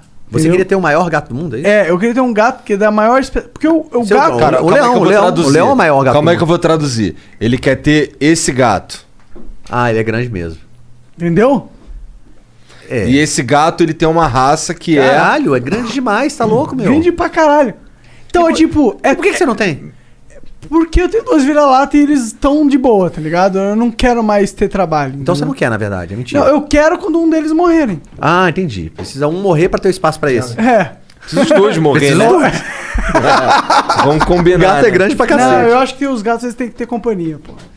Esse negócio do eu queria, né? É muito louco. Uma vez eu fui almoçar com uma amiga e, cara, a gente tava conversando, tomando uma e tal. Ela falou assim, cara, meu sonho, o que eu queria mesmo era ser hippie. Era viver das coisas que eu planto, morar na comunidade. Já que é meu sonho isso também. Não é não. Não? Não é não, é mentira. Eu vou falar a mesma coisa que eu falei pra ela. Pode ter sido, mas é, é fácil você realizar esse sonho, então. É, Mas é que a não minha plantação é digital. Boa, boa resposta. eu falei pra ela, cara, você não é, esse sonho não, não é seu sonho, você tá? E eu sei que nessa conversa, ela saiu de lá, nossa, é verdade, não é o meu sonho. eu convenci, porque, cara, o, o contrário é complicado. Quando você é um hippie, ele fala assim, meu sonho é ter uma vida normal, digamos assim, normal. Sim. Não normal e anormal, vamos colocar assim, é ter um emprego, é Ultra, ultra capitalista. convencional, é, capitalista e tal. Mas o contrário é mais simples. Porque eu falei, alguém depende de você? Você tem filho? Não, não tem filho. Você sustenta sua mãe? Não, não sustento minha mãe. Cara, pede demissão amanhã e, e vai. E vai. Ué, a renda que Não é o seu sonho? pagam, é. Pô, eu sou um cara que eu sempre corri atrás dos meus sonhos, né? Tá no... Exatamente. E, enfim, vivo de música já há muitos anos, mesmo de antes do Angra. Né? O Angra, claro, é, é uma plataforma. O Angra é tipo, pô, cereja no bolo. É, exato. No meu caso é, e, e assim, sou, como eu te falei, maravilhado com isso, acho maravilhoso. Mas é, é, a gente às vezes fala assim, pô, meu sonho era tal coisa assim. E você vai ver, se você apertar mesmo, não é tão sonho assim, não. É mais uma. Você acharia legal, É. né? Tipo assim. O sonho no- normalmente é uma parada muito mais básica. É, O sonho é tipo, eu quero fazer essa parada básica todo dia. sim, sim. Que foi. Era o meu sonho, era viver de música. Não era entrar no Angra, não era estar numa banda que viaja o mundo, não era isso. Era poder tocar. Poder tocar guitarra e pagar minhas contas tocando guitarra. É. Era isso. Basicamente. Como, né? Quando que você conseguiu atingir isso? Cara, então, sabe o que aconteceu? Eu não falei que eu vim de uma família simples? Sim. Isso foi uma fraqueza, mas foi uma fortaleza também. Porque é, quando Do você. simples ver as lições É, também, não, né? não, e outra coisa, quando você tem pouco, o teu. O, o, o, sarrafo é baixo, né? É. Eu não precisava ganhar A 10 mil queda, reais por né? mês. Falava, cara, se- tudo bem, quanto é que é um salário mínimo? Se fosse hoje, né? Vamos transportar para. Ah, salário Mil, mínimo é mil reais. mil, é. Ah, tudo bem. Se eu, se eu conseguir dar aula, tocar na noite, não sei o que, lá, e ganhar ali uns dois mil, são dois salários mínimos. Eu tô ali na. Tava meio parecido com a minha Tá família. melhor que a base. É, exato. Porque quando você já tem uma família de advogados, médicos, não sei o que lá, fala, pô, mas você vai ser músico, cara. Aí já tem um outro. No meu caso era assim: o que vier é lucro, sabe aquele negócio? Mas tem uma assim. liberdade nisso. Tem uma liberdade nisso, por isso que eu falei, tem um lado bom e um lado ruim, né? Só que, claro, né, não, não- não me acomodei, porque, de certa forma, foi. é, é, não digo fácil, não, que não foi, mas, mas foram rápidos os resultados. Então, assim, eu vi que podia mais. Mas é, isso tem muito a ver com de onde eu vim, porque de repente, se a família fosse uma família de pessoas ricas, eu não, não teria. Eu ia falar, pô, nem fudendo, eu vou pagar esse preço. É. Pra mim era ah, fácil vou atingir. pegar o meu job com meu pai É, ali na tipo empresa isso, dele. Exato. E por aí. Não foi o seu Bom. caso. O G Buric mandou. E aí, Rafa e Marcelo, sou fã dos trabalhos de vocês há uns anos já. Igor, nem imagino o quão pica deve ser falar com os ídolos aí. É pica, irmão. É pica, é Você foda. se sente feliz, Igor? De estar conversando com esses caras? Tipo, agora você meio que compôs completamente um Angra aí na. Não, nas- falta o. Falta o Falta o Kiko. Kiko. Falta o Kiko, Falta o confessor, falta o Luiz Mariucci. Mas, pô, pelo menos uns Falta o 60% Bruno. aí. Veio uma galera Falta já. o Bruno. É, veio uma o galera. Bruno, né? É. Mas e aí, como que é? É legal, cara. Pra mim é muito Você se foda, sente caralho. feliz de estar conversando com esses caras assim? Esses caras foda? Sim, cara. Esse é o monarque bêbado. É mesmo, é? É que, tipo. Ele não cala a boca quando ele tá bêbado. Não, mas é que, tipo. Você quer saber que ele revele mais sobre ele, É, né? Muito é. fechado. Não, né? é porque ele, ele, ele não tem ídolos, então. Eu tenho, pô. Eu tenho ídolos. Quem? Quem é? Jesus Cristo. saber. Boa. Não, foi Bob bem, Esponja. foi bem. Cara, eu, eu gosto de. O meu, ídolo. Nem não- deixou eu acabar de ler. O meu ídolo não é. Foda-se, você vai ler. O meu ídolo não é uma pessoa. Ok. O meu ídolo, meu ídolo são. São pessoas que, que encontram ideais, entendeu? São aquelas. O meu ídolo são aquelas pessoas que. Que elas. Indo no jogo que eu acredito. Qual, qual jogo você acredita? O jogo do mais. O jogo onde você não tá pra subtrair de ninguém. Massa. Do Tá caralho. ligado? Esse é o jogo que eu acredito. Tem, tem, tem um perfil de pessoa, de personalidade que você admira. Eu acho que tem pessoas que estão aí Tendo pra. isso, você já admira o suficiente pra chamar de ídolo. Total. Mas eu não tenho, tipo, qualquer um pode ser um ídolo pra mim, entendeu? O cara que tá empreendendo no meio da merda lá, sei lá, empreendendo com sucata. O cara que organizou os cateiros do bairro dele. Você sabe ali- que eu sou meio assim? Eu sou meio assim também. Eu tenho ídolos em várias searas, assim. Mas a admiração é importante, sabia? Sim. Né? Eu, acho que, eu, assim, inclusive, tenho preconceito com quem não tem ídolos. Total. A- a- é, dizem, né, que a admiração e a inveja são dois lados da mesma moeda, né? Admiração, você. Quer dizer, você não inveja quem você não admira, já começa daí. Total. Não inveja, cara. Não tem. A inveja ela vem da admiração e, e vice-versa. Quer dizer, vice-versa não, é mais a inveja vindo da admiração, né? Agora, é, é, e, e penso que a admiração é o lado mais legal, porque assim, quando você admira, você tem ali um, um, um- Guia. um guia. Você fala, pô, eu- é por ali, eu quero, eu quero ser assim, eu quero ter isso, eu quero viver isso, seja o que for, né? Acho que é meio por aí. Sim, e, a, Ah, e- Mais ou menos, porque ó, eu nunca seria capaz de tocar guitarra como vocês. Eu gostava de. Mas- da sensação que me trazia. Mas isso é um que guia. me traz, na verdade. Mas você quer ter sua- essa sensação no que você faz. Exato, às- verdade. exatamente, Monarca. Às vezes a guitarra não vai ser o veículo, não vai ser a ferramenta. Mas de repente você queria ter, de repente, uma exposição ou um reconhecimento na tua área, dentro do que você faz, né? E aí, e tá aí. Então, assim, não Se deixa de pe- ser uma inspiração. É. não precisa ser a mesma coisa. A música igual. foi É, uma ferramenta queria- de algo maior. Você queria guitarra pra comunicar coisas e hoje você comunica essa.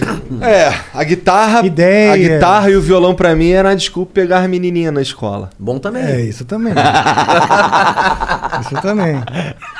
Bom Cara, também. tem muitas coisas que facilitam, né? É, bom, muitas mesmo. né? Saber Tipo, tocar é uma delas, né? É, um vibrador você sabe que facilita. Ser bonito, É, musculoso. Salto alto facilita, fica na altura mais. Né, é, e o violão. Entendi. Lê mais uma pra nós. Bom, eu tava lendo aqui do Geburic, que perguntou como é que deve ser muito pico falar com os ídolos. Conheci o Angra no álbum Secret Garden, um dos meus favoritos. Já mais recente. Podiam falar sobre a música Secret Garden, como surgiu a parceria com a autora e, e a cantora. Manda aí, qual é dessa música aí? Vamos lá. O álbum, o Jardim Secreto, né, o Secret Garden, é o universo feminino. Uhum. Tá? Então é, é esse adentrar para esse universo feminino. Eu estava já num novo relacionamento, devia me, se- me divorciado e estava percebendo num novo relacionamento que muito das, das coisas que eu achava eh, errado, vamos dizer, eram os vícios de comportamento que eu mesmo criava, né? E eu comecei então nesse paralelo assim descobrir o universo feminino muito mais porque passei muitos anos com a mesma mulher, de repente você tem com uma nova, e aí esse, esse- esse- eu pude fazer esse contraponto e, de, de certa forma, entender É uma se é possível né? Você que, tem uma referência se é ali. que é possível entender as mulheres, mas assim, fascinar ainda mais É nesse entender o, o ser humano em si, né? É. E aí, então, é o Jardim Secreto. A autora é a esposa do Kiko, do, do Difícil, que você está chamando de Difícil. A esposa do Kiko, Alguns a Maria. psicopata. A Maria, ela é pianista, tecladista e compositora.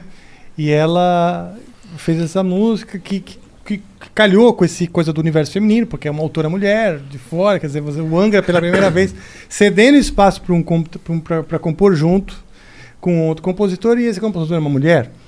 E a cantora é uma mulher também, a Simone. Ou seja, essa coisa de mostrar esse universo feminino. Então, tem uma compositora mulher e a, e a cantora, nós cedemos o espaço, né? o, o- o Fábio cedeu espaço para que ela cantasse. Primeira coisa. E, e, e, aí também aí tem toda uma história que dialoga com, com a questão da crença.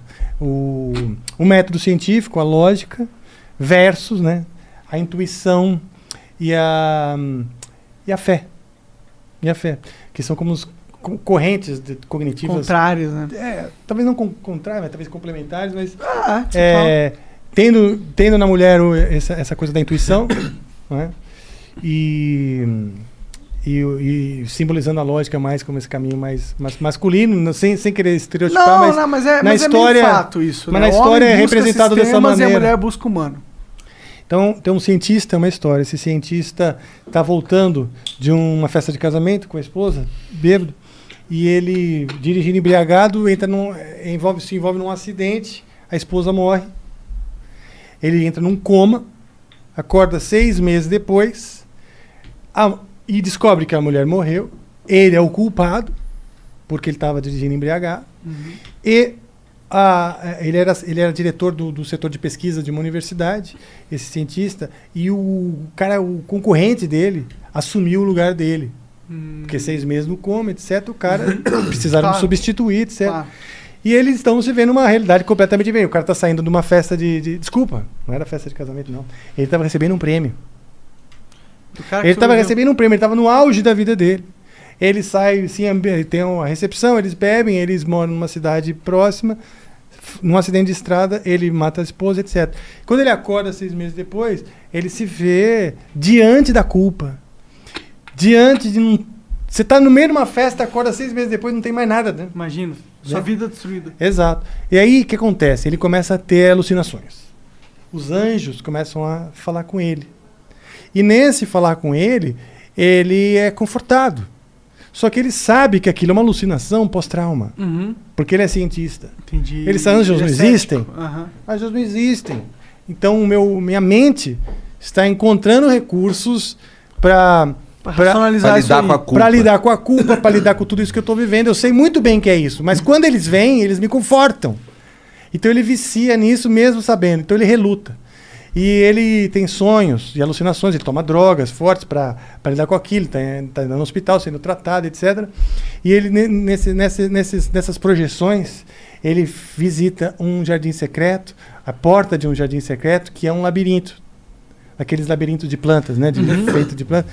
E nesse labirinto ele vê a esposa dele que morreu e, e ele, e ele persegue ela. Ele persegue ela, ele não consegue, ele não consegue con- é, falar com ela, né? Num determinado, não posso contar, isso é spoiler, tá?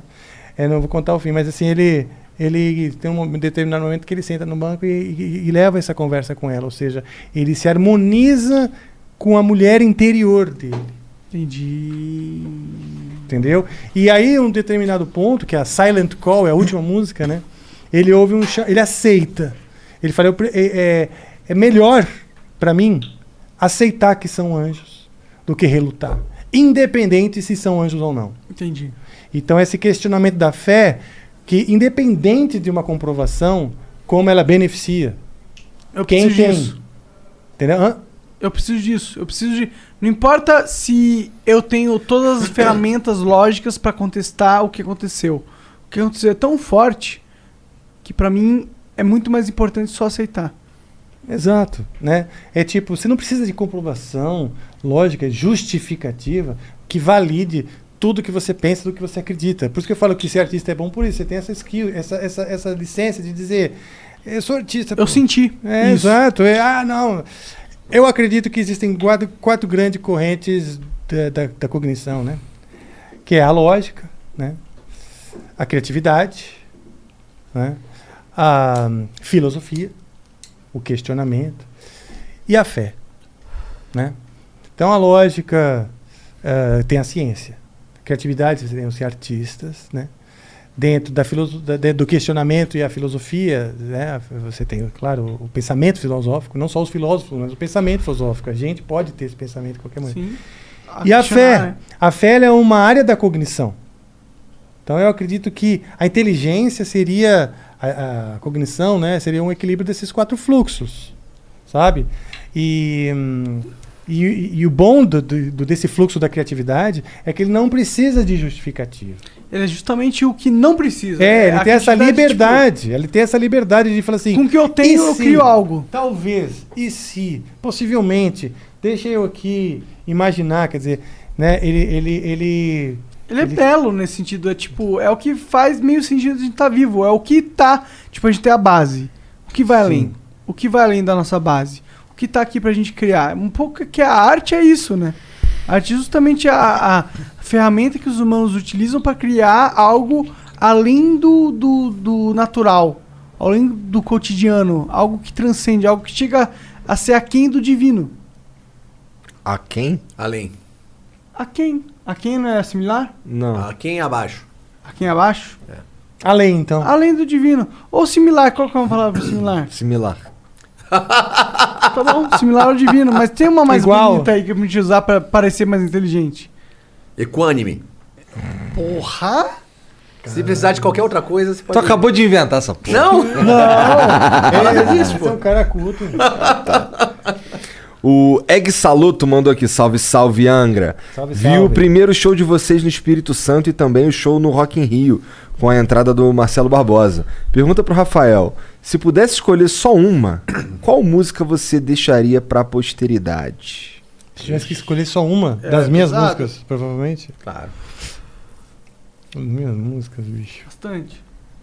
Ok. Omni Silence Inside. Uau! Pensei que fosse Lá atrás. Woman Butterfly.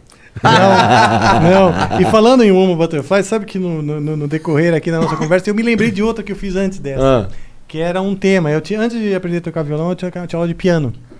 E tinha uma professora e tal. E eu tive um. Eu tava lá estudando piano. E como eu disse, eu queria aprender a compor, não só aprender a fazer os exercícios. Então eu, eu fiz uma musiquinha, assim, bem besta, né? E eu gostava da música que eu fiz, mas eu achava besta, claro. Então eu escrevi na partitura. E levei na aula pra, pra minha professora e falei que um amigo meu fez. Que era pra ela tocar, Você ela me dizer se era legal é, pra eu contar pra esse meu amigo. né? Aham. E, tipo, muito moleque, sei lá, 11, Vergonha da própria 10, sei lá, fé. 11 anos. E, e também pra saber se eu tinha escrito certo, Hum, tá, porque ela era professora do que mesmo? de piano. Piano. Ah, sim. Queria saber se eu escrevi certo no, no que ela fosse tocar, né? E, e ela... Sim, Rafael, a música do seu amigo é muito bonitinha. Ela sabia, será? Ah, Porra. acho que sim, né? Mas assim, e, e- eu lembro essa até hoje. Quantos anos você tinha mesmo? Cara, eu não lembro ao certo, tá? Mas era molecote. Molecote, mas Uns foi 12, assim. 15, É, 13. por aí, uns 12, vai. É a época que eu tocava.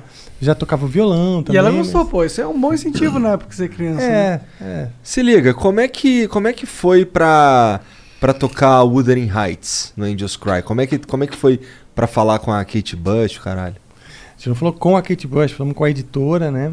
Tá. Geralmente você pega autorização com, com a editora. Da, Ela, da- ela provavelmente nem ficou sabendo? Depois foi- ficou. Na verdade, a Acho gente. possível, a- porque a- foi na Europa. Na Europa foi um sucesso. Não, não, não. Tô falando ela nem ficou sabendo que vocês iam fazer. A editora é uma entidade É. que quando você tem, você é compositor, você assina com a editora e essa editora é responsável é, por gerenciar essa questão de quem vai gravar sua música, em que novela vai sair, qual filme vai. E ela ó, é um intermediário entre o artista Entendi. e, e a outra pessoa que quer fazer o uso da sua obra, né? É. Então, assim, dependendo do acordo que ela tinha com essa editora, talvez a editora tenha informado. Não sei, tá? Tá, tá, dizer. tá, tá. Mas, a, mas foi bem legal, né? Porque a ideia começou num, num- num dos primeiros encontros do Angra. Eu levantei a hipótese de a gente botar um cover que não fosse do heavy metal. Um cover que mostrasse que o Angra tinha influências que não eram estritamente heavy metal e também já para quebrar preconceitos, porque uma das, Porque é das tão bandeiras. difícil, porra. Hã? Porque é tão difícil. Ah, mas tinha a voz do André ali, Ah, né? mas é que o. Putz, aí a gente falou de várias ideias. O Luiz Mariucci sugeriu essa música, a Kate Bush. Ele falou, pô, tem aquela música. só-" E já era uma música que eu gostava. Essa música era uma música que aparecia na, na- na- quando eu era criança. Era tema da propaganda na televisão da Rádio Excelsior. Não, rádio, não sei se é Rádio Eldorado ou Rádio Excelsior. Tinha o clipe da Kate Bush, era propaganda da Rádio Excelsior. Pode procurar aí no YouTube, talvez até tenha. Mas agora não sei se é Rádio Maneiro. ou Excelsior. Mas, é, então eu já gostava, já me remetia à, infância e tal. Foi uma ótima ideia. Aí o, nós ouvimos a música o André tocou no piano, lá na casa da, da minha mãe, da minha mãe, no meu piano. O André foi lá e ouviu mais ou menos assim, tocou e tipo, igualzinho a Kate Bush, porque a voz dele era... ele- Insana, Era é. insana, ele chegava naqueles agudos com muita leveza, com muita... é, Facilidade. facilidade. É. Aí eu falei, meu, se a gente gravar essa música vai ser muito legal. E nós fizemos uma versão, primeiro meio heavy metal, e ensaiamos, gravamos e tudo a demo e tal. Na hora do disco, o produtor falou, cara, era meio ruim a nossa versão, pra falar a verdade. E na última hora o produtor falou, cara, só pra gente ter, vamos fazer uma versão bem dentro da original. né? E aí tanto foi um outro batera ainda que gravou, foi o Thomas, do, que era batera do Gamma Ray na época.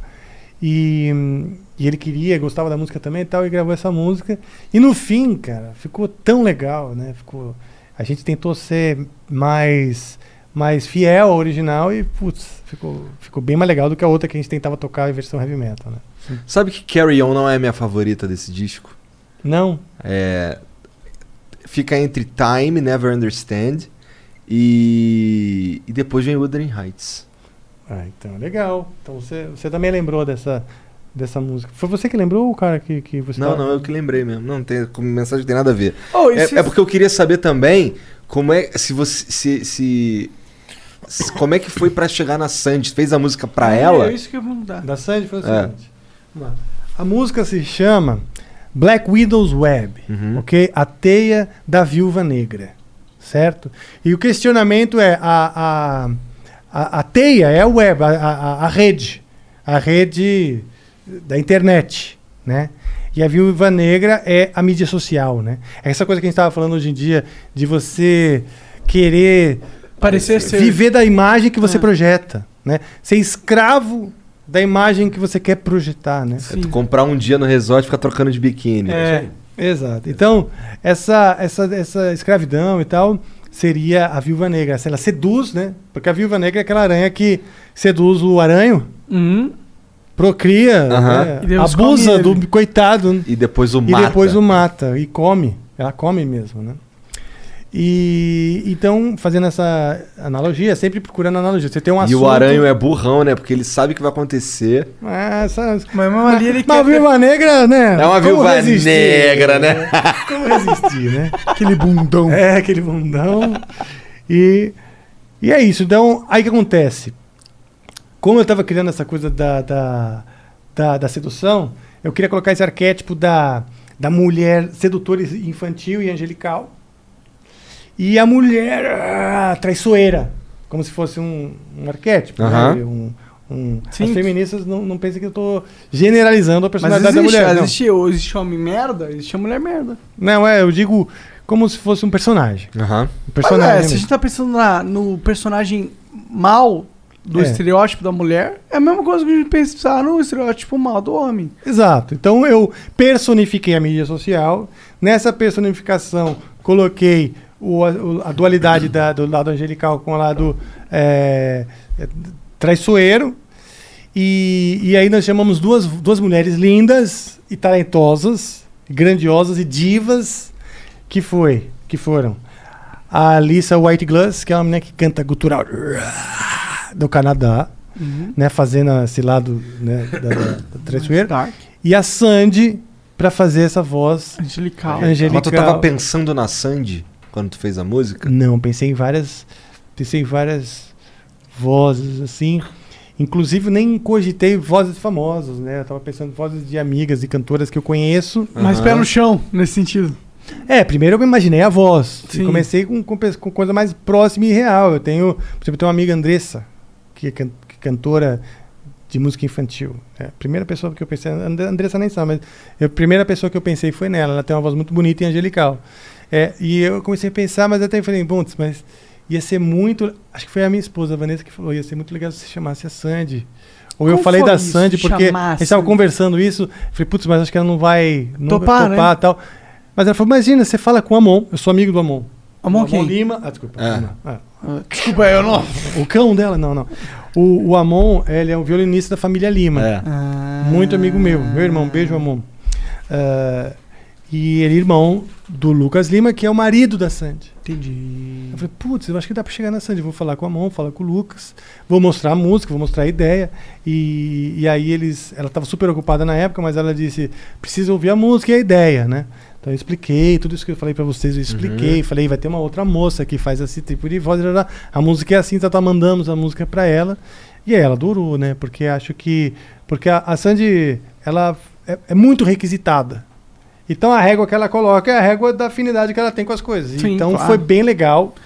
Porque quando ela falou que topou porque gostou, ela realmente Gostou. gostou. É. E aí calhou. E outra, quem que aceitou também fazer foi a Alissa, né? A Alissa é uma grandíssima artista de heavy metal. Uhum. Ela é uma é a maior cantora, é a maior diva do heavy metal mundial. cara. Caralho. Sério. É, Brasileira? Não, ela é Não, do ela é Canadá. canadense. Ah, tá. Ela canta numa banda chamada Arch Enemy. Entendi. Aham. Ela é fenomenal. Depois você procura lá. É tá? sinistro pra caralho. É. Porque ele também é linda, toda.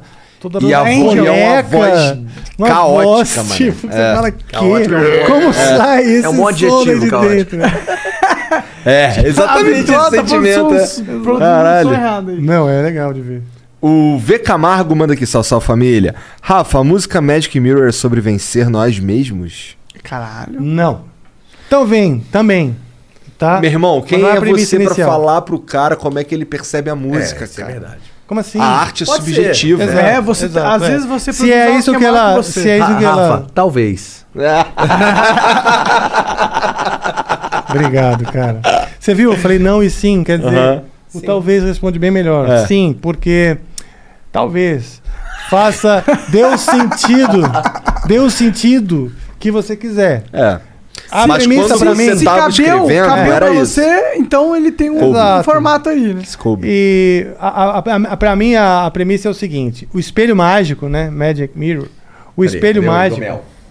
Ah, também quero então. O meu vinho acabou. aquele grau. philipmedia.com.br Ficar igual o Monark? Quero, quero, quero tô, tô, tô, tô aí objetivando aí, chegar no. Pô, você não quer ficar igual a mim não, cara. Tá melhor quero- assim. tá melhor assim. Mas fala, Magic Mirror. É. By me seria o seguinte: eu acho que cada um realmente tem que trazer o significado que. Isso é uma, isso é uma das coisas bonitas da música, da É, arte em geral, que da você adota tal. ela como sua, e, É. pros seus momentos, né? Significar algo pra você. Exato. Mas, pra mim, o espelho mágico de Magic Mirror é a, a visão que, a gente, que, que, que os nossos oponentes, nossos inimigos, nossos. ah, não só os adversários, mas aqueles que, que não te veem Com aliados. com um olhar positivo. Uhum. Nos seus Aqueles que amigos, querem seu sua- mal.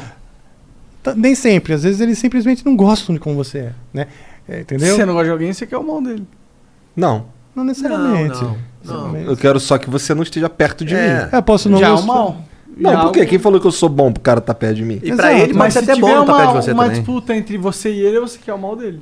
Ah, mas aí sim. Não, não necessariamente. Não, mas aí se tiver uma disputa entre eu e. Necessariamente. E muita gente que eu Não, gosto, para, sou não. mais eu, pô, né? Não. Se é pra chorar minha Cara, mãe, chora Se tem tu, um pô. cara aí que você não gosta, ele tá disputando a mesma vaga que você, você quer o mal dele no sentido que você quer a vaga, Mas porra. é que não é todo mundo Não, que não, você não, não, gosta que tá disputando gente. a sua vaga. E outra, Você é- não conecta com o cara. Ah, tipo, se tem um, cara que eu não gosto e, e, e pra mim não faz a menor diferença o que ele faz na vida, tipo o Felipe Neto.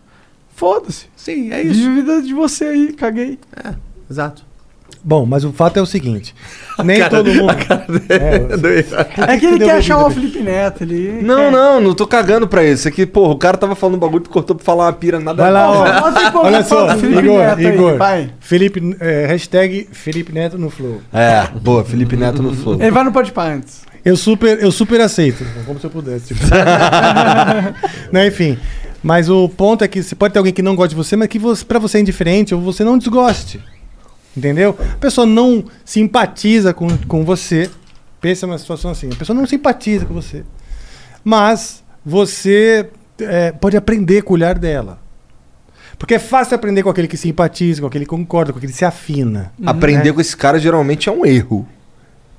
Geralmente Quando aprender. você se afina?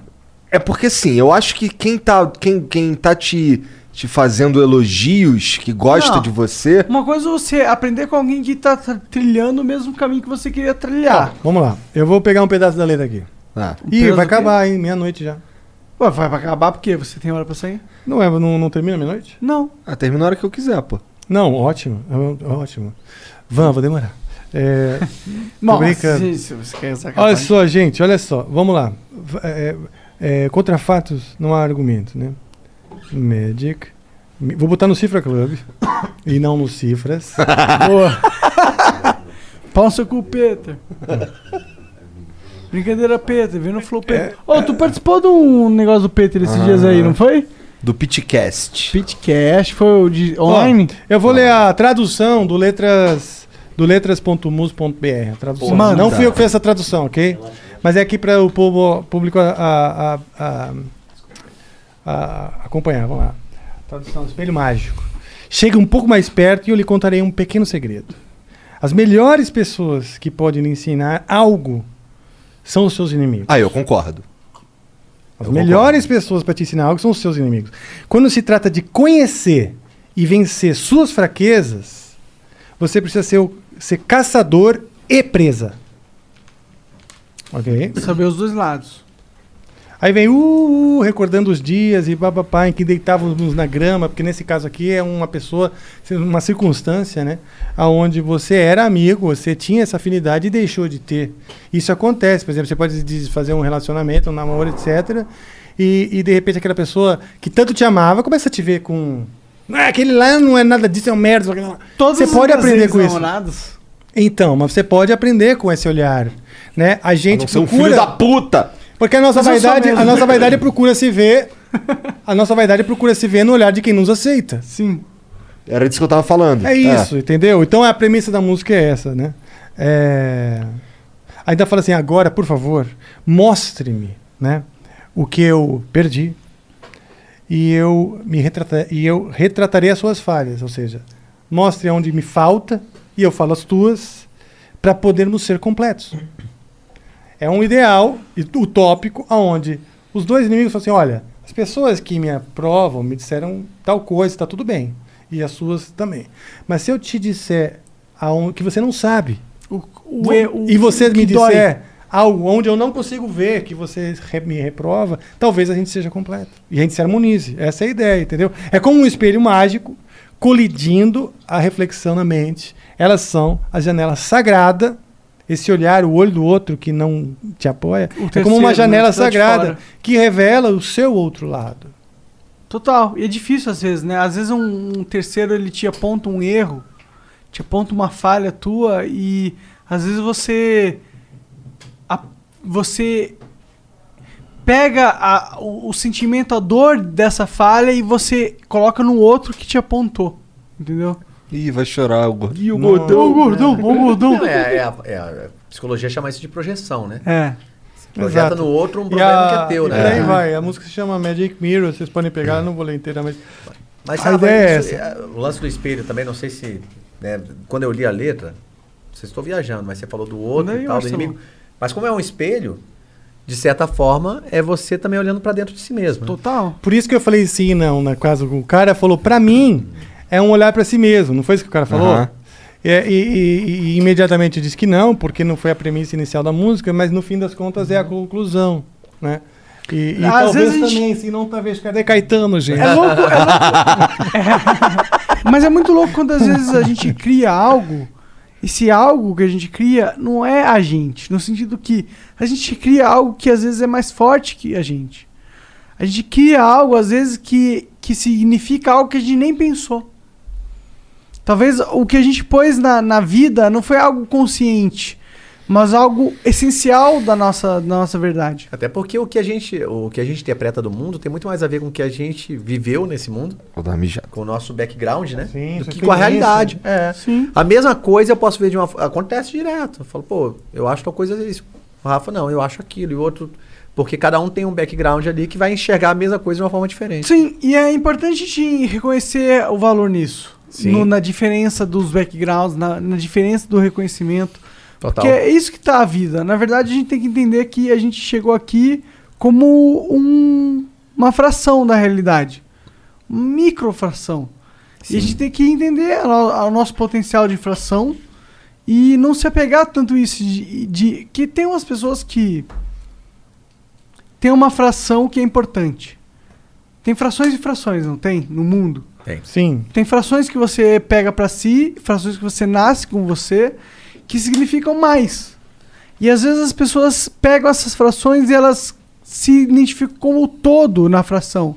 No sentido, ela vê a fração importante, mas aí ela, ela perde a importância da fração em reconhecer que é uma fração, e ela acha que o quão importante é a fração que ela representou significa o todo que ela é, no sentido de eu fui muito importante, eu fui uma referência no metal, eu fui uma referência no podcast. Portanto, eu sou o todo que aquilo representa, no sentido que eu vou pegar a minha valorização como humano não no, no todo, mas no que eu fiz. Eu fiz algo muito bem. Eu fui o melhor cantor de heavy metal, compositor de heavy metal do mundo. E aí eu pego e valorizo a minha alma como humano nessa porra. Não, mas daí é a vaidade, né? Tipo, Mas, a nossa régua é não ter ser essa. A régua é, mas eu acho que o mundo tá caminhando para isso. É, infelizmente. É, mas é me- medido em número de seguidores. E de É. Exato. Inclusive, Somos eu escravos do algoritmo. Eu acho que isso é um problema da- de- desse momento atual. As pessoas perseguem o algoritmo. Elas medem o que elas vão fazer, elas medem o que ela, as decisões, né? Como que é pra uma banda, Eu quero sim. por favor. entre aspas, milenar, no sentido que vocês estavam aí Mago, por favor. uma- antes da internet, como que é vocês sentirem esse novo ambiente? Como que é para um cara veterano, que são vocês, entrar nesse novo mundo da internet? Obrigado. Você sente que é algo positivo? Sim, claro. Ou você acha que é algo que, tipo, antes era melhor? Os Não. músicos, eles tinham mais uma importância. Tudo tem um lado bom e um lado ruim. Exato, é, é diferente, né? É Eu acho diferente. que as experiências, elas eram mais reais, né? Elas eram mais sensoriais, você tocava, sentia, cheirava e percebia, tem uma proximidade. Se não houvesse essa proximidade, às vezes você não tinha a experiência, né? Você não conversava com o cara na Tailândia em tempo real, vendo a pessoa. Era, parecia uma coisa meio Jetsons, que era um desenho que talvez você não conhece. Eu conheço. Não, eu conheço, eu conheço. Pô, pô, pô. É o contrário, é o contrário Eu dos, não sou tão do- novinho dos assim. Flintstones. Flintstones. É o contrário dos Flintstones, é. É, muito legal. É a mesma família, só que em dois. É, 2004. Multiversos. 2080, multiverso. Jazz do futuro. Os caras Omniverso. É, tinha o materializador. exato. Então a, A gente, melhor coisa do exato. universo é a materializador. É Tipo, você quer algo, É. você clica em dois botões e esse algo aparece ali porque tem uma ferramenta que con- consegue modificar o ato. É, exa- Por isso é- enquanto, por é enquanto o nome disso é cartão de crédito. Na verdade, o nome disso é. imp- É bom, isso é fato. Mas tem o nome. Tem o, imp- a impressora 3D também. né? Tem também. Que é tipo. Mas ela não cria um rango, por exemplo. Não, não cria uma empresa multimilionária É. que faz o que você quiser e foda-se. Porque eu tô pagando. A gente vai chegar nisso. Por enquanto está mais pro Flintstones, né? É. Que, que ele, que ele, que, o- que o toca-discos era o, o bico de um, de um É. pássaro, né? então esse materializador hoje é o Amazon.com também, É. que, que traz isso pra gente. O Caio Man mandou aqui, ó. Caio Yoman, talvez. Salve capiroto e totem sagrado. Meu nome é Tá Caio fome? Oliveira. É. Sou de Manaus, ouço Angra todo dia. Queria exaltar a genialidade do Rafa, que em três Ah. fases, três formações, fez álbuns geniais. Holy Land, Temple of Shadows e Omni. Rafa, como foi pra você enfrentar tudo isso? A gente já falou um pouco sobre essas Ah, é. transformações, É, né? aquela coisa, né? Sim e não, talvez. É. Pô, como que pra vocês é ser lenda do, do heavy metal no Brasil? Ah, difícil, né? O cara Sério, quer não- dormir, porra. Não, não, não quero não. Eu gosto de conversar muito. A gente pode passar a noite aqui. Eu só achei que ia parar às, me- meia-noite. É. Mas não, vira a banda, bora, né? Desculpa, desculpa. Agora não eu tem vou mais regra, conversar. né? Eu tô bêbado, eu, não, eu perco a noção. Então vamos lá, olha só. É, como tudo aconteceu muito cedo na minha vida, né? Eu, eu não conheço a vida sem, sem isso, né? Porque o primeiro disco já foi disco de ouro no Japão. Você é engraçou na tua vida, tu já começou a rockstar, pô. Pois é, cara. eu já tô já imaginando eu aposentado, vendendo miçanga. É verdade, né? Maldito. Já tá- Hã? Malditão você. É, meu. É, privilegiado nesse sentido. É, pra caralho. Sim, cara. Você fala gratidão, pô, demais, entendeu? Papai do Muita céu foi dor bonzinho. também, cara, porque nada foi fácil. Como eu disse, a banda, você mesmo falou, é um ca- é um casamento, são cinco pessoas, mais de cinco pessoas, hoje é um- são dez que já. Sim. É uma grande família, várias pessoas passaram, né? E- então, assim, é difícil, sim, ordenar tudo isso, manter todo mundo contente, satisfeito. Eu, eu trago um pouco essa. Eu eu sou um cara que me preocupo com essa responsabilidade de estar todo mundo satisfeito e impossível, cara, entendeu? Então, o mais difícil são as relações humanas. Lidar do seu rockstar é a parte boa. Sabe assim? Bônus é bom, né? É, né? A parte ruim é lidar com o ego de todo mundo, É. eu imagino. Exato, exatamente. Que vai ficando mais fácil à medida que vocês vão ficando mais velhos. É, o ego ele também. some com o tempo. Eu também Ah, acho. pra alguns. É, pra que- alguns. Pô, Tem uma galera que é Pra fora, alguns. só piora. É, verdade. É. Concordo. É. Mas a Né? gente tem esperança que todos assim que participam, participaram do Angra vão se se iluminando e cada vez mais amadurecendo, É. se harmonizando, Eu tenho problema entendendo com ego às cada um seu papel e respeitando o outro, entende? Essa é, o, essa é o nosso nossa filosofia. É. É uma merda. O que importa é o dinheiro no bolso. O Freds mandou aqui, ó. Salve, salve família. Amo Angra e é minha banda favorita de sempre. As músicas são grandes inspirações pra minha vida, me inspiram muito a continuar estudando música e me ajudam muito em momentos difíceis. Muito obrigado. Qual foi a inspiração para já falamos sobre isso aqui exatamente sobre Magic Já Mirror pra caralho. e as influências e, e- é. Qual foi a inspiração pra música Magic Mirror? A gente ficou- Já Fala falamos, pra né? caramba, é pra caramba. Obrigado pelos, pelas perguntas. E eu fico feliz de a gente já responder o que a audiência quer. É. Naturalmente. É, foi tão natural que foi o outro cara que perguntou. né?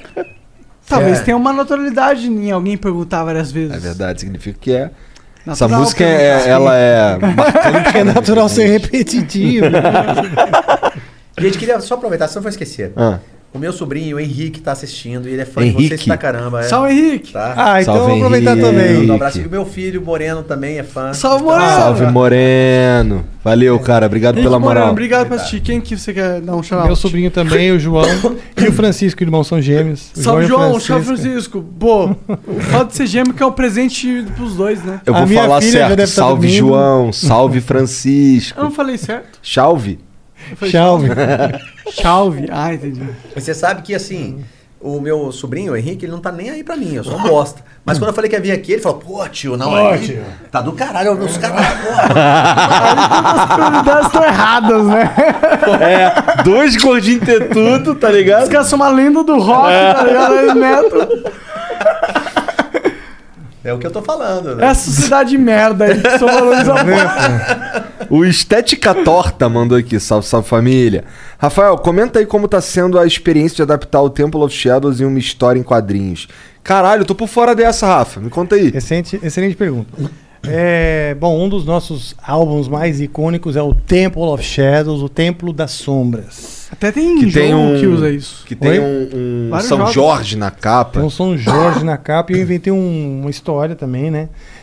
Vários álbuns assim, eu escrevi uma história e essas histórias foram sendo desmembradas em letras e tal. E esse é o Templo das Sombras, tem um personagem que se chama Shadowhunter, que foi precessor da série Shadowhunters, porque não existia esse personagem Shadowhunters Entendi. Antes de eu ter que. Eu tô aqui me gabando, ok? Muito bom, cara. É, que era, Muito na verdade, humilde. um cruzado que, que, que, que- sai achando que vai. que tá no caminho certo, né? Aham. É, em defesa do Graal, em defesa do, do- de honrar o, o, o- cristianismo, sai então matando muçulmanos e judeus, que era um pouco o que os cruzados faziam, né? E uma guerra, suposta guerra santa, né? Aham. E, então, esse cara, uma hora ele fala assim, pô, mas eu tô matando essas pessoas, não é possível. Ele cai na real que não é possível que isso seja os valores que Cristo pregou.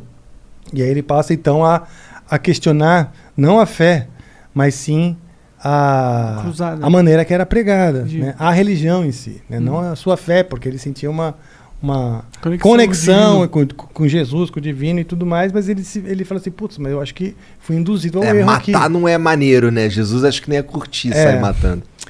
E, e bem legal porque o pessoal da, da Estética Torta justamente está colaborando comigo para a gente lançar essa história em quadrinhos.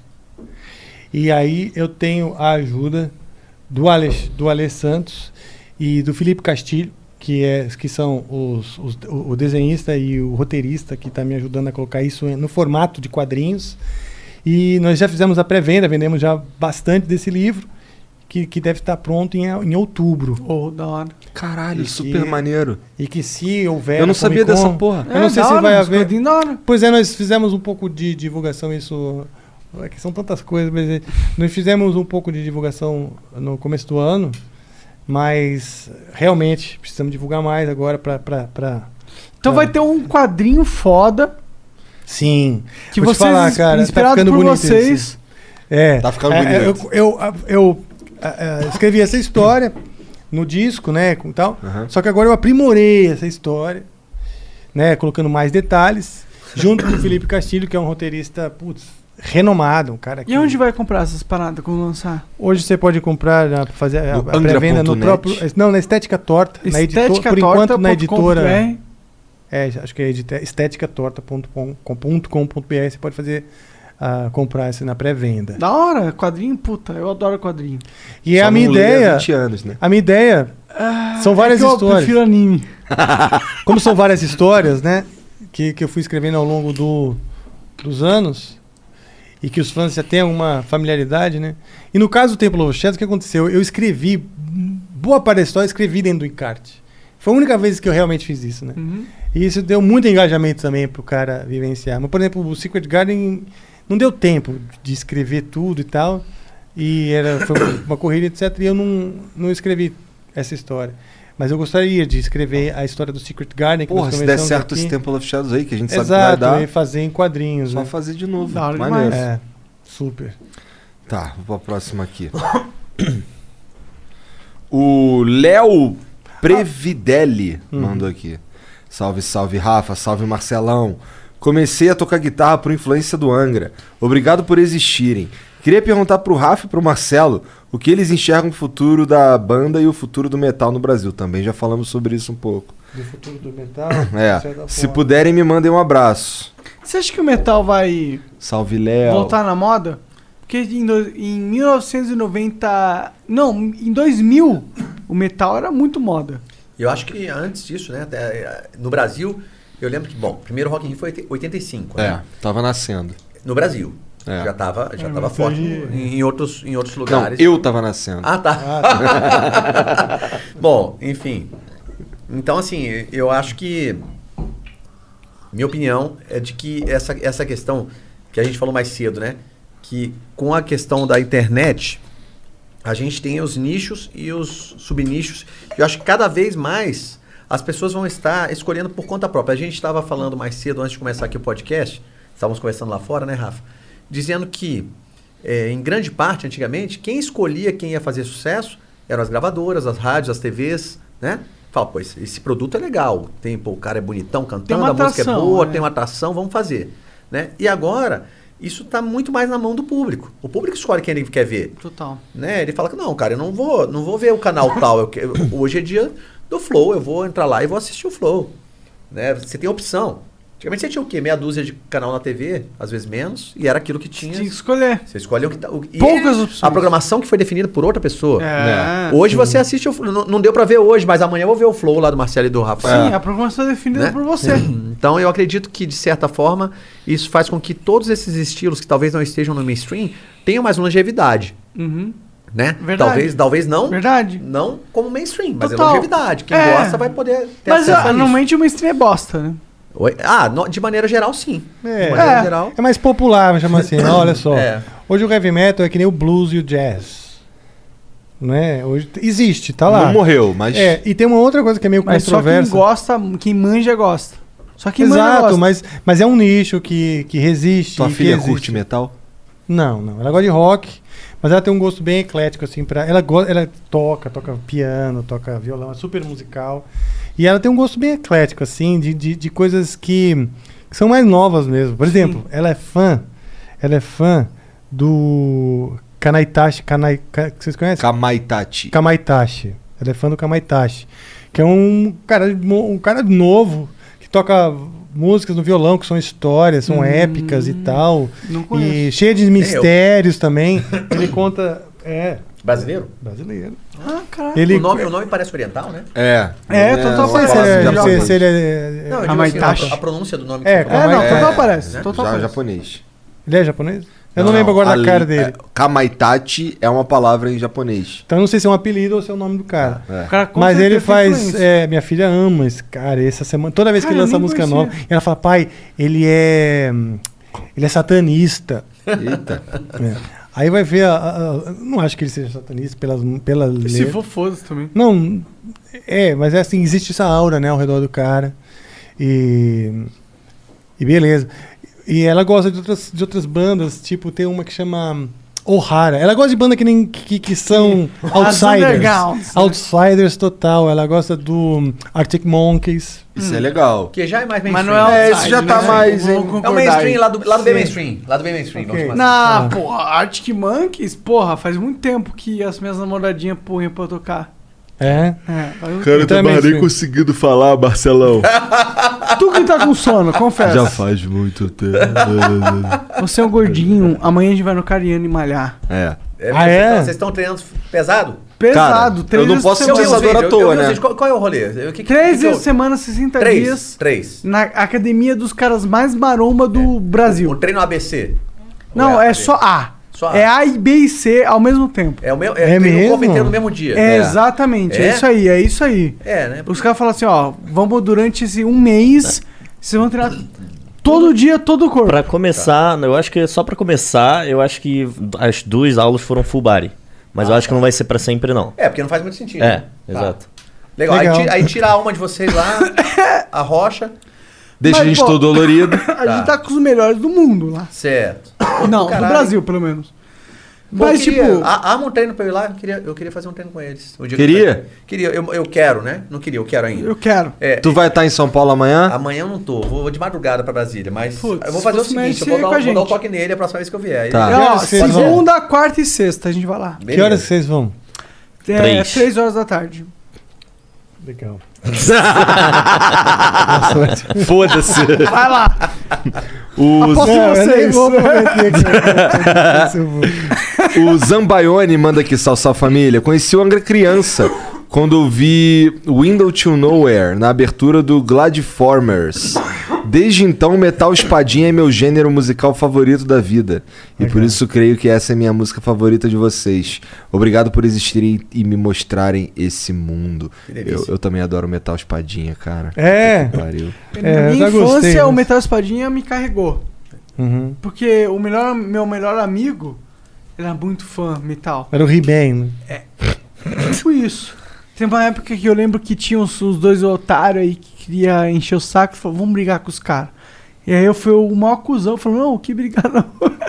Paulo cu de brigar, vamos ficar quietinho aqui. Vamos ficar de boa, pô. Mas Fica bom, boa. né? Mas Os era os o cara, o cara que queria brigar e fosse ele me defender, entendeu? Ah, entendi. Sacou? Porque ele ia brigar por mim. Nossa, que Não, romântico. É, bem fofo. Romântico. E ele gostava muito de metal espadinha, tá ligado?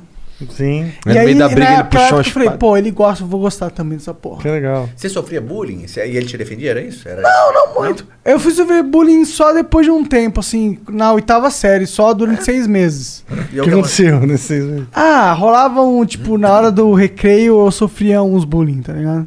Sério? mas- Porque Mas ele era o super ultra assim, gordo. Tipo, Você- é, Sério? tipo, é, eu era, eu era o, o cara engraçadinho da, da turma, Ah. mas que ninguém gost... Tipo, todo mundo fala, ah, olha lá, engraçadão, chamando atenção, tá ligado? Tá. E Você- eu só você- você- bullying, você- eu era zoado. E por que foi só seis meses? Como Porque eu saí do colégio depois de seis meses. assim? mas, mas você foi pra outro você não colégio? aguentou. Não, Eu foi parei de jogadota. estudar. Ah, do caralho. Ah, tá. Mas você acha que o bullying desestimulou o seu... seu- Com certeza. É mesmo? Ah, para de caô, tu só parou E a- porque tu queria jogar Dota. Não, né? não, não. Eu já não queria estudar. Mas aí já era uma merda estudar, aí foda-se. Olha aí, você estudar. foi antifrágil. Na verdade, o bullying, você, você deixou de estudar e agora você tem o flow. Olha aí que doideira. Pois é. Não, se Não tivesse- sigam esse exemplo. Não, melhor não. Estudem. É. Melhor não, porque assim, é, raro. Melhor, né? melhor, é. Mas na dúvida deu Vocês têm certo. muito- deu bom. Tem que dar, dar, dar muito cu, né? Tem quem dá cu da sorte, é isso aí. É. Como que é mesmo? Quem dá Quem- cu dá sorte. Por quê? Ah, porque eles deram, ele deu sorte. Deu sorte. Não, eu não dei sorte não, me matei pra caralho pra estar aqui. Mas, Eu dei sorte. mas, dando- mas foi só sorte ou o cu também? Eu Não, entendi. ah, não, vamos mudar de assunto. O Neemias mandou aqui, ó. Salve, salve família. Muito da hora o papo com esse gigante do metal. É, metal nacional. Rafa, fala um pouco sobre esse projeto com o André, Felipe e Saulo. E conta real sobre o que é Zito. Todo mundo quer saber. Zito? André, Z-I-T-O. Felipe, Saulo? É. Que porra é essa? Eu não tô manjando. Não, Z-I-T-O, Zito é uma É uma música. Ah. Ah, tá. Eu vou falar da Zito. Eu não sei que projeto do André Felipe Saulo agora. Ah, não. Alexandre Felipe. É, mas mandou André. Mas tudo bem. Ok. Foi o corretor. É, então eu não, eu não sei se ele tá falando do, do- do- da história em quadrinho que eu te falei. tá. Do Templo das Sombras, ok? Aham. Não sei se é disso que ele tá falando. Deve ser, deve ser, deve ser. Mas se ele dar um rewind aí depois. É, só voltar ó. Só voltar. É. E. E aí a outra pergunta foi. Conta real sobre o que é Zito. Ah, Zito. Puta, Zito é um encontro de quatro circunstâncias. Ah. Hum. É, Zito é um nome. Eu falei já, tem, tem, tem um vídeo disso aí, tá? Na, na, na- na internet, etc. Que, que é, é complexa essa história, é longa. Pode ser? Por mim. Pode. Então vamos lá. Então, a primeira coisa é que eu estava fazendo uma música sobre a, a essa vontade de, de se aventurar e que, que no fim acaba gerando a evolução humana, né? Descobrir um novo território, e tal, o cara sai desbravando um, território que nunca ninguém chegou, e ele vai lá e tal, quando vê, chega e, e coloniza, né? E Brasil. É, e colonizar tudo. Essa música faz parte do, de- do disco Holy Land, que justamente contava a história do Brasil. Era uma maneira de contar para os gringos, que, que no- no- nos anos 90 ficavam pensando "Pô, como que uma banda de heavy metal sai do Brasil, né? Eles comem jacaré e na Amazônia, como é que eles aprenderam a tocar guitarra? Sabe assim? Então, para explicar, né? E por que, que eles estu- músico- é, é, misturam música erudita? Então tá. O que, que é a música porque nós somos erudita? colina... Hã? O que, que é uma música erudita? Música erudita? É, eu confesso que eu, quando eu penso em música erudita, eu penso em uma música milenar. Uma música assim do Antiga. passado. É. Gente, Também. fala um negócio. Felipe Andreoli tá ajudando você aqui. Disse que esse cara tá falando, na verdade, da música que você gravou com Saulo Cosmo no estúdio do Pompeu, que o André Matos canta. E ele toca baixo, o Felipe toca baixo. Ok. É disso que ele está Eu falando. imaginei isso mesmo. O Saulo Cosme é um batera. que eu não tava le- lembrando se, se, se Andreoli. Salve. Salvou, Andreoli salvou a resposta. Obrigado por estar assistindo aí, Lenda. Valeu. Muito obrigado. mesmo. Assistindo as lendas. Ele estaria- as ele- ele- lendas ele- assistindo as lendas. Ele vinha aqui, aqui. o Felipe viria aqui Estava assistir. conosco agora, Ele tava pô. com a gente, mas ele pensou, teve um problema familiar, ele- senão ele estaria aqui também com a gente. Caralho, o Serginho ia mijar nas calças Guaraná Massa. Então o Saulo é um batera de Campinas, um grande batera. Ele tem um projeto que reúne vários gran- grandes músicos. E um dos produtores e artistas é o Pompeu, Marcelo Pompeu, grande artista do heavy metal também, da banda Corsos. E então ele, nos reuniu e tem também, né, não sei se é exatamente nessa música que eu toco ou no, no projeto em si, o André Matos, que foi o primeiro vocalista da banda e também o cara que fundou a banda comigo, né, que é falecido. E, inclusive tem um, aliás, lembrando aqui todas as coisas que eu preciso mencionar, tem um documentário que, que, que, que vai sair sobre o André Matos. Legal. Né? É bem Como legal. foi essa relação com o André Matos? Foi intensa, cara, foi intensa. Dizer, Foi, foi- teve, ah, bom, eu fiz muitas músicas com ele, né? E as músicas que a gente fez junto garantiu o disco de ouro, que é esse primeiro disco aqui. E, e o sucesso da banda abriu as portas para tudo que o André é hoje, né? o André essa- Matos era um cara muito meticuloso, né? Um cara Sim, muito. muito erudito. É. Qual é? Conta mais sobre isso. O que, que é ori- esse negócio A erudito? erudição, olha só, para não falar merda, eu vou pegar aqui na Wikipedia. Boa. Eu no dicionário, mas assim. Aí, com a óculos de erudição, inteligência. É, a erudição diz respeito ao, ao estudo, né? Então a música erudita é aquela música que é muito estudada hoje, é uma, na verdade só um termo, mas que para definir a música das salas de concerto. Entendeu? Aquela As músicas elementares. as Exato, músicas é uma que música prezam pelo- rebuscada, que precisa de, de, de estudo para você elaborar, precisa de estudo para você executar, precisa de um, algum nível intele- ele- intelectual para entender, para apreciar, Executar o negócio. para executar, para elaborar Pra e para entender, entender. pra apreciar. Então, aí essa erudição seria esse, esse grupo de pessoas que, eh, eruditas, prezam pelo estudadas. primórdio da música. Exato. Eu nem vou. que Vamos lá, vai. Erudito. Que significado? Já que você... Erudito é algo ou alguém que possui uma Erudição. cultura vasta Hum, sobre um determinado assunto. Erudito é um adjetivo que pode estar relacionado à música, à leitura ou à cultura em geral. Erudito é relacionado a qualquer coisa que esteja bem elaborada, estudada, cuidada, como obras eruditas, música erudita, violão erudito. Então é etc. por sua essência algo complexo, algo estudado, algo meticulado. Exato. Então essa é a música erudita. É, Meticulado é novo também. então, o André Matos. Quer palavras um- novas? É. Conceitos novos? Monark aqui.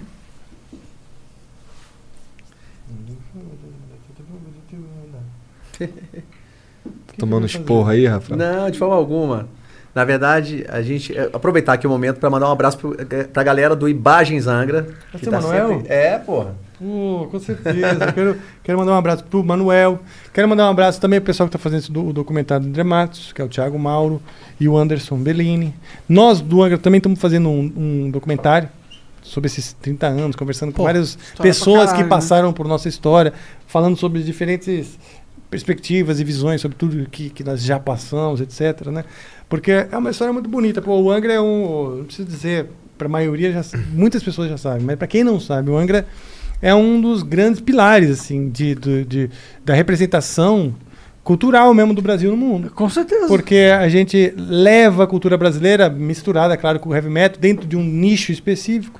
Mas nesse nicho nós chegamos como brasileiros, valorizando a nossa cultura, patriotas, Exato. assim, Sim. orgulhosos né, da, da É quando nossa bagagem. com- começa a, a- a pro- propor pra música algo universal. Tipo, eu tô avançando aqui algo que qualquer pessoa no mundo vai falar, caralho, isso é foda. Tipo, não é alguma coisa do contexto brasileiro. É alguma coisa, alguma coisa do contexto universal, do, do contexto de estar vivo. Sim. E no fim, cara, o Angra criou todo um universo Angra, né? De, de outras bandas, que, de, de pessoas que saíram e fizeram. é, O Angra Verso, como diz o. O Angraverso. A gente, a gente é, tem muito parceria com, com, com produtores de instrumentos musicais, fabricantes e importadores. Como que é a relação da banda Angra com o mundo? Fora o Como Brasil. Como que é vocês, tipo, vocês se sentem inseridos num contexto global? Sem dúvida. Ah, sim, claro que é um nicho, ok? É um Fechado. nicho, o heavy metal é um nicho. Tudo que existe é um nicho Ou- hoje em cada dia. vez Eu- mais, Eu, né? sinto. Cada vez é. mais. Mas você sabe uma coisa curiosa? Hum. Antes ainda da internet, né?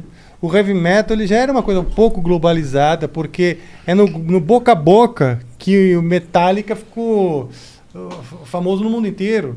Não era uma coisa assim na- na- nas TVs da Iugoslávia. Não tinha uma rede. Não, era ali na, na escola, no boca a boca, uma fita cassete, ouve isso aqui, É. tal, tal, tal. Aquilo que era foda, ele tinha que ser foda e ele tinha uma barreira pra transcender, pra ser foda. No sentido que ele tinha que ter uma barreira de conexão. No sentido que será tão foda que a pessoa no colégio dela ia fazer questão de gravar uma fita sua pirata Sim. pra mostrar. Tá ligado? Divulgar, exato. É. Nós éramos. As bandas eram divulgadas ali, né, né, entre os próprios A fãs. dificuldade de divulgar, de compartilhar era muito mais difícil antigamente. Então o, o, o apreço que você tinha que ter pela obra era muito mais amplificado hoje em dia.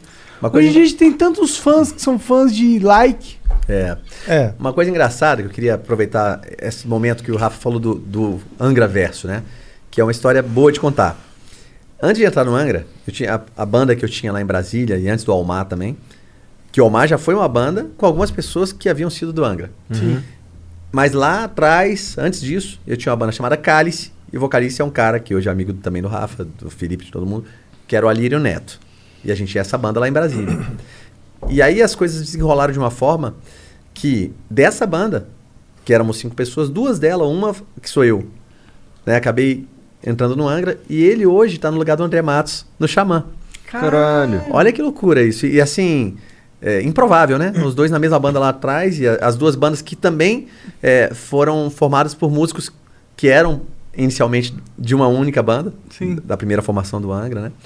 E são as coisas muito malucas que acontecem assim, e que ne- nesses momentos você começa a questionar assim essa coisa do se é um caos absoluto mesmo ou se existe alguma ordem no, Tem né? uma lógica aí, né? É, é, exatamente.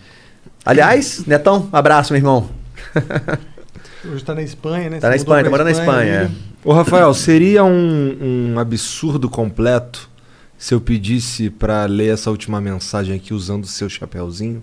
Imagina. Esse chapéu é do seu irmão. Tá? Esse chapéu aqui eu preparei durante o programa. Ele foi customizado especialmente e com carinho Que pro isso? Serginho. Ou seja, você não merece não, cara. que incrível. Porra. Aí, ó, Acabou de arregaçar o- Acabou de acabar. Acabou de aí. arregaçar a órbita do... O Rovilson Neto mandou. Ok. O que vocês acham dessa nova safra de guitarristas brasileiros como André Nieri e Matheus Assato? nem- ele tá falando, já pegou a nata É. dos melhores. São esses dois caras. São patrimônio cultural desse Brasil, sim, sabe? São grandes instrumentistas, grandes músicos, de alta sensibilidade e alta técnica. Ele tá falando do André Nieri, que ele hoje ele é coordenador do, do, do, do MIT, MIT. no- na- em Los Angeles. Caralho, então é a nata do bagulho. Exato. né? O cara é coordenador dos professores que, de gente que vai do mundo inteiro estudar, ele é o coordenador, tá? E o Matheus, ele é tipo. É, é- é- é um- é- um ele é gênio. realmente é um gênio. É. O Matheus é um cara de uma sensibilidade. Ele falou justamente os dois. Se você me perguntasse quais os melhores guitarristas brasileiros são da atualidade, dentro dessa onda também, né? Porque existem. O que, que outros- faz um guitarrista genial? O que, que traz? O que, que é essa Pra pegada? mim, É, pra mim, o mais importante é. Primeiro, né? Não sei se o mais importante, mas a coisa que chama muita atenção é a personalidade. O cara tocar e você. Porque. Mas tem- o que, que é uma personalidade de uma Esse é composição o- já... Tá vendo como é difícil? Porque é o seguinte, o problema é que tem- a guitarra já tem um. Tudo bem, não é que nem o piano, o violino, que são instrumentos que já tem muitos séculos, né? É, guita- é um instrumento relativamente novo. Mas você já tem ícones que desenvolveram uma sonoridade. né? Exato. Que quando você ouve, você fala, pô, isso soa Hendrix, isso Aham. soa Dead, isso soa Joey Satriani. Quando a pessoa consegue chegar com algo Que não Se- soa nada. ou, ou que soe ele mesmo, de preferência. Exato, isso. Né? Que, a- aí eu acho que é, uma, é um elemento muito importante, Não. né, Rafa? Acho que é, Sim. É Eu difícil acho- chegar nisso. É é, difícil. um é muito difícil. Sim, É claro. muito difícil. Trazer a sua identidade pra música. É muito difícil. Muito difícil. É uma pessoas- alquimia, dura a vida inteira. Exato. As pessoas às vezes criticam assim por, fal- por, por ser uma- não ser uma coisa extremamente técnica o Santana, por exemplo. Aham. Carlos Santana, que é um dos grandes nomes da guitarra mundial. E quando falam isso, eu falo, cara, deixa eu falar um negócio. O Santana tem uma, tem uma coisa que 99% dos gui- guitarristas não tem. Se ele tocar uma nota, uma Todo nota. mundo sabe que é o você fala, Santana. é o Santana. Que nem o BB King. Que nem o B.B. King. Entendeu? Ele tem uma sonoridade que do jeito que ele faz o negócio, É único. você fala, Exato, cara, é. isso é... Você imprimir a sua personalidade né, no que você faz. Exato. Quando a gente ouve um, um artista, um músico, um guitarrista, eu pelo menos tenho assim, eu tenho um ponteirinho, né? Que vai para o impressiona e emociona. Uhum. E ele pode estar mais pro impressiona, mais pro emociona, ou até tá no meio que no meio, né? Uhum. A minha sensação, assim, quando eu vejo o Matheus, por exemplo, ele tá muito no meio, assim. Ele me emociona e me impressiona num grau, assim. Isso é sabe? o mais foda, né? O cara que consegue a técnica, mas a alma É. ao mesmo tempo. Uhum. É. Então, é- é esse equilíbrio, né? Porque o cara tá fazendo algo que, que, que é requintado, que demanda de muito estudo, que, que, que se você observar só o, o- o- movimentação, né? Coordenação motora já é, já é um- uma conquista. Claro, Mas com aquilo- com a- no nível de vocês. É. Imagina um cara, ele- aqueles caras que fica equilibra- equilibrando um monte de prato, né, no circo. Total. Imagina você ver, ver aquilo e aqui você ficar impressionado e ao mesmo tempo sentir vontade de chorar, né? Não, é o, nem, nem- não necessariamente quando você É vê o cara total. equilibrando prato, você quer chorar. É, exatamente. O cara, ele tá Você equilibrando os pratos de uma maneira emocionante. No caso, quando eu vejo Não o é só Matheus, eu acho que ele está impressionante. equilibrando pratos e me dá vontade de chorar. É. E eu acho que Maneiro. isso é o, o, o artista transcendendo. É. Quando ele consegue captar a técnica da arte, mas ele consegue transcender no sentido que ele consegue utilizar isso ao máximo potencial para passar a mensagem que ele quer. Uma vez a. É aí que ele emociona. Eu vi, eu vi uma, uma entrevista da Ana Botafogo, uma bailarina brasileira. Né? E, eu, se eu não me engano, foi entrevista pro Jô Soares. Posso estar falando besteira, mas se eu não me engano, foi. E o Jô falou alguma coisa sobre é, que era parecia fácil, né? Botar a perna aqui assim, segurar a perna reta, assim, dá, aquela coisa. Ela falou justamente, a, a arte não é fácil. É muito difícil. Dói, não é sempre. Você tem que chegar, demorar Meses muito. Mas a arte é você fazer aquilo Parecer fácil. parecer fácil e com graça. Entende? Então você fazer tantas vezes, tantas vezes que você faz aquilo parecer fácil e com graça, né? Esse é o Você lance. transcende o físico e você vai pro metafísico, no sentido de que você usa a supremacia do- da execução de um movimento para passar algo que é transcendente àquilo. No sentido que você quer passar uma mensagem, que você quer passar um direcionamento poético da vida de alguém. Com a execução suprema do movimento físico. Que em teoria é algo, supre- é algo que não transcende, né? É tipo tu nessa fala, que o Rafael não entendeu porra nenhuma lá. Essa é boa, eu gostei da fala. Não, não, o negócio é que às Cara vezes a gente. Rafael. Às vezes, às vezes, às vezes a gente executando uma obra-prima física, a gente tem a possibilidade de, de incorporar dentro dessa execução uma trans, transcendenção é, mental emocional. No sentido que você fala assim. Ó, eu consigo provar, é, fazer algo físico impossível que você não conseguiria fazer. Mas eu só consigo por causa dessa base mental, mental, essa mentalidade de base que me permitiu chegar assim. O que você tem aí? Uma prova do que eu consigo ser excepcional, mas eu consigo ser excepcional não porque eu sou excepcional fisico- fisicamente, mas porque uma ideologia, uma mentalidade me permitiu transcender fisicamente. Boa. É Foi- um, um mindset, como é que chama? Tem um mindset, crescimento, né? Um mindset de crescimento. Tem é até o um... mindset. É aquilo que, que transcende o físico. É. É. aquele momento onde o físico ele se extrapola não por causa do físico em si, Mas por causa mas do men- por causa de uma mental. condição mental É, é claro. anterior. Você está extrapolando do físico porque você acredita divinamente que aquilo que você faz Mas o é atleta, muito de, o atleta de importante. ponta é isso. A cabeça. Exato. Pensei que fosse dar uma tapa Cara. Cara, é, sabe uma coisa que eu acho muito doido? Os recordes sendo quebrados. É. né? Nas Olimpíadas tem sempre recordes sendo quebrados. Quer dizer, o ser humano cada, cada vez se adaptando a superar Melhorando, é. o anterior a ele, e, e isso é muito doido, né? É, Eu vejo uma coisa que eu acho muito legal é aquele de salto e vara, né? Que o cara vai, vai, vai, vai. E cada vez eles fazem mais altos. Mas mais eles altos, só fazem altos. mais alto porque teve aqueles filhos da puta que antes Exato. quebraram saltava- aquela Tem, barreira. tem uma frase que eu gosto Ganhou um muito. troféu por fazer dois metros. Tem uma né? frase que eu gosto muito, que é o sucesso do outro autoriza o seu sucesso. Você acha que é impossível saltar dois metros. Alguém salta e você fala, caralho, então é possível. Não é possível. Você Aí inspira. você- Vou né? dois Ah. e meio aí. Você vai, vou botar Você- 2,5, 2,05. Aí você salta, aí o outro, né? E assim por diante. Gente, eu queria só aproveitar, sei que não tem tanto tempo assim, para falar que a gente também. Tempo tem. Não, É? eles falaram que não tem tempo. Vamos para sempre? Tô, tô aqui. Gente Só, mu- só mudar a passagem aérea. aeroporto, É. ah, tem isso. Que Não, não, mas eu tô de boa. É, A questão é a seguinte, eu queria falar também que a gente está trabalhando num disco novo. Sim. Que inclusive é, é, já, esse trabalho começou ali no começo da pandemia, mas teve um pause como tudo na vida aí, porque a distância fica difícil, né? Hum. A gente. Ah, vamos esperar passar. E no começo todo mundo achava que era um mês, dois É, meses. dois, três meses, Três máximo. meses, quando viu, já tinha Um passado ano, um ano. um ano e meio, dois né? anos. é. Mas finalmente nos encontramos pessoalmente, porque a gente estava fazendo isso à distância, e claro, a distância, apesar de rolar, não, é, não rende do mesmo jeito. né? Não. Não é a mesma coisa, Não. cara, na boa. Não. Essa sinergia de você tá com a pessoa aqui, Não. pá, pá, pá, rapidão, O Flow também. né? É mesmo- Flow é diferente. A gente fez Flows quarentena, que é era horrível. online, e não tem. Não é, é Humano é humano. É, Real é real. Não tem como trocar isso. exato. E aí a gente, nós tivemos ontem e hoje, eu, o Felipe Andreoli, baixista, né? E o Rafa juntos, finalmente, Finalmente. presencialmente, né? Trabalhando é, em ideias novas para um, pra um próximo CD, que, se Deus quiser, vai sair no começo do ano que vem. Né? Então já tá, já tá Já relativamente tem, já tem, avançado. já tem é. muita coisa é, que a gente já tem trabalhado Ixi, tá individualmente. chegando Agora é a hora assim, de juntar. E qual que é o nome? juntarmos tu- nome aí é com o Rafa. O Rafa é o homem do- dos nomes, das nomes. letras, essa parte Pô, é ensina a gente Muito aí pra gente cedo tá. Mas não tem nome ainda. O que, que vocês querem batizar? Pô, não, vira e mexe, a gente ro- surge uns, projetos aí que a gente É, não sabe como é que Agora a gente vai batizar o nome da nova manda. plataforma, do Flow. É. É, ah, aqui. me chama aí, a gente conversa junto e chega. Eu gosto de batizar Demorou. projetos. Quando acabar aqui, eu vou te dar uma ideia que a gente pensou, eu quero que você Tá opine. Eu adoro. Já batizei vários projetos assim, Demorou. diferentes. É, eu Eu gosto. tô, tô que de curioso. todos os estilos. Alguns amigos me chamam pra, pra batizar projeto. Me con- é, consultam, sei lá. Tá né? certo, É. depois que virou um ícone. vocês podiam se juntar aí e fazer, sei lá, um, um riffzinho de 15 segundos só pra gente botar pra tocar no flow que a gente Como começar. assim? Mas não Um tá dia, um dia. A gente faz na Ah, hora. entendi. Na hora, Um isso é mole. Seria legal, seria legal.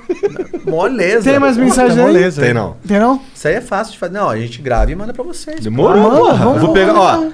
Eu vou Mas pegar o contato de Na vocês. abertura? Não, na hora. É, na abertura. Na hora que a gente Tipo faz. 15 segundos? É. Ah, Semana que vem. É, na hora. Isso Tá bom, é então. Mole Tá? de fazer. Filipão, já arma aí o. a- É. a- Da hora. Não. Caralho! Ô, Pelinho Caipia. Ô, mas. é, Marcelão, Rafael, obrigado demais pela presença, obrigado pelo papo, foi Pô, foda. Nós que que agradecemos. pô. Que horas que tu quer ter o voo? Não, brincadeira.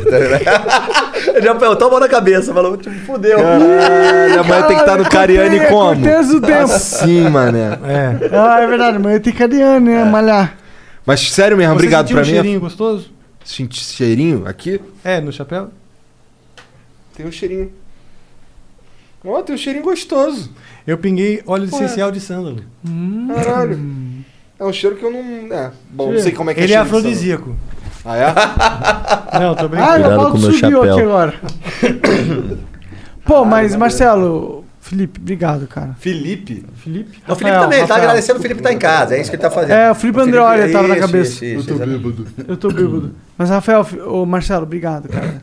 Poxa, obrigado a vocês pelo convite. Nós que Foi um prazer. Muito bom. Foi muito bom estar aqui. Foi divertido. Papo delicioso, né? Aí eu dei o troco do, do você chamando de Serginho. Pronto, Eu vi, fechou. rancoroso. Os dois são rancorosos. Os dois são rancorosos.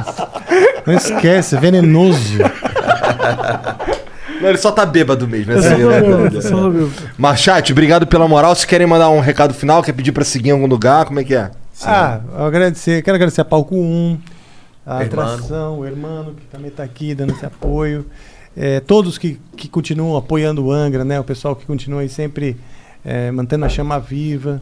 Todos que já passaram pela banda, tornaram esse, esse sonho possível, todos que participaram. Então, acho que, que é isso. Estamos loucos para voltar logo aos palcos, já estamos fazendo música e é isso mesmo. Maneiro. Que maravilha. Bom demais, gente. E aí, obrigado. Marcelão? Fala, mano. Ah, pô, a gente já Fala falou- do teu, fala do teu curso, porra. Ah, É, sim, manda aí. Claro, pô. Todos os alunos do GTR, do MB Guitar Academy, toda essa galera que, pô, tá sempre comigo, apoiando aí, acreditando no projeto. E também os meus companheiros de Angra, né? Todos os, todas essas, é, como é que eu posso dizer? Essas oportunidades que têm acontecido aí, tanto durante a pandemia antes e que vão acontecer no futuro também, porque eu sei que agora a gente está acelerando aí para ter uma, um momento muito bom aí de turnê, Agora é a volta. Agora, é Agora a uma- humanidade falando, mano, acabou essa porra de pandemia. Pô, vamos voltar Deus te ouça, Monark. Porra, ô, Igor, seu Igor é com Y ou com I? I-G-O-R. Eu vou, eu- esse aqui é o meu chapéu, tá? Eu vou dedicar ele a você e você não briga com seu irmão, fica cada um com Caralho, o meu chapéu é muito mais foda. Pô, o meu foi feito só pra mim. Tá, mas o meu tava na cabeça dele enquanto ele tava tocando. Ah, o meu tava na cabeça dele enquanto ele tava aí. E, ô, Serginho, só Ô, perdeu. Igor, o seu sobrenome. Coelho. Põe 3K que é melhor. Não, coelho, coelho é melhor. Igor Coelho, legal, aí. Coelho é bom que reproduz bastante. Já reproduzi pra caralho, já chega. Pô, mas Agora você obrigado. briga. Obrigado, Você já pessoal. esgarçou do teu irmão Caralho. inteiro? Essa. Caralho, obrigado, cara. Imagina. Foda. Caralho, olha aí. Ah, Me agora respeita, moleque. Agora sim, hein, meu velho. Pô. Mas, chat, obrigado pela moral, obrigado a todo mundo. Um beijo pra vocês. Até amanhã. Tchau. É nóis.